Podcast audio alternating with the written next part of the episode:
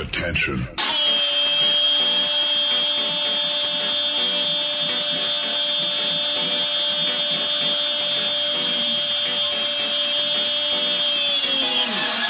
Attention. Sebastian Manske.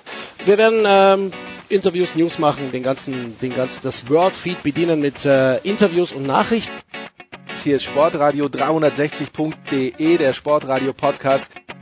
Heute hier Markus Grawinkel. Du kriegst den Flug dahin bezahlt, das teure Hotel etc. Du musst ja irgendwas machen. Du kannst nicht dumm in der Gegend rumsitzen, sondern schreibst halt auf, mhm, was ich noch einkaufen muss.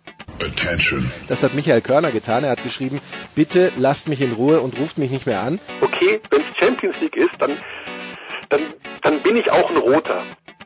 Wir haben die Nummer von Andreas Renner gewählt. Aus meiner Sicht ziemlich ohne Sinn und Verstand zusammengestellt. Sportradio 360.de Bis bald. Jetzt. Big Show 377 live aus den letzte Woche waren es noch die Xander Schauffele Studios. Jetzt sind wir wieder zurück bei David Alaba, der ist verletzt, in Bayern geht's auch nicht gut und in Stuttgart weiß man nicht, wer Trainer ist. Darüber müssen wir sprechen. Wir sprechen schon am Dienstag. Wir konnten es gar nicht mehr aushalten, vielleicht auch, weil ich dann am Donnerstag nach Linz gemusst haben werde müssen. Und ich freue mich aber, dass am Dienstag schon früh Zeit haben zum einen von der Sohn Andreas Renner. Guten Morgen, Andreas. Guten Morgen. Dann äh, in Köln, und da gibt's ja eigentlich auch was zu besprechen, Christian Sprenger. Servus, Christian. Wo wollen wir anfangen? Hallo. Ja, ich weiß, ein Krisenherd jagt den anderen. Und dann in Nürnberg Thomas Böker. Servus, Thomas. Guten Morgen. Ja, das, was uns natürlich am meisten, äh, am meisten interessiert ist, wer wird neuer Trainer in Stuttgart, Thomas? Ralf Hasenhüttel wird's nicht werden. Thomas, was, was sagen die Ja. Auguren beim Kicker? Ich, ich äh, weiß es nicht, wer neuer Trainer wird. Äh, möglicherweise wissen wir es aber schon am Donnerstag, Das ist wenn möglich, die ja. Sendung ausgestrahlt wird. Ähm, Markus Weinziel soll ja einer der Kandidaten sein. Äh, gestern äh, war sogar mal äh, das abenteuerliche Gerücht äh, über Jürgen Klinsmann zu lesen. Das halte ich jetzt persönlich mal für ausgeschlossen. Aber ähm, es sind einige im Moment auf dem Markt und ähm, ja, man muss schnell zuschlagen, weil man weiß ja nicht, wo dann der nächste Bolt gebraucht wird. Tja, und Ralf Hasenhüttel sitzt da. Aus, dass es Markus Weinzel wird, aus dem einfachen Grunde, den wollten sie ja schon vor Korkut haben, nur da hat er noch fettes Gehalt oder bleibt, um im Duktus zu bleiben, satte Kohle von Gelsenkirchen kassiert und da wollte er noch nicht, dann holen sie jetzt, werden sie sich jetzt auf Markus Weinzel einigen. Ob das eine gute Lösung ist, ist dann die Frage, die jetzt Andreas Renner zu beantworten hat. Ja, also wenn, wenn, dann möchte ich bitte schön vom Moderator gefragt werden. So Andreas, einfach. Andreas, wie ist deine Einschätzung? Ist, ist, ist Markus Weinziel, wäre das eine gute Wahl für, für den VfB Stuttgart? Naja, wenn ich, äh, wenn ich jetzt lese, dass das größte Problem, das sie mit Taifun Korkut haben, äh, äh, ist, dass er, ähm, äh, dass er zu defensiv denkt, dass er ähm, äh, sich äh, quasi geweigert hat, äh, die Mannschaft offensiv weiterzuentwickeln, dass er da gefangen war in diesen in dieser Denkweise der vergangenen Saison, als wir ja erstmal auf Defensive umschalten mussten, um äh, um den Klassenerhalt zu schaffen dann weiß ich jetzt nicht, ob äh, Markus Weinziel die allererste Wahl ist, denn ähm, Markus Weinziel war halt jemand, der äh, zu seinen Zeiten, äh, zu seinen erfolgreichen Zeiten in Augsburg eben auch ein Trainer war, der erstmal defensiv gedacht hat, was ja nicht heißt, dass man dann, äh, wenn man dieses Fundament mal ähm, erarbeitet hat, äh, die die äh, Mannschaft die die spielerischen Qualitäten und die fußballerischen Qualitäten auch wieder ausweiten kann. Ähm, aber äh, in, äh, auch bei Schalke 04 war es ja eher dann das Problem, dass, äh, der, dass der Fußball äh, also erstmal nicht so arg attraktiv und dann äh, nicht so arg erfolgreich war. Also da, da würde ich mich jetzt erstmal am Kopf kratzen und mir denken, da müsste ich mich jetzt ein bisschen länger mit befassen, wahrscheinlich bis ich das verstehe. Wenn, wenn das halt jetzt tatsächlich das größte Problem ist, dass die Stuttgarter sagen, wir haben den Kater ähm, aufgehübscht in der Sommerpause und wir brauchen jetzt einen Trainer, der offensiv da alles rausholt, dann wäre Markus Weinziel nicht der Erste, der mir einfällt. Ich fände es aber, Christian, ich habe das auch gelesen, Thomas hat es in Erinnerung gebracht, das mit Jürgen Klinsmann, das fände ich überragend. Was spricht dagegen, Christian? Wenn ich schweige, nichts. Na eben, ich, ich fände fänd das, spricht, spricht dagegen, dass der ähm, Glücklich dass in den USA lebt. einen Verein übernehmen will Ja. Ich weiß nicht, äh, ob er weg will aus Amerika. Keine Ahnung. Also ich war immer schon ein großer Fan von Jürgen Klinsmann mit einem guten Co-Trainer. Sensationell. Also wie gesagt, ich war immer schon ein Fan von Klinsmann als Trainer, weil da profitieren wir heute noch alle von, äh, auch wenn das viele anders sehen. Ähm, ich weiß es nicht, keine Ahnung. Also ich kann es mir nicht vorstellen. Also guter Co-Trainer, das wird es leider nicht werden, weil Andreas Herzog, wie wir alle wissen, ja in Israel unterschrieben hat als Nationaltrainer. So, Thomas, ähm, das etwas größere Thema, wie wohl kein Trainerwechsel bevorsteht, nicht bis Donnerstag, das wird uns jetzt alle hier vom Sessel hauen und dann schmeißen wir dieses Segment auch in die Tonne. Die Bayern waren am Sonntag noch mehr oder weniger gut aufgelegt, manche besser aufgelegt auf der Wiesen. Nico Kovac war jetzt nicht wahnsinnig gut aufgelegt, äh, auch nicht nach dem vierten Bier. Nein, der hat ja gar kein Bier getrunken, der hat nur genippt am Bier, weil er Rotwein trinke, ist, wie ich der Süddeutschen Zeitung entnehme. Warum sind die letzten vier Spiele nicht so toll gelaufen wie die ersten sieben, Thomas? Deine Analyse bitte. Ja, weil äh, gerade jetzt zuletzt gegen Gladbach vor allem einiges im Argen lag. Äh, meiner Ansicht nach wurde falsch aufgestellt. Ähm, das ist immer ein, ein großes Problem, wenn da Spieler auf falschen Positionen eingesetzt werden. Will mal exemplarisch jetzt aus dem Spiel Chames nennen, der für mich einer der besten Achter oder Zehner, je nachdem, wo man ihn halt platziert in einem System ist, ähm, äh, ist, den man haben kann. Und äh, der spielt dann auf einmal auf der linken Seite, wo man eins gegen eins Situationen auflösen muss, wo man äh, Tempo-Dribblings äh, braucht, wie es eben ähm, Gnabry, Robben oder Ribery können, aber eben nicht Rames, der äh, tausend andere Qualitäten hat, aber nicht die. Ähm, dadurch äh, ist eine ganz andere Statik im Spiel entstanden. Das galt auch für Thiago auf der 6, der mit Sicherheit dort schon gute Spiele gemacht hat, der das auch eigentlich kann. Das Problem ist aber, dass ständig zwischen äh, verschiedenen Sechser-Typen gewechselt wird. Wenn Thiago oder Martinez auf dem Platz sind, äh, dann hast du halt einmal den filigranen und einmal den eher äh, rustikalen äh, Typ Sechser und das ist jedes Mal was, äh, wo sich die Mannschaft dann komplett anders äh, einstellen muss, äh, wer da gerade agiert. Ähm, das sind äh, für mich zwei nicht ideale Besetzungen jetzt in dem Spiel gewesen, in dieser Kombination vor allem. Ähm, dann kommen hinzu äh, wahnsinnige Abwehrfehler in den letzten Spielen, äh, also wirklich Wahnsinn, äh, dass wenn ich an den Elfmeter, an den verschuldeten Elfmeter von Boateng in Berlin denke, ähm, also unnötiger geht's nicht. Wenn ich sehe, wie äh, Süle gar nicht mal den Ball verliert vom 1-0, das, das kann immer mal passieren im Mittelfeld, aber wie er dann äh, bei diesem Schuss äh, die, die Innenseite aufmacht äh, für einen Rechtsfüßer ist, ist äh, unglaublich.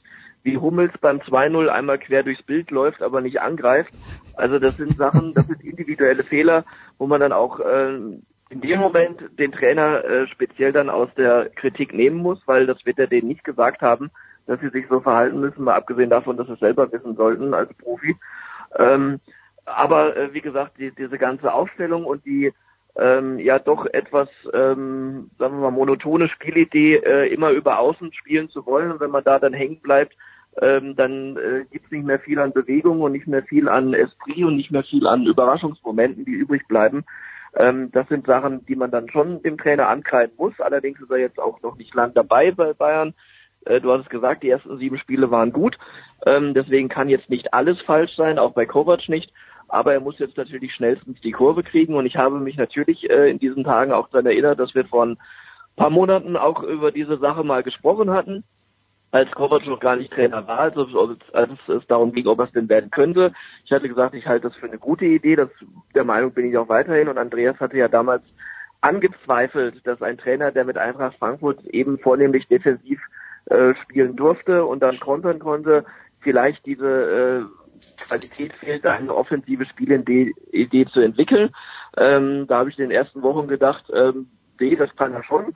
Mittlerweile schleichen sich da bei mir leichte Zweifel ein, aber für ein, für ein, für ein endgültiges Urteil finde ich, ist es noch ein bisschen zu früh.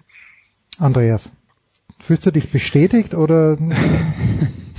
also der, der Punkt ist, und da, da hat Thomas ja definitiv recht, es ist noch früh und äh, ich will jetzt dann auch nicht, ähm, weil wir haben letzte Woche schon mal über das Thema geredet, äh, da habe ich was dazu gesagt, ich habe im Sommer was dazu gesagt, ich will jetzt den Leuten auch nicht jede Woche das Gleiche äh, erzählen, ähm, aber ich glaube halt schon, dass ein Trainer eine Spiel, eine grundsätzliche Spielidee hat, eine grundsätzliche ähm, äh, Philosophie hat, die er auf jede Mannschaft überträgt, die er übernimmt. Ähm, das, das geht dann, also ich würde sogar sagen, in fast allen Fällen übernehmen die, die Mannschaften sehr schnell ähm, äh, sagen wir mal, die, den, den Charakter, den, den fußballerischen Charakter des Trainers. Äh, allein nur, wenn man die Statistiken äh, anschaut, das ist ja auch dann, gut so, oder? Also Ja, ja, natürlich. da, dass man das Ja, eben, absolut, was auch absolut. immer erstmal vermittelt, ja, ja. Ab, absolut. Äh, da da gibt's überhaupt keinen Widerspruch. Aber genau deswegen äh, bin ich halt skeptisch, wenn jemand der äh, dann äh, neu verpflichtet wird für eine Mannschaft wie ein FC Bayern, äh, vorher äh, einen äh, einen Fußball spielen lässt, der der das komplette Gegenteil ist von dem, was der FC Bayern gemacht hat. Äh, also ich, nur jetzt dann nochmal das Schlagwort von von der letzten Woche. Ich glaube, das waren die Kollegen von Elf Freunde, die das äh, ähm, äh, einen längeren Artikel zu dem Thema hatten, dass äh, ähm, Nico Kovac mit Eintracht Frankfurt versucht hat, sowas wie das Atletico Madrid des äh, Deutschlands zu werden.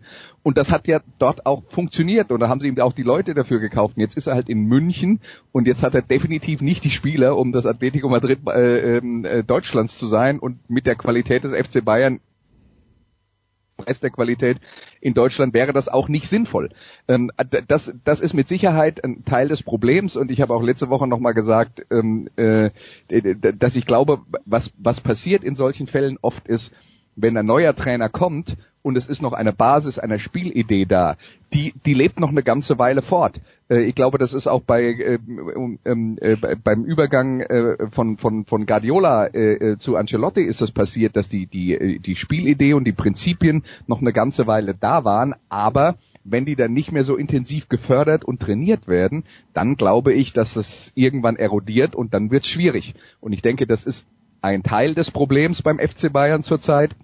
Ich glaube, es gibt aber noch eine, ganz an, eine ganze Menge zusätzlicher Probleme, die der FC Bayern ähm, zurzeit hat.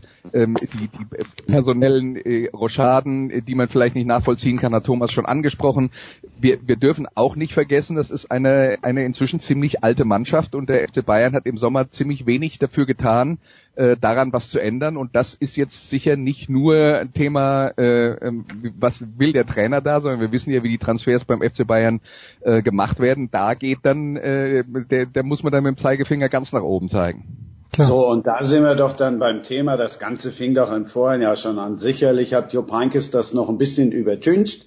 Der ist aber auch mit seinen fast Ende 70, ne, wissen wir alle, das war so ein bisschen Elder Statesman, den haben sie dann auch alle äh, ernst genommen, so. Aber letztlich war die vergangene Saison ja jetzt auch keine überragende, sondern er hat das, was Ancelotti irgendwie da angefangen hat, hat er dann anständig zu Ende gebracht, aber auch da wurde jetzt nicht an der Mannschaft irgendwie weiterentwickelt und so weiter und so fort oder er hat nicht Spieler verbessert, sondern der hat die Meisterschaft geholt, so und das war's. Am Ende haben sie Pokalfinale verloren, in der Champions League haben sie abgekackt und und und schon vor der vergangenen Saison hättest du schon anfangen müssen mit einem vernünftigen Umbruch und das das rächt sich jetzt. Guck sie dir alle an, ob das ein Hummels ist, der plötzlich schwächelt, selbst ein Manuel Neuer schwächelt und, und, und. Also, Da, da da, kommt ja dann noch erschwerend hinzu, dass da viele Leute dabei sind äh, und du hast ja jetzt ein paar Namen genannt, die auch im Sommer äh, ein Negativerlebnis hatten und zwar eins, das äh, von von von den von den äh, sportlichen Auswirkungen auf dem Platz gar nicht so weit entfernt ist von dem, was man jetzt beim FC Bayern äh, in den letzten Wochen gesehen hat. Aber deswegen können wir jetzt nicht Manuel Neuer austauschen, also weil der eine enttäuschende WM hinter sich hat und äh, also den würde ich mal, auch wenn er zuletzt sicher auch äh, nicht so stark war, wie, wie, wie man es gewohnt ist, aber den würde ich mal aus der Kritik da rausnehmen. Und ähm, das andere, die Formulierung ist mir auch ein bisschen sch äh, zu schwach, äh, Christian. Der hat, Heinkes hat nicht äh, das weitergeführt von Ancelotti. Äh, der hat die Saison gerettet, auch wenn es am Ende nur in Anführungsstrichen die Meisterschaft war. Wenn man den Zustand sieht, in der die Mannschaft übernommen hat bei Ancelotti, das war eine Katastrophe, äh, was sich dann in dem 0-3 in Paris dann auch ausgedrückt hat, aber vor allem in den ganzen atmosphärischen Sachen. Also äh, der hat mal ähm, da schon eine, eine eindeutige Wende bewirkt und nicht da irgendwie auf irgendwas aufgebaut, was Ancelotti angefangen hätte. Also Nein, dann war es dann war's vielleicht falsch ausgedrückt, aber hat nicht, nicht weiterentwickelt als er jetzt hat nicht weiterentwickelt. äh, Ende Mai. So. Aber ich war ich glaube, das- da sind wir uns alle einig. Der musste da, die, die haben da äh, richtig im Schlamassel gesteckt, als er kam. Das ist fast vergleichbar mit der jetzigen Situation. Äh, jetzt hatten sie aber eben äh, letzte Woche ähm, in Anführungsstrichen nur Ajax Amsterdam, das war schwierig genug. Auch das hätten sie beinahe verloren. Wenn sie letzte Woche so einen Hochkaräter wie äh, PSG im Vorjahr gehabt hätten, hätte das Spiel genauso ausgehen können und die Mannschaft genauso desaströs dastehen können. Also äh, so weit entfernt vom Zustand vom letzten Jahr ist man nicht. Was aber nicht, natürlich nicht, die haben ja das Fußballspiel nicht verlernt, nicht an der grundsätzlichen Qualität der Mannschaft liegt, sondern weil ähm, irgendwie auch immer diese, diese Unzufriedenheit ständig gärt und, und wenn man rotiert, dann muss man halt so rotieren, dass es äh, sinnvoll ist, äh, sprich nämlich dann äh, eher gegen Ende oder Mitte dieser äh, vielen englischen Wochen. Und wenn dann schon gegen Augsburg, wo es überhaupt nicht nötig war, sechs Spieler auf einmal rauskommen und damit natürlich auch äh, letztlich der Gegner irgendwo unterschätzt wird, was sich am Ende dann gerecht hat, ähm, dann, dann wurde einfach zur falschen Stelle ähm, äh, zum falschen Zeitpunkt äh, rotiert und das äh, ist auch was, was da sicher nicht glücklich gelaufen ist. Ich möchte noch eine andere Sache ergänzen. Äh, nee, die lass hat, uns kurz da bleiben, weil das sehe ich komplett ja. anders. Du hast einen 20-Leute-Kader, da musst du doch, sorry, aber dann kannst du doch nicht gegen, gegen Augsburg, nicht, also ohne jetzt Augsburg zu nahe zu treten, aber da musst du doch gegen jeden in der Bundesliga, musst du nächstes Wochenende vier oder fünf andere Spieler bringen. Das war unter Pep Guardiola nicht anders, nur da hat sich keiner beschwert. Das, das, das ist aus meiner Sicht, aus meiner Sicht der entscheidende Punkt. Ne? Das ist aus meiner Sicht der entscheidende Punkt. Der FC Bayern hatte unter Pep Guardiola auch deswegen so viel Erfolg, weil diese Rotation äh, Standard war und weil die Qualität, und da sind wir jetzt dann wirklich wieder beim, äh, beim Knackpunkt, es wurde verpasst, äh, personell nachzulegen, weil die Qualität tatsächlich gleichbleibend hoch war. Und man muss jetzt dann aber auch nochmal sagen, wenn wir jetzt ähm, äh, beim, äh, gegen Augsburg rotiert und dann kriegt der Lewandowski mal eine Pause und Sandro Wagner kommt rein. Das sollte jetzt nicht der Grund sein, warum der FC Bayern so ein Spiel ähm, äh, nicht gewinnt. Aber letzten Endes glaube ich, die Konstanz, das ist ja der entscheidende Punkt, die Konstanz, die diese Mannschaft unter Guardiola hatte ähm, und äh, ähm, äh, die sie auch unter Heinkes hatte, das hat auch was damit zu tun und zwar nicht zuletzt, dass man, äh, wenn, wenn man im Europapokal lange unterwegs ist, dass man dann in der Lage ist, regelmäßig zu rotieren und da bin ich auch nicht auf Thomas Seite, was die, was den Zeitpunkt angeht. Man muss nicht immer warten, bis die Leute total platt sind, sondern man kann auch mal ähm, nachdem äh, die Stammelf vier, fünf Wochen gespielt hat, wenn dann äh, zusätzliche Spiele kommen, dann auch mal frühzeitig äh, äh den anderen eine Gelegenheit geben. Nur äh, sind wir ja dann an dem Punkt, viele Verletzungen, und, ja. äh, und Spieler, die, die, die, die sicher früher mal besser waren, als sie heute sind und äh, vielleicht andere, die aus der WM nicht äh, in Topform rausgekommen sind. Das sind ja alles Dinge, die sich dann noch zusätzlich potenzieren. Das Problem ist aber, diese Stammelf, die du ansprichst, die gibt es ja gar nicht in dem Sinne. Äh, eben aufgrund der Breite, äh, auf der, der Qualität in der Breite des Kaders, was ja, die, die ja sicher alle auch mal gebraucht werden. Nur gerade in dieser jetzigen Phase musst du erstmal ein, ein, ein Gerüst haben, äh, an dem du auch nicht dauernd äh, die wichtigsten Elemente dann austauschst, sondern das musst du dich einspielen lassen und dann kannst du punktuell zwei, drei, vier Leute auswechseln, auch gegen Augsburg von mir aus, darum geht es nicht äh, um, um die Qualität des Gegners oder so, sondern es geht um den Zeitpunkt, wann ist es sinnvoll, äh, ähm, wann muss die Belastung tatsächlich gesteuert werden und die muss eher gegen, wie gesagt, gegen Mitte und Ende dieser englischen Wochen als als am Anfang äh, da mal ähm, dosiert werden und das ist das ist sicher ein Unterschied. Und vor allem, ähm, es redet sich immer leicht dann, aber es hängt natürlich auch vieles an Personen. Wenn man ehrlich ist, Coman fehlt an allen Ecken und Enden. Allein mhm. schon eben, weil, weil da ständig jetzt auch Robben und Ribery immer wieder dran müssen. Dann ist Gnabry da, dann sitzt er aber auf der Bank, äh, obwohl längst mal fällig wäre, dass er dann eben äh, für frischen Wind sorgt von Anfang an, was er sicherlich auch könnte. Tolisso ist weggebrochen im Mittelfeld, auf einmal verletzt ähm, auch wenn der jetzt kein unumstrittener Stammspieler war, aber war eine oder ist eine gleichwertige Alternative, die auf einmal fehlt. Ähm, dann wurde sicherlich auch ein bisschen zu viel verkauft letztlich äh, unterm Strich mit Vidal und mit Rudi, auch wenn die letztlich unzufrieden waren, weil sie nicht so oft gespielt haben, wenn wenn alle fit waren. Aber auf einmal sind sie gar nicht mehr da und äh, dann muss jetzt auf einmal Renato Sanchez wieder die Kohle aus dem Feuer holen, der äh, vor einem halben Jahr noch mit Swansea sang- und klanglos abgestiegen ist und ein gruseliges Jahr hinter sich hat und jetzt für, für einen Auftritt in Lissabon über die Maßen gefeiert wird. Also ähm, das muss man alles in Relation setzen. Und ich finde eine Sache noch sehr interessant, die hat Bodo Ilgner äh, jetzt am Montag im Kicker in seiner Kolumne geschrieben, ähm, man muss mal drüber nachdenken, vielleicht ernsthaft über die Rolle von Robert Lewandowski, der Verein wollte ein Zeichen setzen, ein Zeichen in die Welt, äh, an die Spitzenteams in Europa. Wir bleiben standhaft, wir lassen den nicht gehen, äh, wir lassen uns nicht erpressen und so weiter und äh, haben gesagt, der bleibt so. Damit ist aber die Unzufriedenheit aus dem Kopf von Lewandowski nicht von einem Tag auf den anderen verschwunden, äh, auch wenn er mittlerweile einsehen musste, dass Real Madrid ihn vielleicht nie wollte. Äh, letztlich aber ist diese Einstellung, äh, diesen Hebel umzulegen, ist ihm offensichtlich bisher, was man an seiner Haltung, an seiner Einstellung, an seiner Körpersprache auf dem Platz sieht, äh, ist nicht gelungen. Auch der hat das äh, Fußballspiel und das Tore-Schießen logischerweise nicht verlernt, aber dazu muss auch mal ein bisschen mehr kommen, ein bisschen mehr Engagement.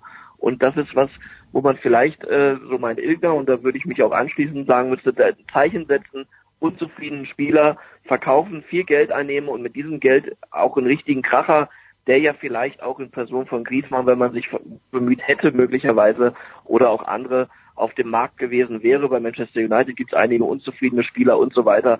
Also ähm, wenn man wenn man diese diese Unzufriedenheit im Kader eindämmen will, dann muss man ja halt da auch äh, die richtigen Charaktere letztlich aufstellen. Und bei aller Qualität, die Lewandowski hat ähm, und auch nachgewiesen hat, schon erstens äh, fehlt, hat er sie international noch nicht nachgewiesen, von daher wäre es da kein Riesenverlust gewesen, was die Champions League angeht. Und zum Zweiten, ähm, ja, offensichtlich äh, sorgt er da nicht für die allerbeste Stimmung. Und das ist dann ein ganz gefährlicher Punkt, wenn sich das in der Mannschaft potenziert. Kurze Pause. Ich habe endlich herausgefunden, was Robert Lewandowski und ich gemeinsam haben. Real Madrid hat weder Interesse an ihm noch an mir. Das äh, mussten wir leider hier so festhalten. Pause.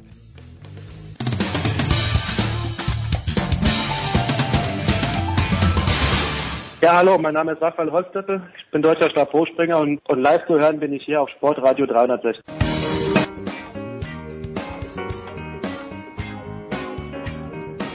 Weiter geht's in der Big Show 377 mit Fußball präsentiert von bet365.com. Heute noch ein Konto öffnen bei bet365.com und einen Einzahlungsbonus von bis zu 100 Euro bekommen. Wir haben Christian Spreng in der Leitung in Köln. Vielleicht kommen wir sogar noch zum FC, der gegen, äh, wer war es nochmal? Hab ich vergessen. Äh, natürlich unser lieber Freund Thorsten Lieberknecht. Gegen den natürlich, das meine ich natürlich, der Lieberknecht. Ja, endlich mal ein Duell auf Augenhöhe für Markus Anfang. ja, ja, Montagabend, es lief nicht gut. Äh, dann haben wir Thomas Böcker vom Kicker und Andreas äh, Renner von der Zone. Jetzt möchte ich schon noch ganz kurz bei FC Bayern bleiben oder ein ganz, vielleicht nicht das ganz große Fass aufmachen.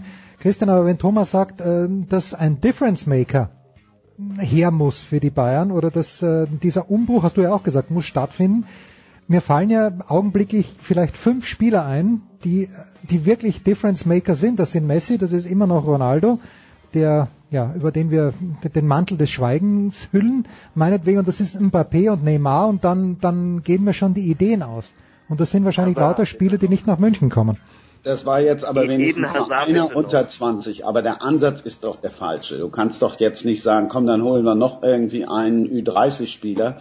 Jetzt abgesehen davon bei Robert Lewandowski nur dazu, da war nach den ersten zwei, drei Spielen, ob jetzt nach dem Supercup oder auch nach den ersten zwei Bundesligaspielen oder nach dem Pokal, haben sie mal, boah, super, wie Kovac den hingekriegt hat, toll und Lewandowski, man sieht, er hat wieder Lust und so weiter und so fort. Also das nur auch noch mal kurz nachgeschoben. Ähm, bleib beim hallo, Thema, wer, wer sagt das? Bleib beim Thema das? Umbruch. Du kannst jetzt nicht, du musst jetzt das, was eben schon viel, klar, Coman fehlt im Moment, aber da muss auch mal ein Gnabry. So. Und auch wenn das lustig ist oder nicht, und wenn sie immer sagen, ja, das ist ja lustig, wenn der Ribery, der flachst dann immer und, und, und. So. Und wenn ein James, wenn der keinen Bock hat, dann müssen ein Hönes und ein Rummenigge sagen, weißt du was?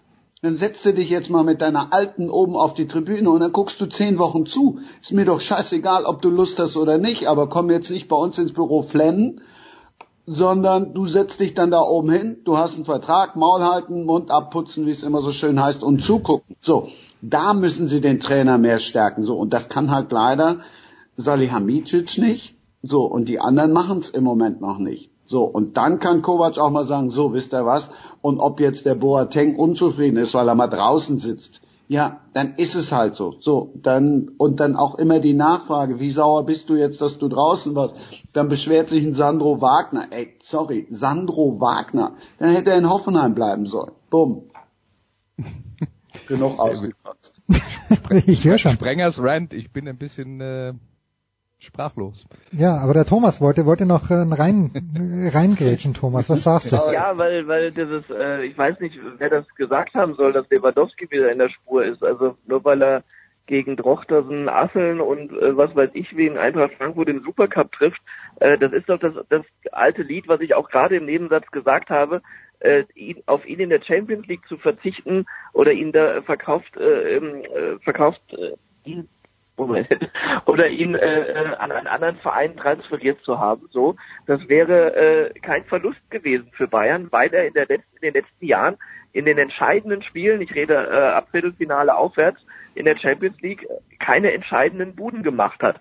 So, plus seine Unzufriedenheit, also im Paket sage ich 100 Millionen und mehr, danke, äh, auf Wiedersehen. Ich bringe ihn noch zum Flughafen. So, dann hole ich einen richtig guten und zwar nicht Ü30, äh, äh, und sondern sondern irgendwas anderes, einen richtigen Kracher in der Kategorie, äh, die die eben äh, den Unterschied ausmachen.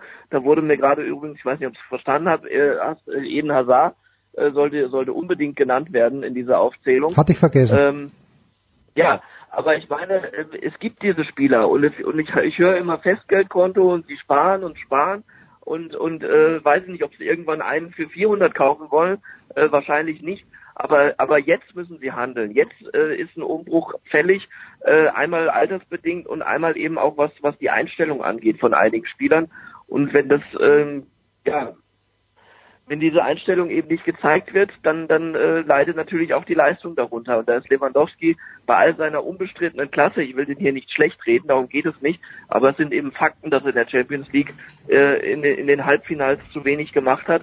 Ähm, für die Bundesliga hat es in den letzten Jahren gereicht und nicht mal dort äh, ist er im Moment eben der gewünschte Vollstrecker, weil auch, und das gilt aber auch dann für die ganze Mannschaft, mir von der ganzen Körpersprache her ein bisschen was fehlt. Ja, es war bis zum Schluss ein Bemühen da gegen Gladbach, aber war das wirklich auch mit allerletzter Konsequenz und mit allerletzten Willen ausgeführt, äh, dass man ähm, das Spiel doch biegen wollte. Das habe ich nicht unbedingt gesehen bei allen.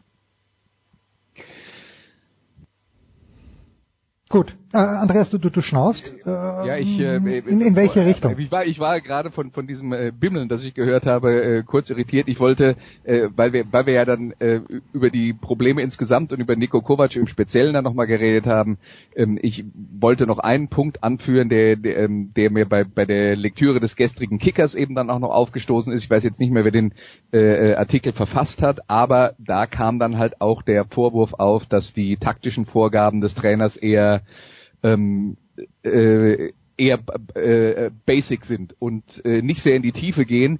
Ähm, ich, glaube, das ist dann halt auch was, äh, ist der Trainer in der Lage, diese Mannschaft zu fordern, die immerhin schon mal von einem detailbesessenen Verrückten wie Pep Guardiola trainiert wurde. Und wenn, äh, wenn man das jetzt dann halt um äh, ähm, 73 Prozent zurückschraubt, kann ich mir schon vorstellen, dass dann viele von denen, die damals noch mit dabei waren, und das sind ja eine ganze Menge, dass die dann vielleicht auch eben auch mal den Trainer anschauen und sagen, okay, mehr hast du jetzt nicht zu bieten. Also sowas ist äh, sicher auch ein Teil des Problems, aber wir haben jetzt über, ähm, äh, über diverse Baustellen geredet und der FC Bayern hat tatsächlich relativ viele vom Alter der Mannschaft über die äh, Formkrise bei vielen langjährigen Leistungsträgern, was übrigens miteinander zu tun haben kann und so weiter und so fort. Also es, ähm, wer auch immer da kommt, äh, wenn, wenn Nico Kovac tatsächlich irgendwann nicht mehr der Trainer des FC Bayern sein sollte, der hat sicher diverse Baustellen zu bearbeiten. Und Jens, ähm, lass mich mal so sagen, man weiß natürlich nicht, was nach einem äh, Trainerwechsel in München passieren würde, aber deine großmundige äh, Prognose, dass der FC Bayern natürlich, äh, Ja, natürlich. problemlos die Bundesliga gewinnt, ist im Moment mutig. Ja, komm, komm, komm, komm, komm. Also bei aller Liebe. Du, Irgendwann, hat, du hattest natürlich jetzt, ich glaube, sechs Jahre hintereinander recht. ja, ich glaube, ich habe auch das siebte Jahr Das mag sein, aber irgendwann, irgendwann, weißt du, das, mich erinnert das so ein bisschen an die, an die äh, Phase beim AC Mailand, wo die dann tatsächlich versucht haben, ihre erfolgreiche, äh, äh, ihre erfolgreiche Zeit ähm, äh, dann äh, so weit auszuweiten, bis dann nur noch äh, 8 und 39-Jährige in der Mannschaft äh, gespielt haben. Leicht übertrieben, ja, aber wir reden von Ribéry und Robben, die sind 34 und 35. der normale Fußballprofi hat äh, heutzutage seine Karriere zu diesem Zeitpunkt schon beendet. Das muss man dann halt auch mal dazu sagen. Habe ich erst vorgestern gelesen. Angeblich das beste Alter für Fußballer ist zwischen 23 und 27. Da wären sie dann schon wirklich drüber. Aber wenn, wenn, wenn das schon so in den Raum gestellt wird, Christian, es kann, es kann für Dortmund nicht so weiterlaufen. Jedes Spiel, irgendwann dreht sich so, dass natürlich war das, war das ein geiles Match gegen Augsburg, aber mal bei aller Liebe, der Lute, was macht er da im Tor? Gegen die Bayern hält er wie, wie ein Großmeister. Dieser Freistoß von Alcacer war, bei aller Liebe, war eineinhalb Meter vom Pfosten weg, mitten aufs Tor. Der macht zuerst den Schritt nach rechts. Irgendwann muss dieses Spielglück aufhören, Christian, oder denkst du, dass die dann so gut sind, dass sie das Spielglück nicht mehr brauchen? Also zu Alcacer habe ich jetzt nur gelesen, dass äh, der Hitz zu seinen alten Jungs gegangen ist in die Kabine und gesagt hat, passt auf, der macht bei uns im Training neun von ja, aber äh, neun von zehn Sitzen und äh, da war zu lesen, dass der den Ball anders trifft, weil der sich anders dreht. Also da bin ich jetzt weit davon entfernt zu sagen, äh, dass der Lute das Ding halten muss, auch wenn das irgendwie natürlich schon irgendwo doof aussieht.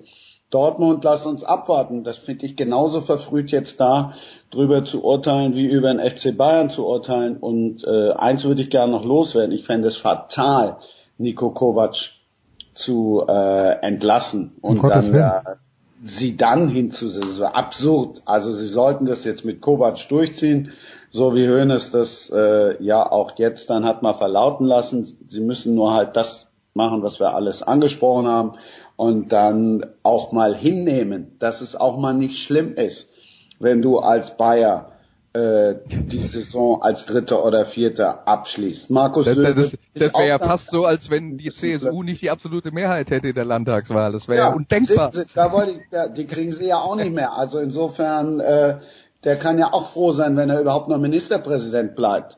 Also insofern äh, ist da vielleicht auch bei unseren Freunden im Mirsan Mirland mal ein bisschen Demut angesagt und äh, das wäre dann wäre dann auch mal ganz schön. So und der BVB, du, wenn du äh, gegen Augsburg schon drei Tore kassierst, dann äh, wirst du da jetzt auch nicht so souverän durchmarschieren. Und was Besseres kann uns doch nicht passieren. Wir können uns doch nur wünschen, dass jetzt, ich habe keinen Bock, dass wir jetzt irgendwie statt äh, Bayern macht halt Dortmund den Durchmarsch. Da haben wir ja, da haben wir auch nichts von in der Bundesliga.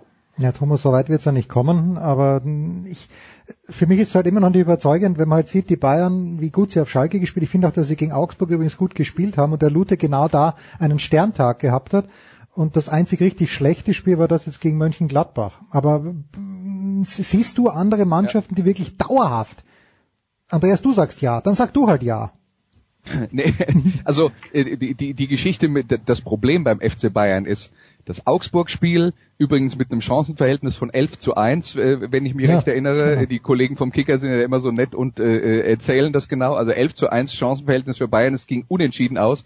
Ähm, am, äh, am Sonntag war auch das Chancenverhältnis 11 zu 1 für Leipzig gegen Nürnberg und das ging 6 zu 0 für äh, äh, Leipzig aus. Äh, nur um das mal ins äh, Verhältnis zu setzen. Sowas kann immer mal passieren.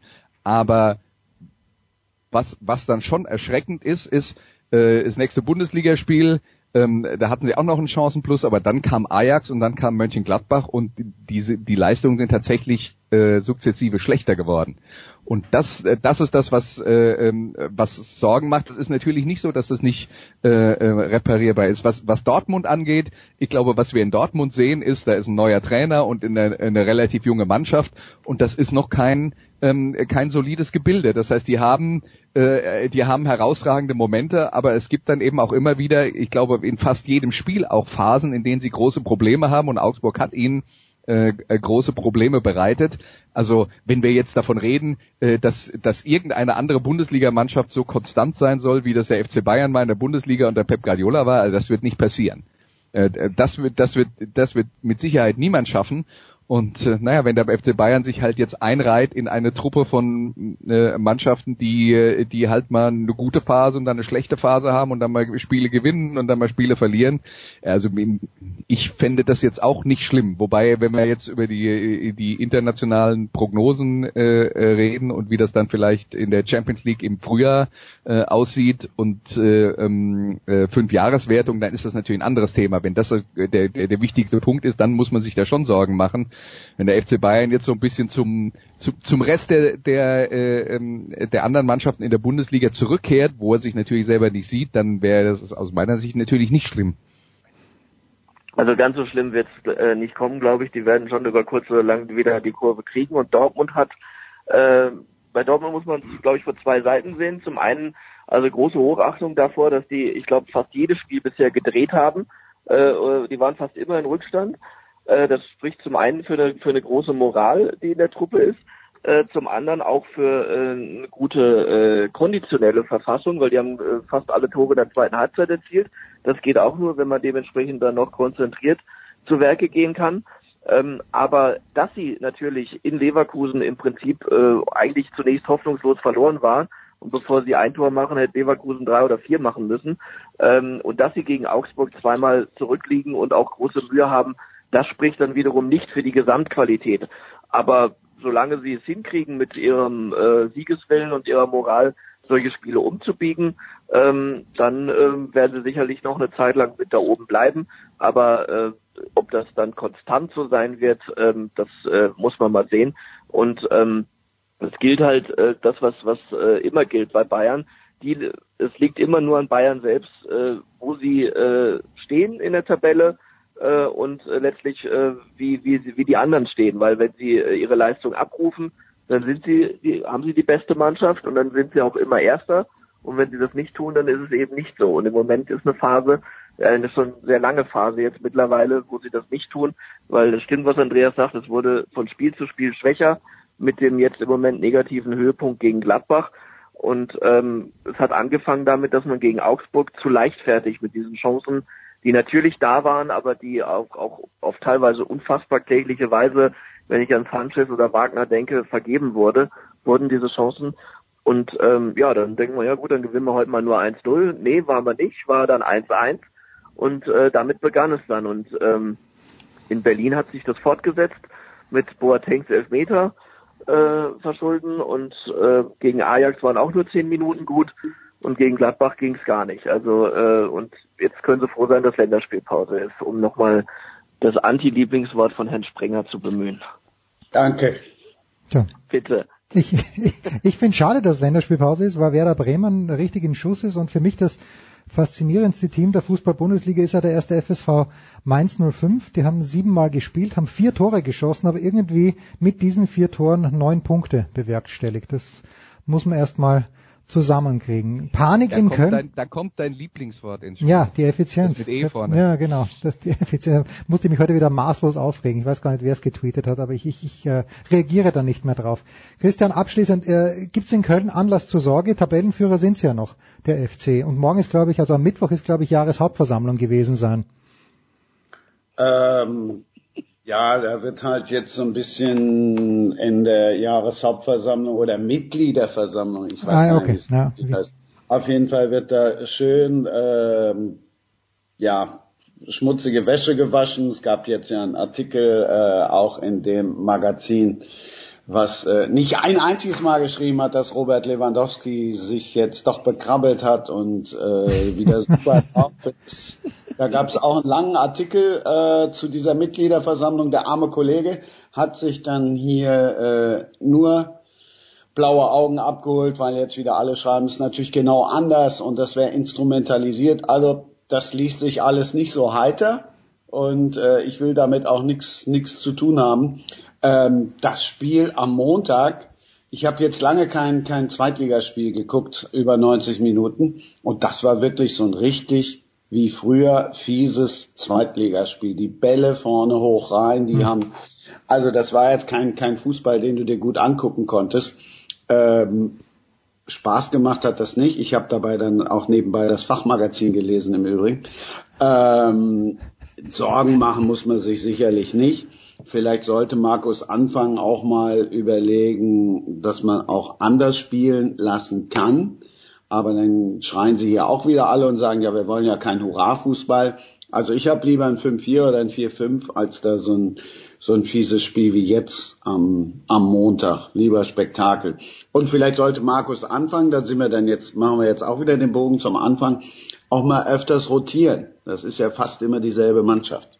Und wenn du die halt kennst und dann halt äh, die zwei entscheidenden Leute zumachst, dann hast du ein Problem. Und das schafft dann auch der Tabellenletzte. Um mit Ernst Happel zu sprechen, wenn er genügend Spielers dafür hat, dann umso weiter. Gerne. Thomas, an diesem Wochenende, Länderspielpause. Du kümmerst dich um... Hör auf! Hör auf! Das ist Bundesliga-Pause. Ah, Bundesliga, stimmt, ja. Um Gottes Willen, ja. Jetzt habe ich das ist, jetzt merke ich, wie früh es heute ist und dass ich wenig geschlafen habe. Es ist Bundesliga-Pause, selbstverständlich. Es gibt die Nations League, die Jürgen Klopp nicht braucht, äh, die, äh, ja, ich brauche sie auch nicht zwangsweise. Gegen Nordirland spielt Österreich, glaube ich, und gegen Bosnien. Äh, also es ist ganz, ganz furchtbar. Thomas, was wirst du machen an diesem Wochenende? Oh, ja, ich gucke dann auch mal Nations League, oder? Also Kroatien, England und Holland, Deutschland und ja, ja. Das, das also, äh, nee, aber jetzt mal im Ernst, also was, äh, da gibt's doch nichts dran zu nörgeln an den Spielen, also das ist doch. Nein. Wenn ich, nein, ich, mein, ich, ich, ich rede jetzt auch mit dem Producer. Ich rede nicht mit dir, Thomas. Ich, äh, also, dass, ja. dass, dass du äh, guten Fußball schätzen kannst, das ist, ist ja. mir schon klar. Beim Producer bin ich mir manchmal nicht so sicher. Ja, ich muss mir Nordirland anschauen. Ich muss, weißt du, wenn ich schon dann hier den Patrioten raushängen lassen jetzt, um, um dann nochmal äh, das zu erklären, ja, das Prinzip der Nations League ist, wenn du dich jetzt beschwerst über die Gegner, die Österreicher. Ja, ich weiß schon. Wir sind nicht der gut Nations genug. League ist, dass man Gegner bekommt, die auf dem eigenen Niveau sind. Ja. ja nur, dass er, also wenn Gegner nicht gut genug sind, dann sagt das was über Österreich. Ja, du, ich, ich, ich, ich da, da geistle ich mich gerne selbst mit der Siebenschwänzigen. Das ist mir völlig klar, dass wir nicht gut genug sind für irgendwas. Andreas, du wirst in Berlin sein. Vielleicht sprechen wir später noch kurz über die Veranstaltung. Aber ab wann sollte man dort sein? Gibt es noch Karten? Äh, es gibt natürlich noch Karten, also wir reden jetzt erstmal ähm, äh, vom Endspiel um die deutsche Footballmeisterschaft, ja. weil nicht alle äh, das jetzt dann, die den Fußballteil gehört haben, das wissen. ähm, Endspiel um die deutsche äh, Footballmeisterschaft, äh, der German Bowl zwischen den äh, Schwäbischer Unicorns, die zum siebten Mal in Folge dastehen, und äh, Frankfurt Universe, die zum ersten Mal sich qualifiziert haben und das, das erste Mal seit 1981, dass zwei Mannschaften aus dem Süden das Finale um die deutsche Meisterschaft erreicht haben, also ein bisschen so eine kleine Bachablösung im deutschen Football, die da stattfindet. Äh, Friedrich Ludwig Jahn Sportpark in Berlin, ähm, Kickoff ist 18 Uhr, äh, Karten gibt's auf jeden Fall noch, insofern wer Lust hat, bitte hereinspaziert. Ja, wie gesagt. zur Begrüßung muss es dann geben. Hier ist Berlin. Das, äh, ich überlege mir, ob ich damit so anfange, weil also es läuft für alle, die nicht in Berlin wohnen und vielleicht deswegen auch nicht nach Berlin fahren wollen, äh, Live-Übertragung in Sport 1 ab 17.55 Uhr und ich darf es kommentieren, insofern. Du kommentierst auf Sport 1, fantastisch, weil ich mich nämlich gefragt habe, warum, äh, da gibt es ja auch ein wöchentliches GFL-Magazin, warum ich da Renner nicht sehe im wöchentlichen GFL-Magazin auf Sport 1. Dazu kann ich nichts sagen. Ja, dazu willst du nichts sagen. Christian, das Wochenende. 21 EM-Qualifikation, Deutschland gegen Norwegen. Ähm, Wer es nicht ganz gucken will, kann sich dann nachher wie gewohnt die Zusammenfassung auf tv.dfb.de angucken. Herrlich, herrlich. Aber diese Begeisterung, die du, die du sagst, das ist fast so, als ob Horst Rubisch dort noch Coach wäre, ist aber nicht. Es ist ja Stefan Kunz, wenn ich es richtig auf dem Zettel habe, oder? Ja, aber Horst Rubesch, da habe ich am Samstag eine Zusammenfassung gemacht beim Frauenfußball. Das ist einfach großartig. Aber auch mit Stefan Kunz ist großartig. Jonathan Tag kehrt zurück als Kapitän. Die Spiele, die ich da zuletzt zusammengefasst habe, die machen allesamt Spaß. Gute Truppe und da siehst du an der U21 auch, der deutsche Fußball hat eine Zukunft. Tja, ich habe weder bei Real Madrid noch in der deutschen U21-Mannschaft eine Zukunft und deswegen beenden wir diesen Teil jetzt hier. Danke Andreas, danke Christian. Danke Thomas, kurze Pause in der Big Show 377, dann geht's weiter.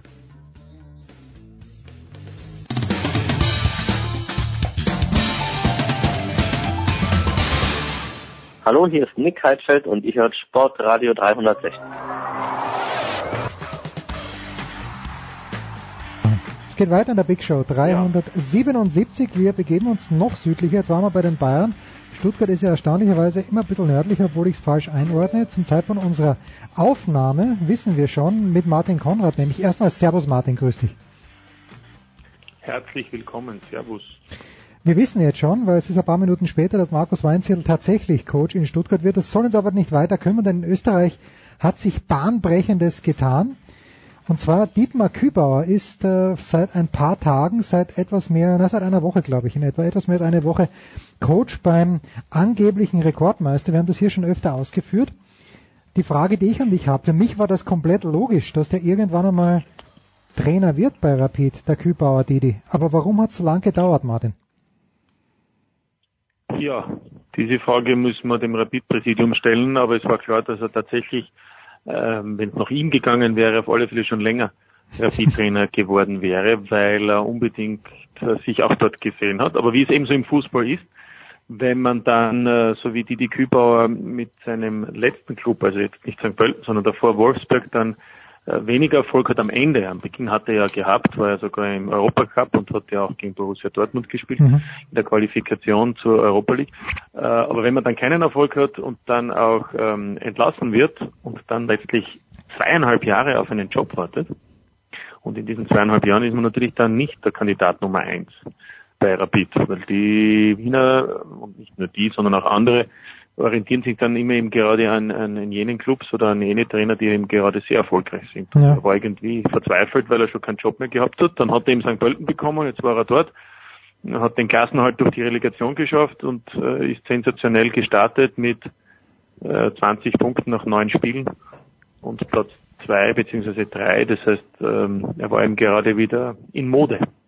Ja, und äh, er ist, ja, er ist ja sehr outspoken, man kennt ihn in Deutschland ja auch. Er ist sehr outspoken, er war bei Wolfsburg. Und äh, ich, ich weiß nicht, ob bei Rapid der Trainer das Problem ist. War der Juricin wirklich das große Problem, was ich mitbekommen habe? Die Fans haben ihn nicht besonders gern gemacht, den Gogo. Ja, ich, ich finde den Satz sehr schön. Du weißt nicht, ob bei Rapid der Trainer das Problem ist. Äh, würden wahrscheinlich viele Außenstehende so unterschreiben. Die, die, die, die Betroffenen möglicherweise nicht, aber, aber die, die, die Außenstehenden mit Sicherheit. Ja, es ist natürlich äh, der Hollywood Club unter Anführungszeichen im Vergleich zu Deutschland mit Bayern ist natürlich Rapid. Meisten Fans, das ist ja mal unbestritten, mhm. das größte Interesse, auch, auch, auch äh, ja, bis weit in den Westen, Oberösterreich, Steiermark äh, gibt es Sturmfans, das gibt ja auch Fanclubs auf Niederösterreich und Burgenland ganz zu schweigen. Das heißt, er hat natürlich äh, dieser Club auch, auch wirklich eine, eine Masse an Menschen, die sich für die Vorgänge dort interessieren, die möglicherweise, oder was heißt möglicherweise, die sicher auch eine hohe Erwartungshaltung haben. Und wenn man halt 2008 zum letzten Mal österreichischer Fußballmeister geworden ist, zehn Jahre kein Titel, der neue Präsident seit fünf Jahren im Amt und in diesen fünf Jahren hat Salzburg von zehn möglichen Titeln neun geholt, einen der du würdest jetzt sagen, glorreiche SK Sturm, nämlich mit dem Pokalsieg letzten Mai, ähm, dann, dann muss man sagen, dann ist natürlich auch verständlich, dass äh, hier die, der Druck von außen sehr groß ist. Ob das dann gerechtfertigt ist, dass einzelne äh, Fanvertreter und einzelne Fans der Meinung sind, dass sie durch Plakate, durch auch andere nicht näher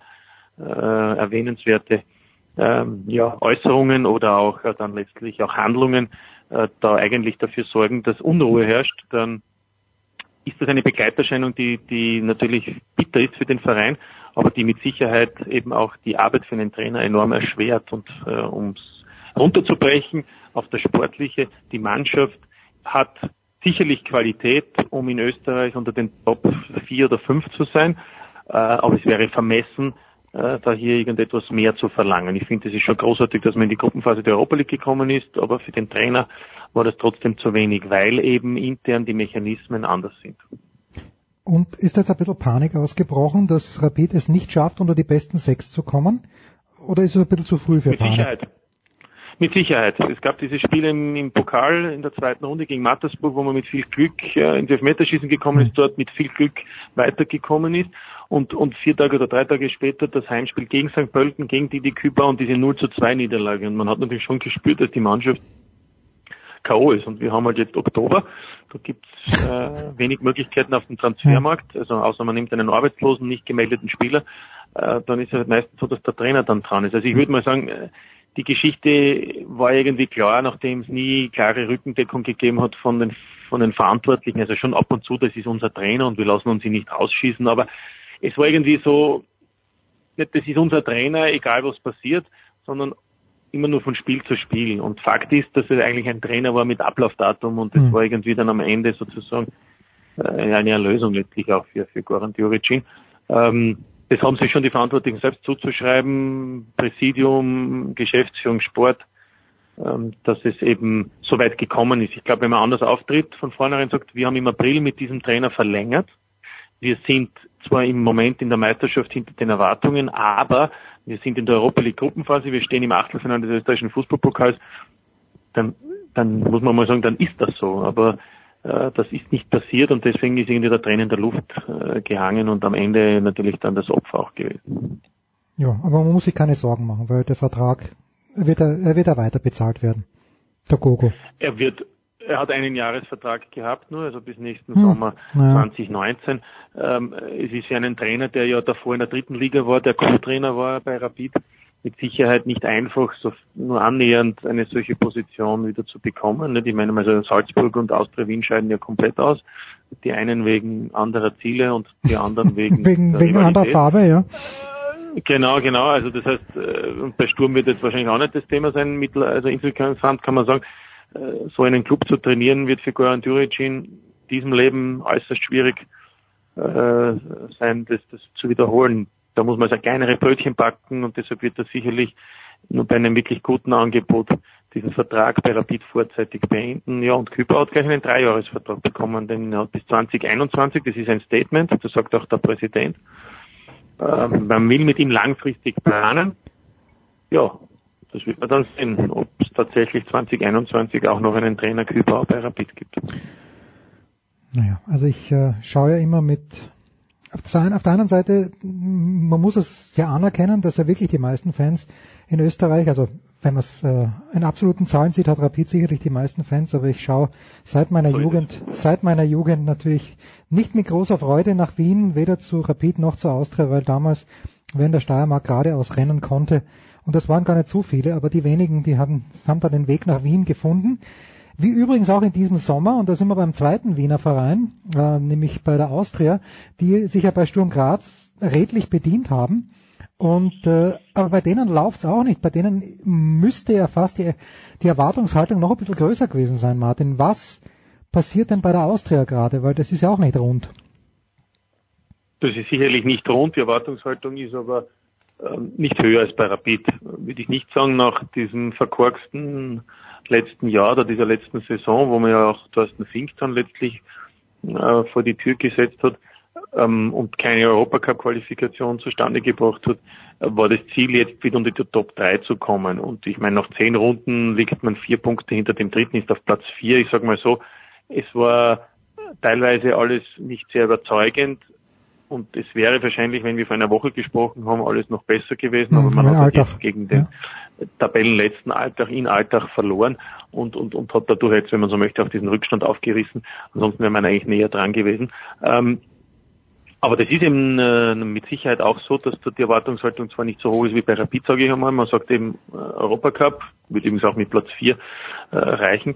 Ähm, man ist aber im Pokal weiter. Und natürlich erwartet man sich eine attraktivere Spielweise, die im Moment noch nicht gelingt. Äh, Thomas Letsch, der ja von äh, Salzburg, also Liefering, über, über, über die zwei, drei Monate, die er da war in Ostdeutschland, eher unglücklich in der zweiten deutschen Liga bei Aue mhm. äh, gekommen ist äh, zu, zur Austria. Der hat jetzt im, im Frühjahr einiges versucht. Es ist äh, nicht einfach. Jetzt hat er viele neue Spieler. Da sind Spieler dabei wie Matic, der zwar viel läuft, aber für den man noch nicht die richtige Position gefunden hat. Jacko ist erst seit zwei, drei Wochen wieder matchfit. Also da würde ich mir jetzt noch keine Urteile anmaßen. Edom Moni ist leider verletzt aus, aus der Sicht der Austria, der sicher ein wichtiger Spieler ist. Also es ist, es ist ähm, überdurchschnittlich von den von den von den Ergebnissen, äh, von den Punkten her im Vergleich zu anderen Mannschaften, aber es ist mit Sicherheit noch nicht äh, die Qualität oder die Erwartung, die man insgesamt hat. Aber wie gesagt, da ist im Vergleich zu Rapid würde ich sagen, ist es trotzdem etwas, es ist ruhiger, ja. Im Umfeld, mhm. es ist alles im Großen und Ganzen äh, okay, aber natürlich, äh, wenn man St. Pölten vor sich hat, dann, dann kann ja auch nicht was alles in Ordnung sein, weil St. Pölten vom Budget her natürlich hinter den beiden Wiener Clubs stehen müsste. Wie gefällt dir das Stadion? Du warst ja sicherlich schon drinnen. Ich, ich kenne es ja noch nicht, das neue Stadion da. Ja, wir haben, wir haben, wir haben das erste Pflichtspiel äh, live übertragen. Es war ja auch die Eröffnung überhaupt zu dieser Bundesliga-Saison, das Spiel zwischen der Austria und Wacker Innsbruck. Das ist wirklich gelungen, mhm. muss man, muss man, muss man wirklich sagen. Also das ist ein Kompliment. 17, 18.000. Dort wird auch nächstes Jahr das Champions League Finale der Damen stattfinden. Mhm. Ähm, auch, auch, auch das Nationalteam wird jetzt einmal ein Spiel dort äh, bestreiten, ein Testspiel, nachdem das Rapid-Stadion ja nicht zur Verfügung Ja, wir sprachen drüber. Die Fans ja dagegen ja. ausgesprochen, ja. genau. Ähm, äh, es ist vor allem deshalb gut, weil es, ähm, es hat ja auch den Watzke beeindruckt von Dortmund. Dortmund war zum Eröffnen. Ja, stimmt, ich erinnere mich vage. Ja. Zwei Wochen vor der Meisterschaft. Und weil es hier um die 30 äh, VIP-Logen gibt, die alle übrigens ausverkauft sind.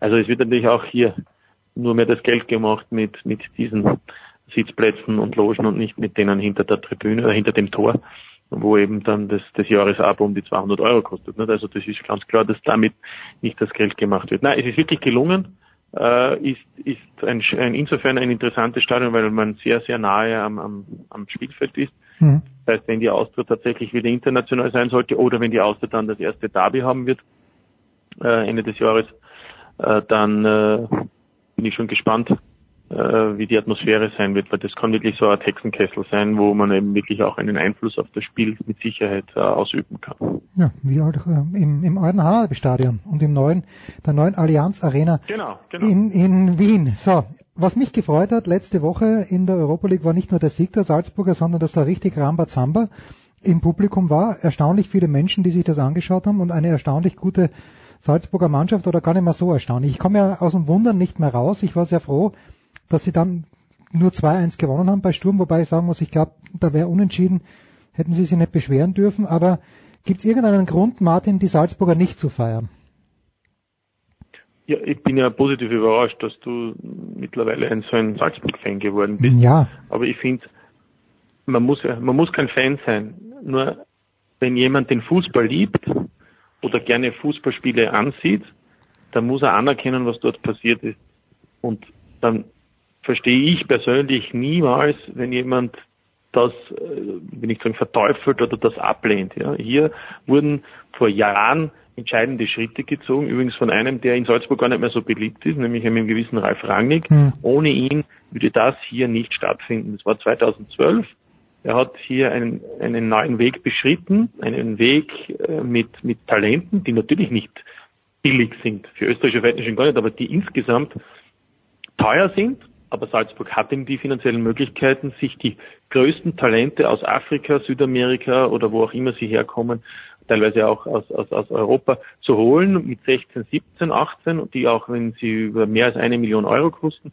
Und Salzburg gibt ihnen eben diese Perspektive nämlich schon erzählt, mittlerweile überall bekannt, sage ich hier schon seit Jahren, über Liefering, über also Akademie, dann Liefering, zweite österreichische Liga, dann Salzburg in eine noch bedeutende Liga zu wechseln, wobei es mittlerweile gar nicht mehr für alle selbstverständlich ist zu wechseln, da ja Salzburg auch international, wie man in der letzten Saison gesehen hat, erfolgreich ist. Und diese Geschichte hat mit Rangnick zu tun, aber auch deshalb, dass er vielleicht nicht mehr da ist, denn Rangnick ist ja einer, der gerne Steine auf den Berg hinaufträgt, aber sie dann auch immer wieder runterrollen lässt. Das ist ja auch in seiner Vita nachzusehen. Aber dadurch, dass er nach Leipzig unbedingt wollte, mussten äh, seine Nachfolger auf einmal die Verantwortung übernehmen und die haben offensichtlich hier das richtige Verständnis dafür, einerseits auf dem Bewährten weiter aufzubauen, aber eben auch nichts zu zerstören, sondern das sorgfältig weiterzuführen. Und deswegen funktioniert das momentan. Deshalb noch einmal für Österreich und nicht nur für Österreich, sondern für Europa ein, ein in dieser Hinsicht Vorzeigeklub, denn es gibt kein vergleichbares Land von der Größe Österreichs mit so einem Verein, mit aktuell solchen Zahlen, nämlich nicht nur sportlich, sondern auch was es Spieler betrifft, wohin sie es dann verschlagen hat und welche Einnahmen sind. Ja, also wir reden natürlich nicht von den großen Ländern, wo, wo diese Summen selbstverständlich sind. Wir reden von diesen Ländern, die im Vergleich etwa wie Belgien, Holland, Österreich mhm. In diesem Bereich sind Schweiz und da hat Salzburg ganz einfach aktuell die Nase vorn und ich sage auch in den nächsten zwei, drei Jahren noch, denn es kommen die nächsten nach. Es muss auch wieder Abgänge geben im Winter und das wird auch so sein und vielleicht auch im nächsten Sommer weil eben mittlerweile 20, 24 Spieler sind und es können eben trotzdem nur zehn auf dem Feld und einer im Tor stehen. Ja, es ist einfach, es ist, wie du sagst, schön zum Anschauen und ich habe im Standard gab's heute oder gestern äh, ein kleines, eine kleine Geschichte über den äh, Stefan Leiner, der ja nicht zu Napoli gegangen ist und ich frage mich halt, ich meine, er muss ja nicht weit fahren. Eine gute Autostunde von Salzburg entfernt, äh, das ist einer, der aus meiner Sicht bei Bayern München auch eine Rolle spielen könnte, die eh keine Außenverteidiger haben. Das, äh, glaubst du, gibt es da eine kleine, von der deutschen Bundesliga aus schaut man da immer noch ein bisschen deppert nach Salzburg und denkt sich, na, die können nichts und die schicken die Spieler nur nach Leipzig? Weil der Leiner, das, der ist richtig gut. Also das stimmt ja auch nicht. Ja, ja, ja, ja, aber die schicken nicht nur nach Leipzig, weil du hast eben diese Geschichte mit dem Kampel, mit dem äh, Manet, äh, die, die woanders hingegangen sind, jetzt Wallon Berischer zu, zu Lazio Rom. Also das ist ja in dem Fall aktuell überhaupt nicht mehr, mehr der Fall. Natürlich, äh, im Verhältnis davon sind in letzter Zeit sehr viele nach Leipzig hm. gegangen, aber eben nicht alle.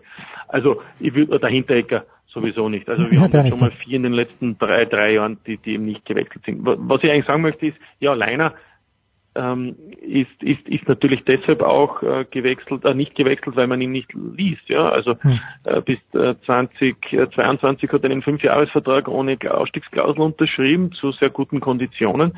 Äh, und Salzburg ist hart geblieben. Er hat das überhaupt nicht akzeptieren wollen, hat das jetzt noch einmal eben ähm, am Montag gestern bei der Teamzusammenkunft, Österreich spielt ja am Freitag gegen Nordirland Ich kann es nicht erwarten. Äh, da, diesen, diesen ewig jungen genau, Schlager. Und da, und, und, da, und da wurde und da wurde er eben äh, sozusagen neben bei der Pressekonferenz war er der Spieler, der da dabei war und dann ist natürlich dieses Thema noch einmal angesprochen worden von jenen Journalisten, die vielleicht mit ihm keinen Kontakt gehabt haben hm. bis dorthin.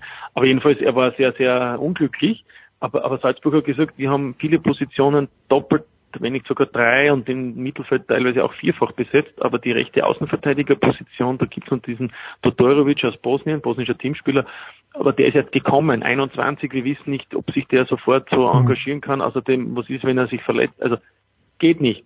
Im Jänner oder nächsten Juni wird's gehen. Nur hat halt auch Lapoli inzwischen reagieren müssen auf dieser Position. Ja. Dann wird es vielleicht ein anderer Club in, in Italien oder in Deutschland, denn da bin ich bei dir, seine größte Stärke ist ja seine Willenskraft, seine Einstellung und damit kann er natürlich schon auch äh, einiges erreichen. Also ich bin davon überzeugt, dass er in einem Jahr, heute in einem Jahr mit Sicherheit nicht in Salzburg spielt. Ja, also er kann rennen, er ist wie sein Vater ist. Also sein Vater ja. konnte auch nicht wahnsinnig gut kicken, aber du weißt halt, auf der rechten Seite ist der alte Leo, oder war der Leo auf der linken Seite? Ich kann mich gar nicht erinnern. Nein, nein, nein, nein, aber auch auf der rechten. Auch auf der rechten Seite. Ja, der alte, ja, der alte Leo Leine ist die rechte Seite rauf und runter gerannt. Und der alte Otto Baric hat ihm gesagt, ja, spielst du Ball in Mitte, da ist, da ist Stürmer, schießt du, irgendwie sowas, wird ihm gesagt haben. Ganz einfach. Und äh, da ist er sogar ein bisschen besser technisch. Und wenn ich sehe, dass Conny Leimer gewissermaßen Fuß gefasst hat, dann denke ich mir auch, was ist da los? Na gut, Martin, Abschließer noch, du hast angesprochen, die äh, Nations League, ist das in irgendeiner Art und Weise wichtig in, in der österreichischen Sportlandschaft oder nimmt das eh keiner ernst, das Spiel gegen Nordirland am Freitag? Ich bin nämlich in Österreich. Ich überlege mal kurz, ob mir das nicht anschauen soll. Also vom Fernseher. Ja, ab, in, ab ins Hauptstadion. Nein, also das heißt wichtig. Also für den Teamchef ist es wichtig. Bei Franco Foda hat jetzt ein halbes Jahr nur Testspiele gehabt. Der Hype ist gestiegen, weil er natürlich auch ganz gute Ergebnisse gehabt hat. Auch gegen den Weltmeister hat er noch Anfang Juni gewonnen. aber, ähm, aber aber man muss natürlich auch festhalten, dass es nach dieser Niederlage in Bosnien jetzt eigentlich nur Hop oder Drop gibt. Ne? Die Nations League mit drei Teams in der Gruppe B, also wo im Österreich sich befindet, in der zweithöchsten, im zweithöchsten Niveau, ähm, Division B, glaube ich, heißt das korrekt. Ähm, da muss man sagen, das heißt, Heimspiel Nordirland muss gewonnen werden und dann natürlich auch, nachdem Bosnien schon sechs Punkte hat, auch äh, das Heimspiel gegen Bosnien und das Auswärtsspiel in Nordirland will man am Ende Erster sein will man dadurch aufsteigen in die Division A. Das würde ja bedeuten, dass man dann in zwei Jahren unter Umständen vielleicht gegen Deutschland oder Frankreich oder eben England oder Italien spielt, also gegen die Top-Teams, wo natürlich auch für den österreichischen Fußballfan interessant ist. Und zum anderen würde es ja bedeuten, dass man eine weitere Möglichkeit hat, neben der klassischen Qualifikation mhm. für die Euro im nächsten Jahr, dass man dann Anfang 2020, wo sich ja nur die Gruppensieger dann noch ein Ticket ausspielen auf dieser Ebene, auch noch sozusagen eine Zusatzoption, einen Joker hätte, falls es in der kommenden Jahr nicht gelingen sollte. Also es ist schon sportlich ein, aus mehrerer äh, Hinsicht ein wichtiges Spiel und es ist auch keine einfache Aufgabe. Es äh, hat jetzt ja der Alaba verletzungsbedingt abgesagt. Äh, jetzt ist auch noch Grilic ausgefallen. Ähm, ja, nachberufen wurden eben Höber von Ajax und äh, der von dir angesprochene Leimer. Die fahren jetzt wiederum dem U21-Team, das auch Qualifikation spielt, äh, im Kampf um ein Ticket für die Euro nächstes Jahr in Italien. Also da sieht man schon, da wird nicht Rücksicht genommen, sondern äh, logischerweise wird darauf geschaut, dass die Besten am Freitag fit sind. Und dann ist nächste Woche noch ein Testspiel gegen Dänemark. Äh, da wird dann, werden dann die spielen, die eben am Freitag nicht zum Zug kommen. Tja, ich hoffe auf Xaver Schlager, mittlerweile in Österreich fast mein Lieblingsspieler. Danke dir. Martin, wir machen eine kurze Pause. Big Show 377. Äh, vielleicht schauen wir es wirklich an am Freitagabend. Wer weiß.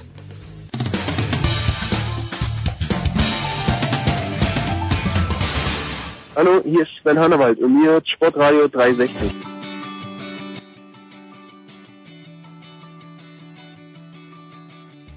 Auf geht's, weiter geht's in der Big Show 377. Wir machen weiter mit Motorsport und kümmern uns um zwei Dinge, nämlich natürlich das DTM-Finale am Wochenende in Hockenheim, aber davor um die Formel 1 und das machen wir mit Stefan und Stefan. Das ist fantastisch. Der eine sitzt in Tübingen, das ist The Voice. Grüß dich, Stefan. Wenn du sagst Stefan und Stefan, dann erinnert mich es irgendeine an eine norddeutsche äh, Gruppe, die äh, Volkslieder singt. Also mhm. ganz so, glaube ich, sehen Stefan Ehl und ich uns nicht. Aber trotzdem herzlich willkommen. Die Wildecker Herzbuben werden eben voll, vollständig gemacht, möchte ich sagen, von Stefan Eden. Servus Stefan. Hallo in die Runde. hat, äh, ich fange mit dir an, The Voice, hat äh, Sebastian Vettel jetzt den höchsten Grad der Demütigung erreicht, nämlich indem Lewis Hamilton ihn, ihn schon verteidigen muss nach außen hin. Aber wird von Lewis Hamilton getröstet. Sebastian, äh, alles richtig gemacht und alles halb so schlimm. Ist das das Höchstmaß, was äh, an Erniedrigung dir passieren kann als Rennfahrer? Mm, nicht unbedingt, aber ich glaube natürlich diese Peinlichkeitsserie, die wir jetzt haben, äh, seit Saisonhalbzeit in der zweiten Saisonhälfte vergleichbar dem, was Ferrari im letzten Jahr 2017 in der Formel 1 gezeigt hat, dass man nämlich über die eigenen Füße dauernd stolpert. Ähm, das ist in diesem Jahr leider tatsächlich so.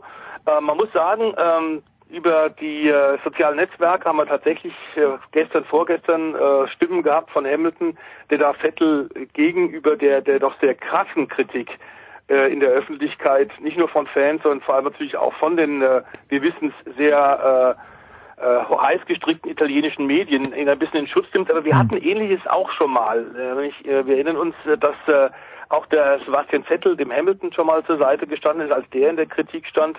Da muss man sagen, aktuell gibt es für Mercedes und Hamilton eigentlich nichts Negatives zu sagen. Die machen einen sensationellen Job und vor allem Lewis Hamilton ist einer fantastischen Form. Ähm, ich würde ganz gern Stefan Ehlen da hören, aber ich kann mich nicht erinnern, dass äh, Lewis Hamilton auf diesem Niveau über so viele Wochen und Monaten tatsächlich gefahren ist. Wenn er zum fünften Mal Weltmeister wird und es vorzeitig möglicherweise in zwei Wochen in den USA in Austin schon eintüten kann, dann hat er es absolut verdient. Allerdings klar ist, es wurde erleichtert durch viele, viele große Stockfehler von Ferrari und Sebastian Vettel. Der angesprochene Stefan Ehlen, bitte. Das Lustige an der ganzen Geschichte ist ja immer, ähm, Motorsport ist ja auch Ergebnissport und am Jahresende wird stehen, Lewis Hamilton wird überlegen Weltmeister. Und ähm, also davon gehe ich aus, weil alles andere wäre ein Wunder, ähm, wenn Sebastian Vettel das noch aufholen würde. So einen Rückstand hat noch nie jemand in der WM wettgemacht, selbst dann Sebastian Vettel nicht. Ähm, das ist das Problem an der ganzen Geschichte. Äh, die erste Saisonhälfte gibt nicht das wieder, was wir jetzt gerade aktuell sehen. Also die erste Saisonhälfte, da war Ferrari auf Augenhöhe, Ferrari war vielleicht sogar zwischendurch mal einfach das führende Team. Ähm, und jetzt entsteht der Eindruck, äh, Mercedes gewinnt gegen dieses offensichtlich führende Team, weil sie irgendwas besser machen und weil mhm. Ferrari sich selber, sich selber ins Stolpern bringt gewissermaßen. Und ich glaube, das ist tatsächlich nicht der Fall. Der Sebastian Vettel hat auch äh, diese Woche und vergangene Woche immer wieder betont, naja, Mercedes hat da ein bisschen die clevere PR gemacht und gesagt, naja, wir sind ja gar nicht mehr die Spitze, sondern Ferrari ist das beste Team. Ähm, und deswegen kann Mercedes jetzt diesen WM-Titel, so den Eintritt sehr wahrscheinlich, äh, auch so verkaufen nach dem Motto, ja, so wir waren ja gar nicht dominant, äh, wir haben jetzt uns gegen die größten Gegner überhaupt und zur Wehr gesetzt und äh, besser geworden und alles. Ähm, also man kann da jetzt quasi aus diesem x-ten WM-Titel in Folge schon wieder neue Superlative ziehen. Ähm, und das wird vielleicht im Saisonverlauf nicht unbedingt gerecht. Also unterm Strich wird stehen bleiben, Ferrari wurde klar besiegt und ähm, es wird vielleicht auch stehen bleiben, dass Ferrari möglicherweise Mist gebaut hat. Und dabei ist es vielleicht auch einfach so, dass Mercedes so gut war wie eh und je und Ferrari einfach eigentlich alles auf die Reihe gekriegt hat, um dann letztendlich um den Titel zu fahren. Also es tut mir eigentlich ein bisschen leid um die gute Saison, beziehungsweise um die Saison, die wir bis zur Sommerpause hatten, weil danach ist es so krass gekippt, wie man sich eigentlich selten nur, nur denken hat und wie man es in der Vergangenheit kaum gesehen hat, glaube ich. Ähm, und der Hamilton, da gibt's nichts anderes zu sagen. Der fährt wirklich 1A, der macht genau das, was er tun muss. Und äh, Vettel und Ferrari, mein, die, die Geschichte in Suzuka, wenn es dann drum geht, in Q3, also beim, beim Shootout um die Pole Position, äh, wenn da der Regen zwei Minuten früher kommt, dann ist Ferrari auf Pole Position, dann ist der Vettel der Held. Und dann sind alle anderen die. Ja. Das ist natürlich auch immer der schmale Grad, den man da sehen muss zwischen äh, es geht vielleicht auf oder es geht nicht auf. Ich kann mich auch erinnern, ich glaube es war 2007 in Malaysia, als Ferrari mitten im Rennen mal auf Regenreifen gewechselt hatte, weil die Regenvorhersage aus dem Team gesagt hatte, passt auf, in zwei Minuten regnet's. Natürlich kam der Regen nicht und wir standen da wie die Idioten. Aber das ist halt der Punkt. Ähm, ein bisschen ein Risiko musst du einfach eingehen. Und Entschuldigung, wenn, wenn Ferrari jetzt kein Risiko eingeht, ja wann denn dann bitte? Die WM ist ohnehin verloren, das war sie auch vor Suzuka schon. Und äh, dann kann man auch mal was probieren. Und im Prinzip ist es dann nicht verwerflich. Dass das Jahr jetzt für die Tonne ist, ist aus Ferrari Sicht bedauerlich, weil die hatten wirklich ein innovatives Auto, die hatten wirklich echt gute Szenen drin. Aber letztendlich, äh, ja, Ergebnis Sport und da haben sie zu wenig geliefert. Der Voice. Ja, also es, um das vielleicht auch vielleicht noch was anzuschließen, es ist in der Tat natürlich äh, aus Ferrari-Sicht ziemlich inakzeptabel, was für doofe Fehler da passiert sind. Aber es ist, wie der äh, Stefan Ehlen so treffend sagt, Jungvater Ehlen, äh, ein schmaler Grad zwischen Idiot sein und Held sein. Was ich nicht ganz verstanden habe bei dieser unsicheren Wetterlage im Qualifying am Samstag in Suzuka, warum er dann nicht die äh, Möglichkeiten splittet. Also dann einen Reken vielleicht als Fährtenleser mit Intermediate rausschickt und den Vettel äh, tatsächlich auf dieselben Reifen setzt wie Lewis Hamilton, weil dann hätte Vettel auch nichts verloren. Ähm, also äh, ganz sicher ist, dass da eine große Verunsicherung zu spüren ist äh, bei Ferrari. Das hängt nicht nur mit dem äh, missglückten Überholmanöver von Vettel an äh, Max Verstappen zusammen. Man mit Max Verstappen zusammenstoßen kann man.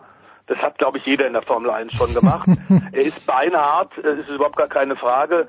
Ähm, und äh, er musste es probieren. Der Vettel, es gibt da zwar natürlich jetzt auch von den unterschiedlichen Berichterstattern, äh, David Coulthard und Co., Jacques Villeneuve, der sich ja immer meldet, der Ex-Weltmeister, äh, von Mika Häkkinen unterschiedliche Meinung. Ich glaube auch, um Mercedes nicht vorne wegfahren zu lassen, musste er versuchen, er war zu dem Zeitpunkt schneller an Verstappen so schnell wie möglich vorbeizugehen. Äh, ob der jetzt noch eine 5 Sekunden Strafe bekommt oder nicht, das hat ein Rennfahrer in dieser Situation nicht im Hinterkopf. Also die Lücke war da, er ist reingegangen, es ging halt sich nicht aus, aber ähm, wie Stefan gerade gesagt hat, er musste es probieren, die waren unter Druck und dass sie unter Druck waren mit einem Auto, das vielleicht sogar in der ersten Saisonhälfte Mercedes nicht nur gleichwertig, sondern zum ersten Mal überlegen war, ähm, hängt aber damit zusammen, glaube ich, und da ist auch viel in den letzten Tagen geschrieben, diskutiert worden, dass der italienische Patient, nämlich Ferrari, in der Krise, dass das auch eine Menge Gründe hat mit Politik, mit Sportpolitik. Und zwar Politik innerhalb des Teams. Da scheint es zwei Fraktionen zu geben, die stark gegeneinander kämpfen. Ähm, und das hilft momentan dem Sebastian Vettel überhaupt nicht. Ähm, da müsste eine ordnende Hand sein. Wir erinnern uns auch, äh, Michael Schumacher hat ein paar Jahre gebraucht, bis die großen Emotionen der Italiener ähm, zumindest dann in der Führungsstab von Ferrari ein bisschen geglättet wurden. Da hat man den Jean Todt geholt, einen Franzose, hat man den Ross Braun geholt, einen Engländer, die da mit ruhiger Hand dann reagiert haben, die Leute eingeteilt haben, geführt haben und das scheint jetzt ein bisschen verloren gegangen zu sein. Ähm, aber eins ist ganz klar, das war äh, diese Niederlage in Suzuka eine Demütigung und Ferrari hat eine Menge Trümmerarbeit äh, jetzt vor sich und muss da fürs nächste Jahr sich äh, deutlich besser aufstellen. So, Stefan, und jetzt, jetzt ist es soweit, jetzt kommt neben Spa die Rennstrecke, die ich eigentlich am schönsten zum Zuschauen finde, Austin, und es geht um, natürlich geht es noch ein bisschen was, aber machen wir uns nichts vor, Lewis Hamilton wird Weltmeister werden. Worauf müssen wir denn schauen? Es ist zwar erst in zehn Tagen der Grand Prix, aber trotzdem, äh, woraus ziehst du denn die Motivation? Ich weiß, du bekommst dafür dein Gehalt bezahlt, dass du dich dafür begeisterst, aber wofür, wofür, worauf können wir, wofür, worüber können wir uns begeistern? Ist das vielleicht eine Strecke, wo der Verstappen was reißen kann? Äh, grundsätzlich ja, weil es hat äh, tatsächlich viele Kurven. Das ist jetzt nicht so eine, die auf nur Vollgas ausgelegt ist, auch wenn es eine sehr lange Gerade gibt, wie auf jedem modernen Kurs inzwischen ja. Ähm, das ist ja eine Grundcharakteristik der modernen Kurse in der Formel 1, dass du überall eine Überholgerade brauchst. Ähm, ich glaube aber eher, die große Spannung liegt eigentlich darin, ja, macht der Hamilton halt den Sack zu oder kann der mhm. Vettel noch irgendwie den Hamilton ein bisschen piesacken und halt die ganze Chance um eine Woche verschieben zum Beispiel. Ähm, aber dass es in Amerika passiert, entweder in den USA oder in Mexiko, ich glaube, das ist recht offensichtlich. Und äh, das gibt einfach die Punktesituation her. Also man muss sich mal vor Augen führen, schon vor Suzuka war es so, Sebastian Vettel hätte jedes Rennen gewinnen müssen und Lewis Hamilton hätte nur jedes Rennen als Dritter beenden können.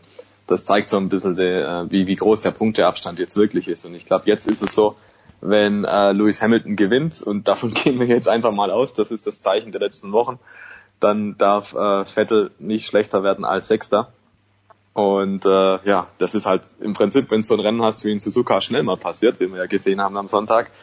Ich glaube jetzt das große Thema wird sein, der Vettel muss irgendwie halt WM Platz 2 über die Bühne kriegen und darf halt nicht noch hinter den Bottas zurückfallen, weil sonst wäre eigentlich der GAU eingetreten, dass äh, beide Mercedes-Fahrer auf 1 und 2 einlaufen im Ziel und der Bottas hatte keine sehr besonders gute Saison, das muss man sagen. Wenn der es also irgendwie schaffen würde, vor dem Vettel zu kommen, äh, dann wäre es extrem bitter, glaube ich. Und äh, dementsprechend gilt es für Ferrari also erstmal den zweiten Platz für den Vettel einzusichern.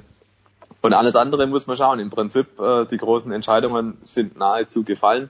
Ähm, worauf ich mich noch freue, was sehr interessant wird, ist das Duell dahinter. Und zwar, wenn man mal die großen drei Teams außen vor lässt, ist es tatsächlich eine sehr attraktive Konstellation im Mittelfeld. Nämlich haben wir aktuell äh, Renault auf Platz 4 liegen und die Kiste geht überhaupt nicht mehr. Nico Hülkenberg hm. schimpft und sagt, wir haben im Prinzip seit zehn Rennen kein Update mehr gehabt. Ja. Wir hatten da immer nur Bits and Pieces, also ganz, ganz kleine Kleinigkeiten und selbst die haben nicht funktioniert.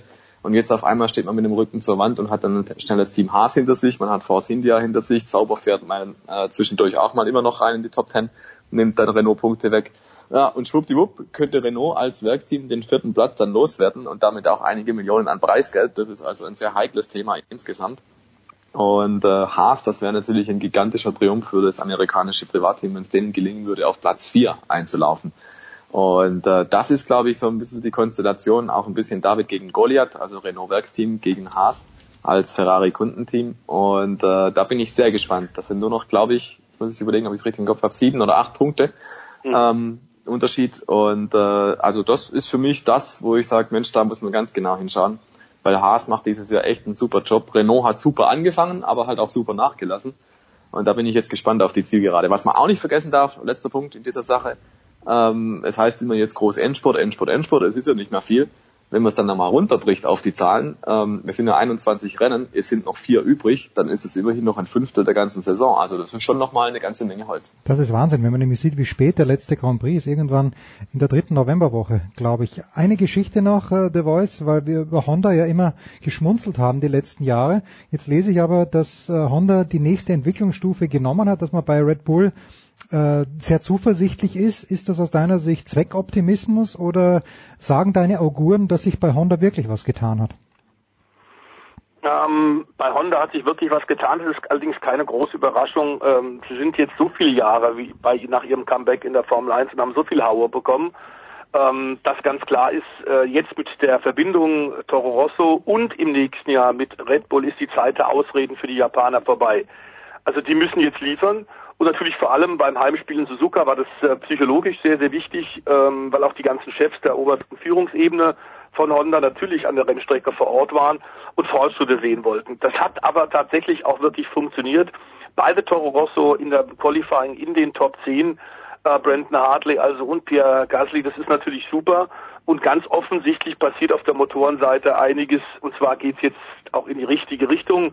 Teile gefertigt und weiterentwickelt. Äh, das ist natürlich bei jedem Motorenhersteller in der Formel 1 von Wochenende zu Wochenende so. Aber sie haben, glaube ich, äh, die Honda-Leute tatsächlich diese Hybridformel, die wir seit vier Jahren in der Formel 1 haben, von ihrer Komplexität her äh, deutlich unterschätzt und sind mit stolz geschwellter Brust aus Fernost nach hm. Europa gekommen, haben gesagt, wir machen jetzt Formel 1 und sind da erstmal ordentlich und zwar satt auf die Nase gefallen. Es geht aber eindeutig voran. Die Startplätze von Hartley und Gasly waren toll. Sie mussten dann wieder ein bisschen zurückrüsten, äh, ähm, was die Motorenleistung angeht fürs Rennen, weil es natürlich immer eine Balance für einen äh, Motorenhersteller Leistung, aber eben auch Zuverlässigkeit. Und nachdem sie von Red Bull ja regelmäßig paar auf die Nuss kriegen, auch jetzt wieder in Japan gab es Kritik äh, an der äh, mangelnden Leistungsausbeute bei Renault, es gab äh, bei Honda die Kritik von äh, Fernando Alonso, der das ja auch inzwischen zu einem regelmäßigen Spielchen treibt und sagt, also das reicht mir alles nicht. Ich habe echt keinen Bock mehr. Die Formel 1 steckt in großen Problemen, weil es zu wenig konkurrenzfähige Teams und zu wenig konkurrenzfähige Motorenhersteller gibt. Honda ist, glaube ich, auf einem guten Weg. Es wurde allerdings, glaube ich, auch wirklich Zeit. Tja, und an Kohle mangelt's ja nicht. All das war's mit der Formel 1. Wir, nächste Woche werden wir sicherlich noch ein bisschen genauer auf Austin schauen. Wie gesagt, eine Strecke, auf die ich mich immer freue und sei es nur, weil es dort ein bisschen bergauf, bergab geht. Kurze Pause und am Wochenende aber geht's an der DTM rund, nämlich am Hockenheimring, dem zweiten Heim, möchte ich sagen, von Stefan de Vois Heinrich.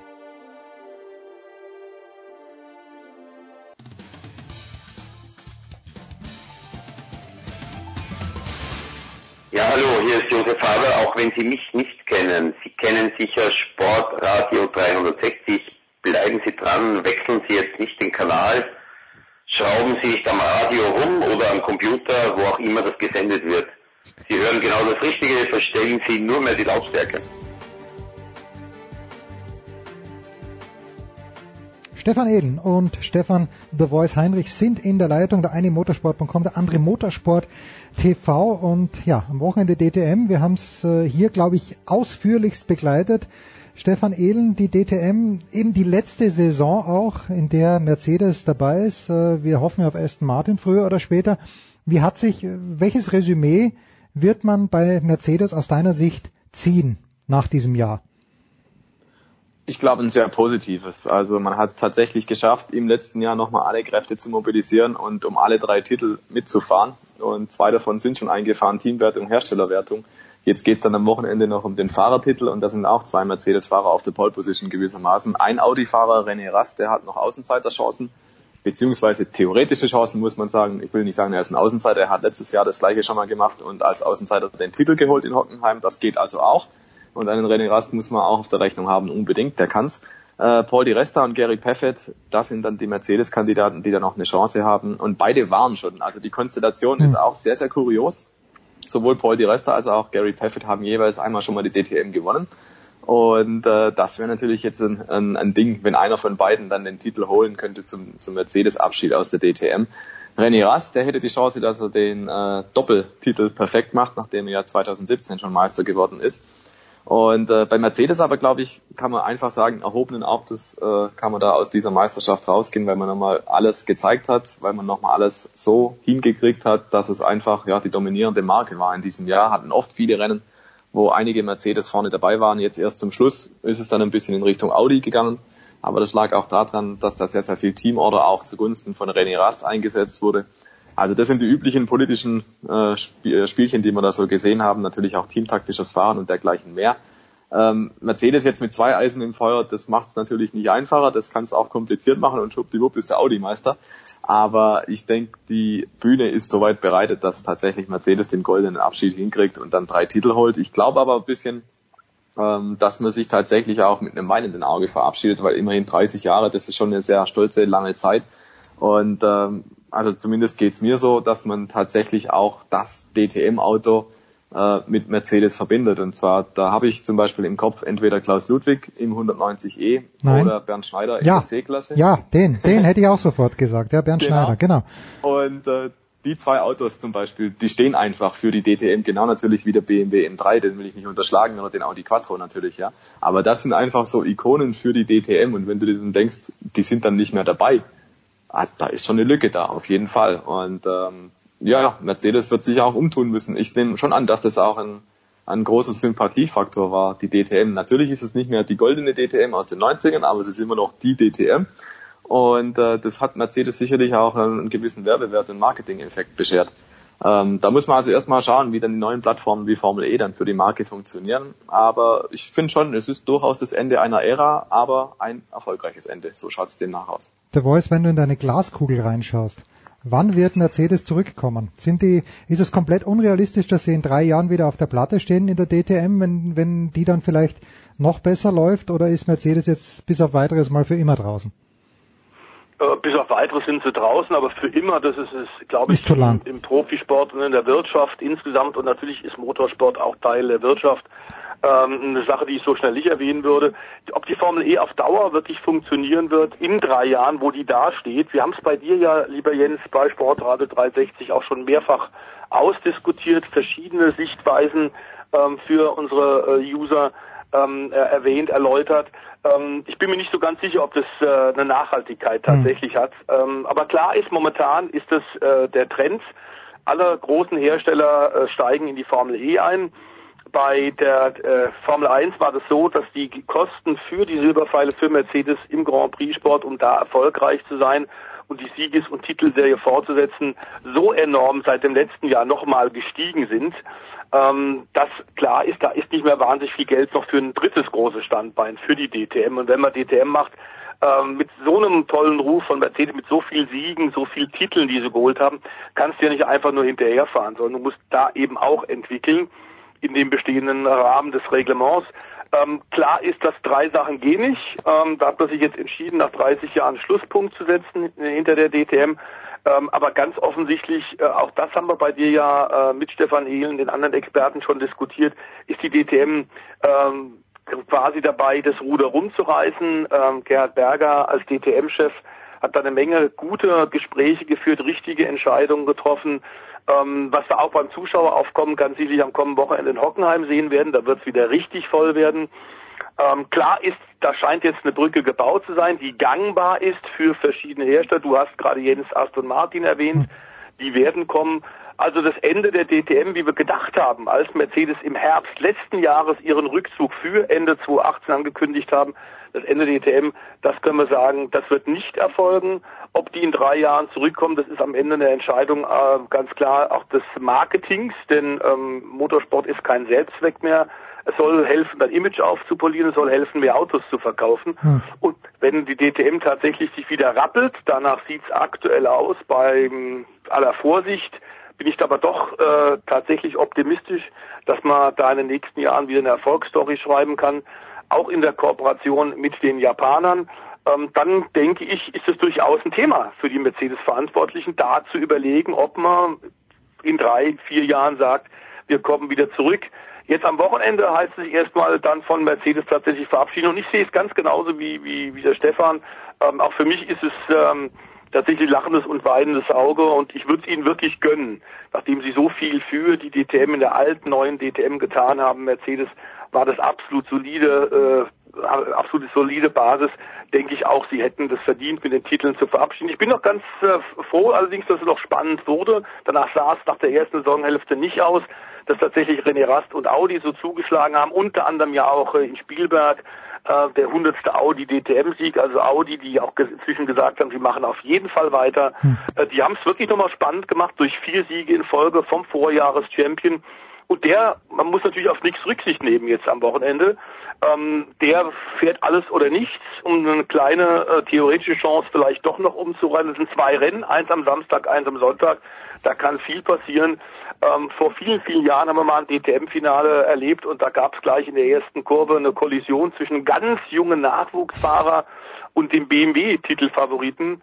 Ähm, das war Johnny Cecotto damals, der Motorradweltmeister, der ja auch im Automobilbereich ja. sehr erfolgreich war, Speerspitze von BMW. Und dieser junge Mann, der sich da verbremst hat, war ein später bekannter Rennfahrer namens Michael Schumacher, der in der ersten Kurve gleich mal bei seinem DTM-Debüt den BMW-Titelfavoriten rausgerissen hat. Also da ist alles möglich. Johnny Cecotto war immer so ein Name, den fand ich so toll. Ich wusste nicht, wie der, doch der hat Schneckerl gehabt. Hat er nicht so äh, Locken gehabt? War Johnny Cecotto nicht ein Lockenkopf oder verwechsel ich das jetzt? Ich weiß es nicht. Der Voice. Hat er, hat er so er hatte, er hatte tatsächlich Locken und ähm, war einer der wenigen wie John Surtees, der es wirklich geschafft hat, oder Mike Halewood wäre auch noch ein Beispiel, Mike the Bike Halewood, die es tatsächlich auf zwei Rädern zu großen Erfolgen gebracht haben und auch auf vier Rädern. Johnny ist auch sogar Formel 1 gefahren, äh, hatte ja. allerdings dann mal einen schweren Unfall gehabt und dann hat er sich auf Autos mit Dach, die seiner Meinung nach sicher waren, mehr konzentriert. So, Johnny Cicotto, großartig. Stefan Ehlen, jetzt haben wir das ganze Jahr über Gerhard Berger nur gelobt, aber es muss doch irgendwas geben, was, was, äh, wo man auch Kritik anbringen könnte. Oder ist Gerhard Berger absolut äh, der Teflonberger quasi, was Kritik angeht? Tatsächlich macht Gerhard Berger einen sehr guten Job. Also er hat da das geschafft, das Ruder rumzureißen bei der DTM von ähm, im Prinzip wir sind kurz vorm Aussterben bis hin zu ja, es gibt eine Zukunft, hm. wie auch immer die dann aussehen wird. Noch wissen wir da die, die richtigen Eckdaten nicht und Aston Martin, da fällt noch das Finale okay und es wird passieren. Aber grundsätzlich hat er das geschafft, tatsächlich die Meisterschaft neu aufzustellen. Ähm, wir hatten aber dann tatsächlich auch wieder so ein paar Momente, wo es dann wieder in alte Muster zurückgefallen ist. Da ist aber nicht notwendigerweise Gerhard Berger dafür verantwortlich, sondern das sind natürlich auch die Hersteller die treibenden Kräfte. Hm. Und da geht es zum Beispiel für mich um das Thema Teamorder, weil das Teamorder-Thema ist einfach ein sehr plakatives, das ist einfach ein sehr öffentlichkeitswirksames. Da kriegst du jedes Mal garantiert einen Shitstorm. Das war schon eine Krankheit der DTM, also der neuen DTM dann vor allem. Ähm, und das ist es jetzt auch wieder oder ist es geblieben. Ähm, da verscherzt man sich tatsächlich sehr, sehr viele Sympathien. Wir haben es in äh, Spielberg wieder gesehen. René Rast fährt wirklich gut, fährt wirklich ein super Rennen. Ähm, profitiert aber entscheidend davon, dass seine Teamkollegen halt da Platz machen. Und äh, wenn man dann hinterher halt versucht vorzugaukeln, nee, nee, das war keine Teamorder, das haben die Teamkollegen freiwillig gemacht, weil sie ja so gerne ihre Siege verschenken, ähm, dann muss man natürlich auch sagen, äh, dann kann man auch direkt an den Weihnachtsmann glauben. Ne? Ähm, das sind halt alles so Geschichten, wo man einfach sagen müsste, Mensch, lass den Audi-Fahrer Nico Müller halt gewinnen, dann wird der René Rast halt Zweiter, er hat damit trotzdem noch Titelchancen, aber es gibt wenigstens kein Gemauschle. Und dieses, äh, dieses Element, dass du weißt, hinter der DTM steht eigentlich immer Politik, es gibt größere Interessen, die da reinkommen und so, äh, das stößt den ganzen Fans einfach sauer auf. Und wenn du die Fans, die jahrelang DTM geschaut haben, so verprellst, wie das da immer wieder passiert, dann glaube ich, wirst du irgendwann die Situation haben, dass halt keiner mehr danach kräht und dass die Tribünen leer bleiben und so weiter und so fort. Dann beißt sich die Katze auch in den Schwanz. Und äh, dann hast du die Fans irgendwann mal verloren und die sagen dann auch, Mensch, selbst wenn Gerhard Berger das neu aufgestellt hat, selbst wenn Aston Martin dann da reinkommt, dann schaue ich es mir einfach nicht mehr an, weil ich hab's satt. Und natürlich ist Motorsport auch Teamsport, natürlich müssen die auch auf die Ergebnisse gucken, sie müssen sie auch vom Vorstand rechtfertigen oder so. Aber das Problem an der ganzen Geschichte ist, du musst es auch vor den Fans vertreten können. Und wenn du da halt hergehst und solche Geschichten immer treibst, mei, ähm, dann verliert sich halt auch schnell wieder das Tolle, was du da gesammelt hast. Also das ist so ein Kritikpunkt, den ich haben würde. Diese Teamorder, wenn man sie macht, dann vielleicht ein bisschen weniger offensichtlich als so. Und vielleicht sollte man da einfach gucken, dass man weniger Shitstorms produziert und mehr richtigen Sport zeigt. Lass die Fahrer einfach fahren. Der Beste soll gewinnen. Fertig aus. So. Und jetzt also am Wochenende in Hockenheim. Stefan de Vois, du sagst, die Hütte wird voll. Wie voll? Äh, jetzt müssen wir ein bisschen Werbung machen. Also wann soll man am besten hinfahren? Ab wann lohnt es sich? Und vor allen Dingen, wenn man denn jetzt die freie Wahl hätte, wo soll man sich hinsetzen in der DTM? Was gibt's sonst noch? Das Rahmenprogramm. Es ist viel geboten, überhaupt keine Frage, aber natürlich konzentriert sich am Ende alles auf die DTM und auf die Titelentscheidung, ist ganz klar. Ähm, Menge Mercedes-Fans werden ganz sicherlich kommen, die werden wie üblich auf der Mercedes-Arena sitzen. Ähm, aber ganz klar ist Motodrom Infield ist eigentlich immer spannend. Also Sachskurve, Nord- oder Südkurve ähm, gibt es durchaus noch Tickets, aber es ist, äh, wir werden zusammenrücken müssen am Wochenende. Schön, bin ich das hören wir gerne. Es wird äh, richtig voll werden, das ist ganz klar. Zumal ganz offenbar der Wettergott auch ein Einsehen hat und ganz offenbar noch ein güldener Oktober sich fortsetzt. Hier im, im Süden haben wir das ja ohnehin. Ähm, da profitieren wir alle von. Also es wird, äh, es lohnt sich in jedem Fall hinzugehen. Es ist äh, eine Menge geboten. Es wird auch sicherlich, äh, Mercedes wird entsprechend verabschiedet werden. ist überhaupt gar keine Frage. Und vor allem aber glaube ich in der Tat, dass da jetzt ähm, im Grunde alle Messer gewetzt sind und äh, niemand mehr was zu verlieren hat. Es geht jetzt auch um keine taktische Zurückhaltung mehr. Äh, die werden alle sich nochmal gut äh, verabschieden wollen. Die Weichen für die Zukunft sind gestellt. Auch das ist ein, wichtig und war in den letzten Jahren oft nicht so. Da hat man beim Saisonfinale immer so ein bisschen auch eine stark negative Stimmung äh, war da zu spüren bei den Protagonisten. Das ist jetzt ein bisschen anders. Äh, die Mercedes-Leute haben es natürlich aber auch deutlich gesagt, es ist ein Ende einer Ära und äh, da wird, man sicherlich bei, bei Ulrich Fritz, bei dem einen oder anderen Rennfahrer, auch Gary Paffett ist seit Urzeiten dabei, Paul Di Resta ähm, zwischendrin in der Formel 1, sein etwas missglückter Abstecher da, ist aber auch in die DTM zurückgekommen. Es sind also da durchaus eine Menge Fahrer, die da äh, über ein Jahrzehnt tatsächlich schon mitgemacht haben. Und ähm, für die wird es äh, sicherlich äh, bisschen, bisschen melancholisch werden. Äh, überhaupt keine Frage. Äh, es lohnt sich in jedem Fall. Ähm, wir wollen auch vielleicht ganz am Ende noch, bevor wir noch äh, uns verabschieden, kurz darauf hinweisen, dass wir Normspannung neben der DTM auch aktuell in der äh, Rallye-Weltmeisterschaft haben. Die wird relativ selten mal hier behandelt, aber Müssten wir öfter sind machen. dran und wollen da in der Tat auch kurz noch werben, denn es ist jetzt, es gab wieder einen Matchball ähm, für äh, Sebastian Ogier und der hat den genutzt in Wales. Schon wieder. Drei Tage Matsch in den walisischen Wäldern und es ging äh, um Zehntelsekunden. Die sind da hunderte Kilometer auf Wertungsprüfung, auf Sonderprüfung gefahren.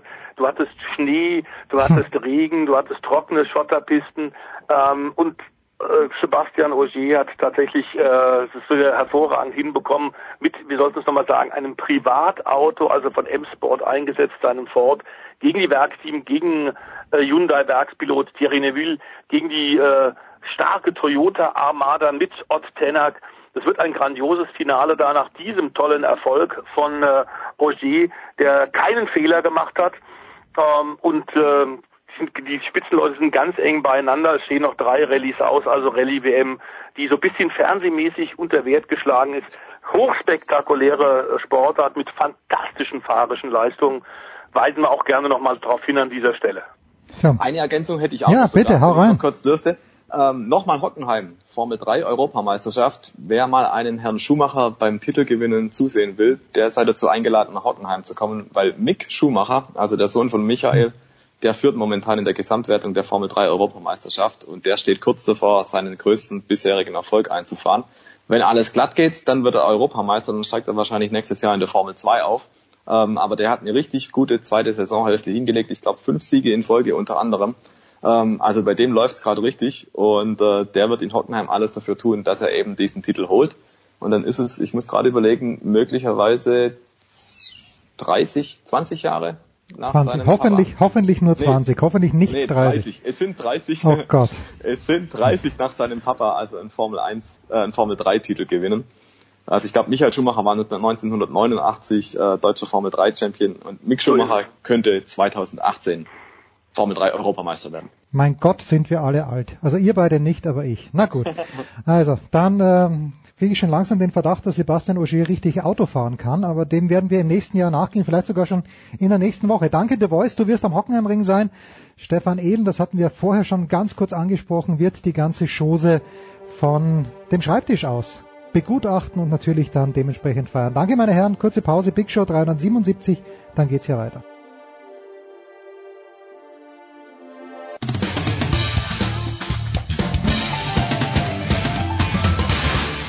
Hallo, hier ist Regina Heinrich und ihr hört Sportradio 360.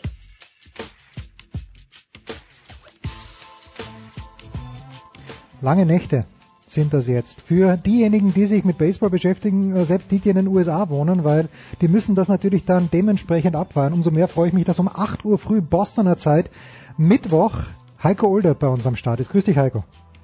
Hallo. Weil Heiko natürlich die Live-Übertragung, die ihm Axel Goldmann gleich via FaceTime von der Jahreshauptversammlung des, oder ist es die Mitgliederversammlung des FC überspielen wird. Axel Goldmann von Just Baseball. Grüß dich, Axel. Hallo in die Runde. Was ist es denn? Versammlung gleich Jahreshauptversammlung. Ah, okay. Ah, ist gleich Jahreshauptversammlung. Na gut, also an Heiko, du wirst Heiko den Live-Ticker dazu liefern. Selbstverständlich. Vom, vom Verein FC Köln.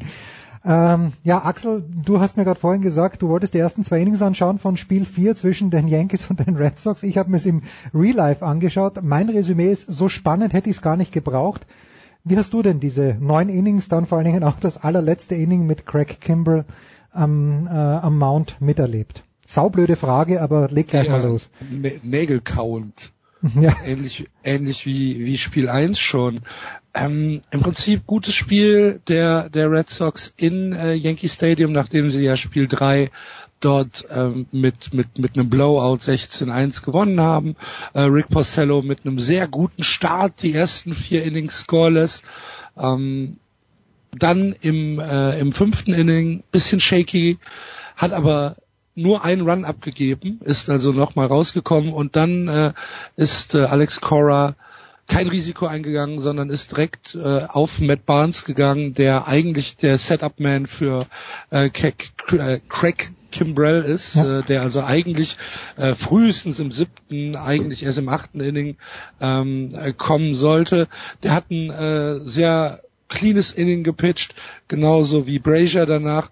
Und äh, was mich dann gewundert hat, der Setup-Man für Kimbrell war dann Chris Sale, genau, der ja eigentlich das Ace ist. Man hat also gesehen, Alex Cora wollte jetzt und hier die Serie zu Ende bringen und sagen, es gibt keine Diskussion, wir gehen jetzt ähm, für, für uns ist es genauso ein Win-or-Go-Home-Spiel wie für die äh, New York Yankees. Darum gehen wir jetzt in unser in unserer äh, in unserer Ace Rotation, holen Chris Sale, der macht es äh, ganz hervorragend mit nur 13 äh, Pitches kommt er kommt er aus dem Inning raus.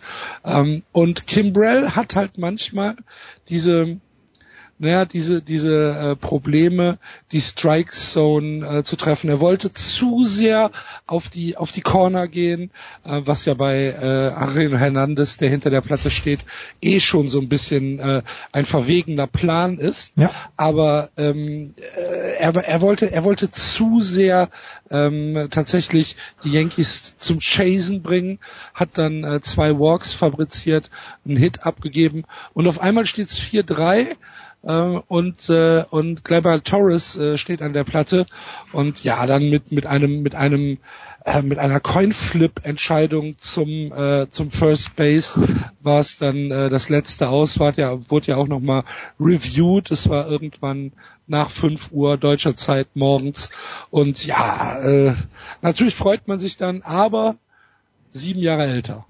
Aber es war doch trotzdem spann äh, noch ein spannendes, also nein, nein, du sagst um 5 Uhr morgens, es hätte ja auch locker 7 Uhr morgens sein können. Normalerweise gehen die Yankees Red Sox Spiele immer so an die 5 Stunden ran. Das war ja ein richtig schnelles Spiel gestern. Naja, Porcello, Porcello hatte irgendwie nach, nach vier Innings 28 äh, Pitches. Ja, und, und es hätte natürlich auch, finde ich, die, dieses Duell hätte spannender gar nicht enden können. Also die, wie der ähm, Pierce da ähm, den Ball von Nunes greift, ja. sich richtig lang machen muss und auch vorher die Situation. Gleiber Torres am Schlag, du weißt, ein Strike noch und du bist weiter als Red Sox-Fan und ein Home Run und äh, Geschichte bricht über dich ein und es ist gefühlt all wieder das, was bis 2004 immer war, dass die Red Sox in diesen wichtigen Spielen immer noch einen Weg finden zu verlieren. Also spannender als dieses neunte Inning, natürlich ne, jetzt ist Axel ja 150 geworden, gerade wie wir gehört haben. äh, hätte ihm gegönnt, dass er weiterhin wie 143 aussieht. Ähm, aber ähm, wenn es letztlich gut geht, ist alles schön und gut. Ähm, aber das war dieser, also ich war mir ziemlich sicher. Als Kimbrell kam, habe ich gedacht, okay, das Ding ist durch. Da war kein Herzrasen, nichts.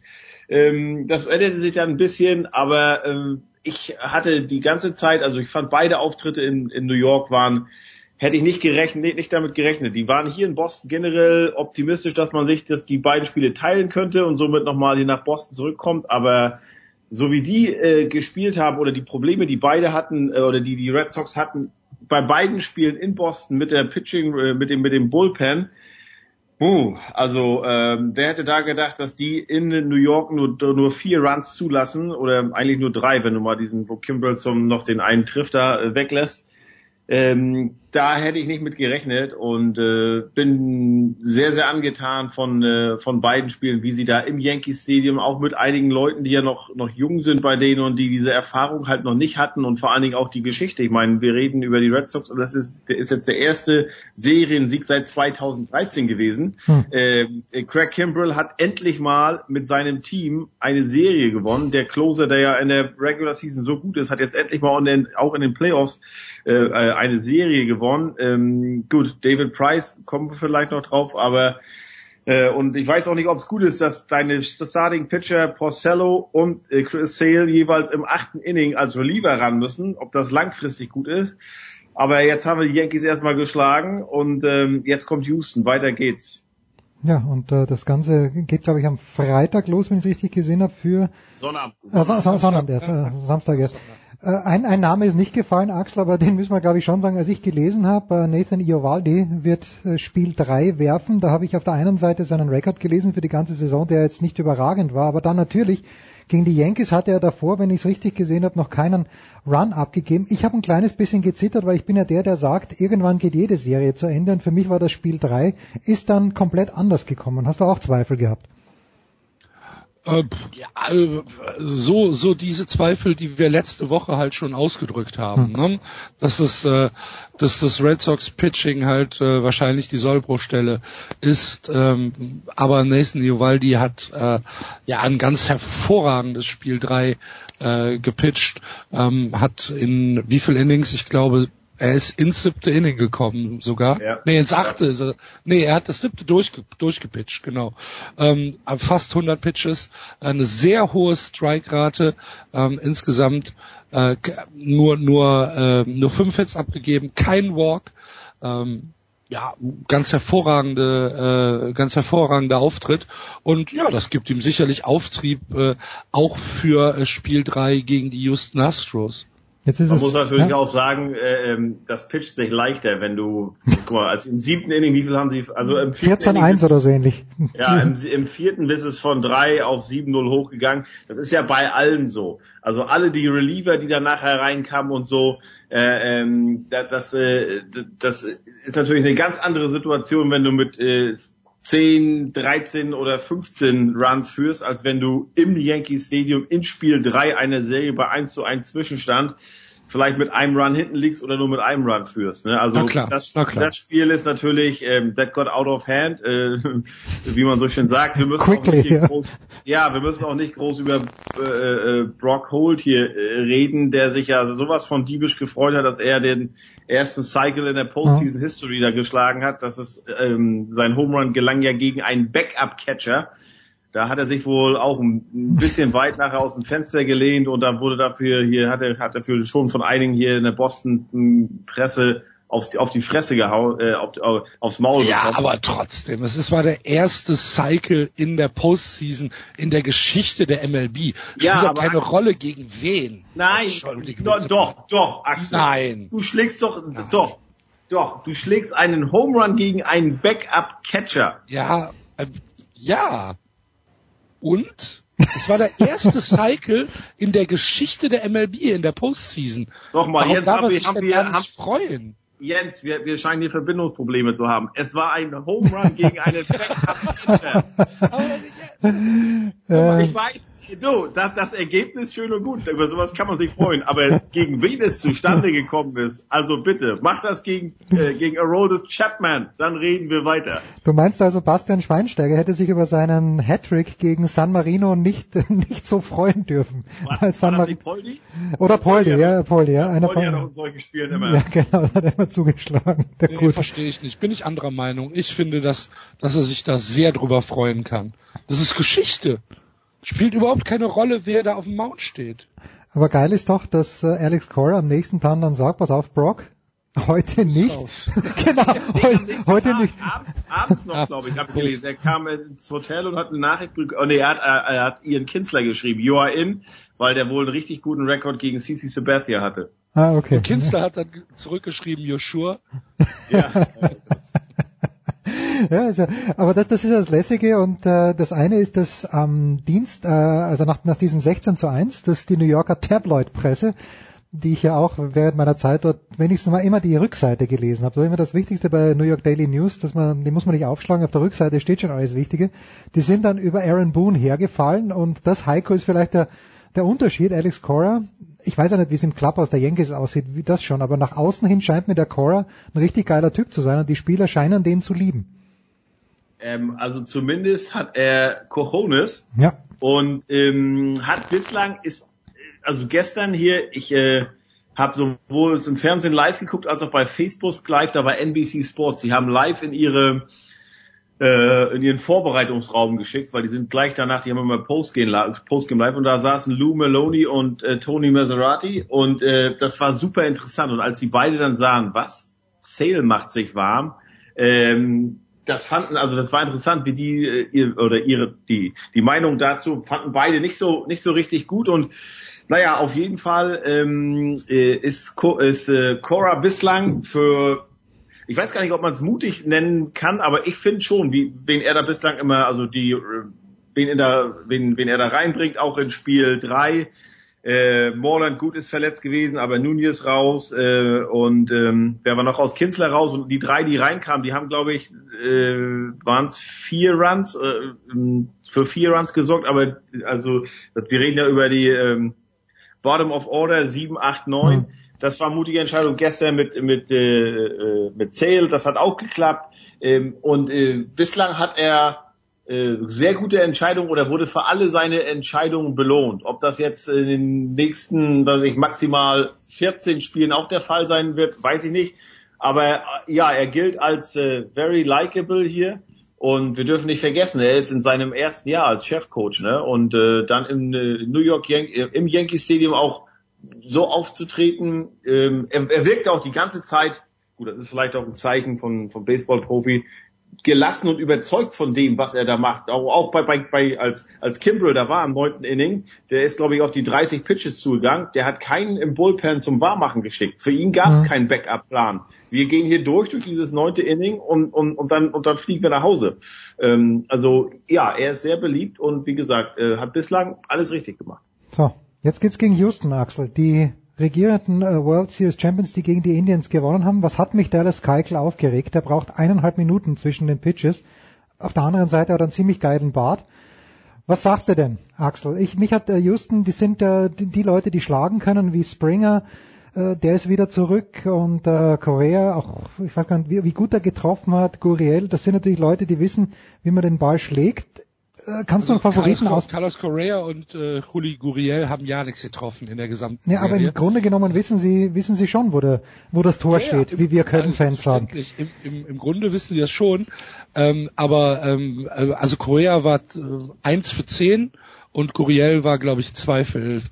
Ähm, aber die Serie war natürlich dennoch hochsouverän von den Houston Astros Findest angeführt. du? Naja, also Ja, ich, ich finde das Spiel in Cleveland, da waren sie so lange hinten und gut, dann haben sie halt ein gutes... Nein, es war hochsouverän. Es, für mich stand nie in Frage, dass die, dass die Astros äh, die Serie gewinnen. würden. Okay. stand nie in Frage. Ähm, egal, ob du jetzt, ähm, keine Ahnung, also Spiel 1 äh, war, war meines Erachtens schon ähm, ja eigentlich ähm, relativ relativ früh entschieden. Also es stand irgendwann Mitte viertes, fünftes Inning, stand es 4-0 für Houston und ähm, da war mir eigentlich schon recht klar, dass äh, die Indians gegen das Houston Pitching, das war ja Verlander, der der, der Ja. da gepitcht hat und dann ähm, hast du halt auf der Bank Presley, McCullers, äh, du hast äh, Osuna und ah, war mir schon eigentlich klar, dass da ähm, dieses dieses Pitching äh, dominieren wird gegen das Indians Hitting. Äh, das zweite Spiel war knapp, natürlich war es knapp. Du kannst auch immer in so einer Serie mal ein Spiel äh, verlieren. Das ist ja gar keine Frage. Ne? Dafür ist Baseball halt ein, ein Day-to-Day-Sport, äh, wo wo halt Spiele verlieren äh, kein ja kein Riesendrama ist. Darum gibt's halt Serien Hm. und keine äh, Playoff-Spiele im Vergleich zur NFL, sage ich jetzt mal, äh, sondern sondern man muss halt Serien gewinnen und über die Serie ähm, war Houston für mich klar dominant. Wenn man sich Spiel Spiel 2 anschaut ähm, mit mit ähm, äh, mit ähm, Wer hat gepitcht? Cole hat gepitcht. Cole, ja, Cole. Äh, ja, genau. Äh, mit, mit, mit sieben im Prinzip flawless Innings. Ähm, auch wenn Cleveland im dritten äh, in Führung geht, dann kommt halt, dann kommen halt einfach mal äh, zwei Innings, äh, wo, wo Houston scored und dann hat Cleveland nichts mehr hinzuzusetzen. Und Spiel drei war ja im Prinzip am Ende ein Blowout. Ähm, wenn, wenn, auch wenn das Boxscore natürlich äh, sagt, dass es lange eng war und Cleveland bis ins äh, siebte Inning 2-1 geführt hat. Am Ende äh, entscheidet dann halt sowas wie ein konstantes Pitching und wenn dann äh, wenn dann äh, Allen und Hand äh, Cleveland äh, beziehungsweise Houston nicht auskriegt, dann ist es halt so und sie nutzen ihre Chance. Und wenn man sich das Astros Batting anguckt, angeführt von Alex Bregman, Marvin Gonzalez, Tyler White, die alle ähm, eine unfassbar gute Serie haben. Auch George Springer, der 6 für 14 gegangen ist. George Reddick 4 für 10. Ähm, das sind äh, ja, das, das, das äh, kannst du nicht kompensieren. Die Mannschaft ist äh, zu stark für die Cleveland Indians und ja, ich ich, ich finde, dass es eine sehr, sehr würdige äh, Oh ja. ALCS ist zwischen den äh, Houston Astros und den Boston Red Sox. Die Teams mit den besten Records nach der Regular Season spielen dann am Ende um den Titel und also ich, ich, ich glaube, ich glaube, dass es sehr, sehr, sehr, sehr spannend wird. Ich glaube nicht an Sweep, ähm, ich glaube auch nicht an 4-1, sondern ich glaube, dass es mindestens, Mindestens sechs Spiele? vier- ja, mindestens sechs Spiele. Ja, aber Ja, aber wann, äh, Axel, was machen wir mit Price? Wann ich wollte gerade sagen, ich wollte gerade sagen, David Price Game One oder Game Two, weil David gegen, Price- gegen David Verlander. ist doch Yankee, der ist doch raus. nur, nur weil, Ah, der nur, hat gedauert. nur, nur, nur, nur weil die ihn so beklatscht haben, meinst du? Weil, Der hat gedauert. war, es, es, es ist doch da, äh, eine der erfolgreichsten Yankees, da, da war ein Tweet, ne? Irgendeiner Ja, hat ja, mir das gibt's geschrieben. Ja. Nee, aber also hier haben sie gesagt, den musst du auf zwei lassen. Auf, auf drei, auf drei kannst du ihn nicht bringen, weil dann wäre in, in, in einem eventuellen Spiel sie, sieben dran. Und möchtest du das haben? Genau. Also, nee, ich würde es auch so lassen. Ich würde ähm, äh, Sale auf auf eins, Price auf zwei, Eovaldi auf drei, äh, Porcello auf vier, beziehungsweise Porcello in einem Opener-Game vielleicht. Äh, mal schauen. Und äh, ja, dann äh, dann äh, Day-to-Day gucken. Das ist auf jeden Fall, das ist unheimlich spannend. Also ich habe echt seit langem nicht mehr so viel Baseball geschaut jetzt wie in dieser Postseason. Ein kurzes Wort noch. Äh, vielleicht, äh, Axel, du, verfolgst ja wahrscheinlich auch die National League. Äh, Heiko liegt das ein kleines bisschen ferner in Boston naturgemäß. Da haben wir jetzt die Brewers, die keine Probleme hatten gegen die Rockies und die äh, Dodgers, die in einem Spiel kleine Probleme hatten durch einen Home Run eines dieser jungen Atlanta Braves. Aber ich lese, dass gerade in der Offensive die Dodgers so deep sind, dass sie Favorit sind gegen die Brewers. Siehst du das auch so? Ja, sehe ich auch so. Ähm, ich denke, dass die, dass die Dodgers wirklich das äh, Team to beat sind in der in der National League, auch wenn die äh, Brewers einen äh, einen sehr sehr starken Eindruck hinterlassen haben in der äh, NLDS gegen Colorado. Das war ähnlich souverän wie Houston gegen Cleveland. Mhm. Also ich hatte da auch nie äh, na- nach dem ersten Spiel, nach dem ersten Spiel nie wirklich den Eindruck, äh, dass dass Colorado noch mal in die Serie zurückkommen kon konnte, ähm, hat man dann ja auch in Spiel 3 gesehen, was mit 6 zu 0 sehr, sehr souverän gewonnen worden ist. Dennoch ist der Kader der Dodgers in meinen Augen ähm, ja wirklich, wirklich deep. Wenn man ähm, wenn man sich anschaut, äh, David Freeze, Brian Dozier, Justin Turner, äh, Hassil Puig, Chris Taylor, ähm, Jock Peterson, ähm, Manny Machado zum Beispiel hat in, jetzt in der in der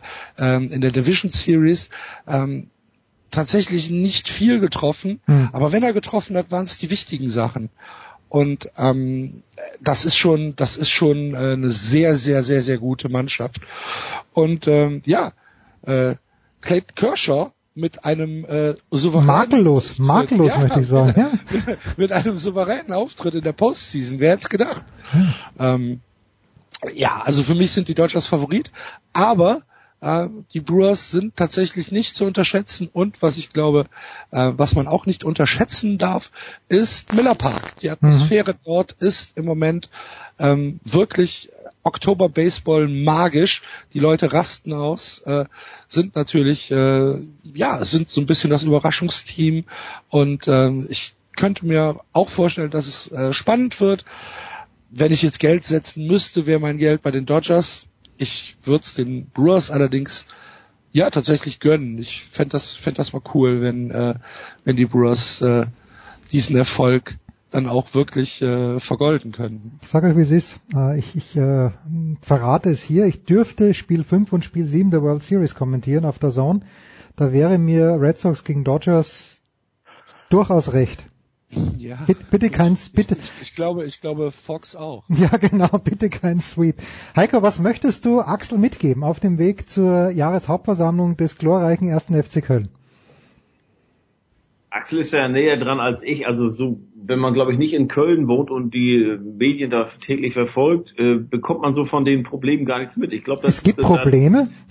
Ja, da, da, da raucht es mächtig, ne, Axel. Also äh, ich glaube, viele viele Schichten der Fans sind unzufrieden mit dem Vorstand. Das fing ja wohl vergangenes Jahr schon an, äh, wie alles da gehandhabt wurde und äh, das doch ziemlich trotz des Abstiegs, des ja, wie ich fand, zwar lange Zeit absehbaren, aber vor Saisonbeginn nie für möglich gehaltenen Abstieg, da, da alles sehr, sehr rosig geredet wurde.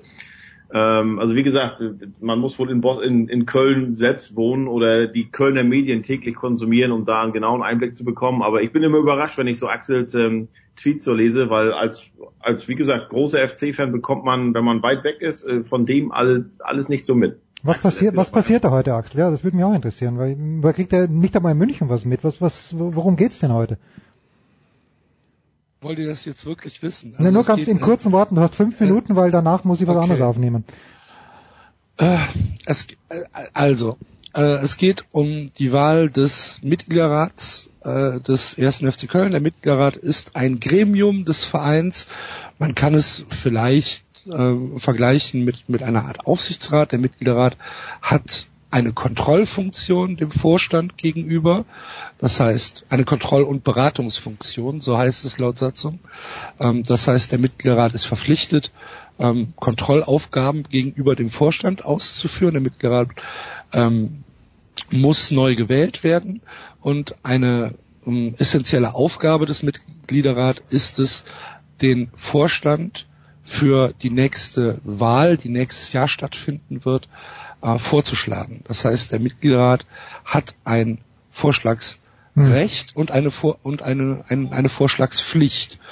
Ähm, darum ist die Zusammensetzung des Mitgliederrates essentiell für einen ähm, ja für einen für eine Vorstandswahl, die dann im nächsten Jahr stattfindet. Und der Vorstand ähm, ist nicht unumstritten in Köln. Es äh, gibt Stimmen, die ihm ja, Sonnenkönigtum und Gutsherrenart äh, unterstellen. Und das in Köln. Äh, ich bin völlig geplättet. Ja. Und ähm, darum gibt's halt äh, ja eine Opposition innerhalb des Vereins. Es gibt eine Opposition auch innerhalb ähm, der, der, der Mitglieder, der Fans. Und ähm, ja, das ist äh, das zentrale Thema des, äh, des Abends. Dazu gibt's halt ein paar ähm, Anträge zu Satzungsänderungen, ähm, die auch kontrovers diskutiert werden. Und ähm, die Stimmung ist halt sehr vergiftet.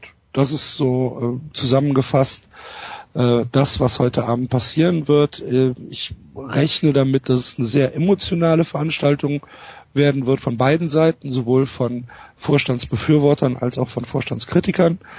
Ähm, ich hoffe nicht, dass es, dass es an Schalke 1980 erinnert, sondern äh, ich hoffe, dass es einigermaßen zivil zugehen wird. Würde da aber jetzt kein Geld drauf. okay, das klingt ähm, spannend. ja. Ähm, also es ist, es ist schon, es ist eine hochemotionale Sache, ähm, muss man, muss man wirklich so sagen. Und ja, also vielleicht für die für die für die Zuhörer, ähm, die das dann am, am Donnerstagnachmittag jetzt hören äh, und noch nicht einen Blick in die in die Kölner Boulevardmedien und Lokalmedien geworfen haben, wird sich wahrscheinlich lohnen, das mal nachzulesen. Sollte es nicht schon in der in der Tagesschau okay. gesprochen worden sein. Das wäre, das wäre, glaube ich, kein gutes Zeichen, wenn es in die nee, Tagesschau nee, kommt. Nee, das nee, nee, ich schließe es aber nicht aus. Gut, so, also die Zeit drängt ein kleines bisschen. Heiko, wir nehmen am Mittwoch auf. Äh, wie sieht denn dein Wochenende aus? Äh, ist es, wäre es denn schon zu spät, dass du dich akkreditieren lässt eigentlich für Spiel 1, 2 beziehungsweise 6, 7? Sag nochmal bitte. Äh, würdest du dich akkreditieren lassen für oder ist es schon ja, zu spät? Nee, nee, nee, weiß ich gar nicht. Aber ich habe also ich, ich habe auch jetzt gegen die Yankees nichts versucht. Ich gehe einfach davon aus, dass ich da als deutscher Journalist einfach keine Chance habe. Ah, okay. und, und, und ganz ehrlich, man kriegt hier zu Hause vom Fernseher viel mehr mit. Ja. Also also auch die schnellen Quotes etc. Ich weiß noch 2013 als sie die World Series gewonnen haben, da habe ich die ganze Nacht durchgearbeitet. Wenn ich da gewesen wäre, da wäre ich nie so schnell an die Spieler und alles rangekommen mhm. und an die wichtigen Leute. Da sitzt du hier vom Fernseher, schreibst mit, hast die, äh, hast die Terrassentür auf, hörst den Jubel vom Fenway Park. Ähm, also das reicht mir eigentlich. Bitte, so genügsam sind wir. Den Jubel vom Fenway Park, den wollen wir wenigstens über der Zone oder über MLB.com hören. Axel, vielen, vielen Dank, viel Erfolg heute und äh, Heiko, wie immer herzlichen Dank. Wir machen eine kurze Pause, Big Show 377.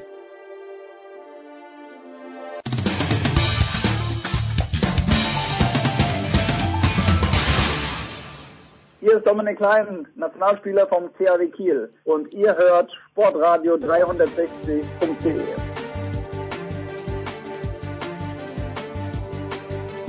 So, einen kleinen Abstecher machen wir noch über den großen Teich, beziehungsweise, ich weiß gar nicht, wo ist denn André Vogt dieser Tage? Du warst kurz in München, wenn ich es richtig gesehen habe.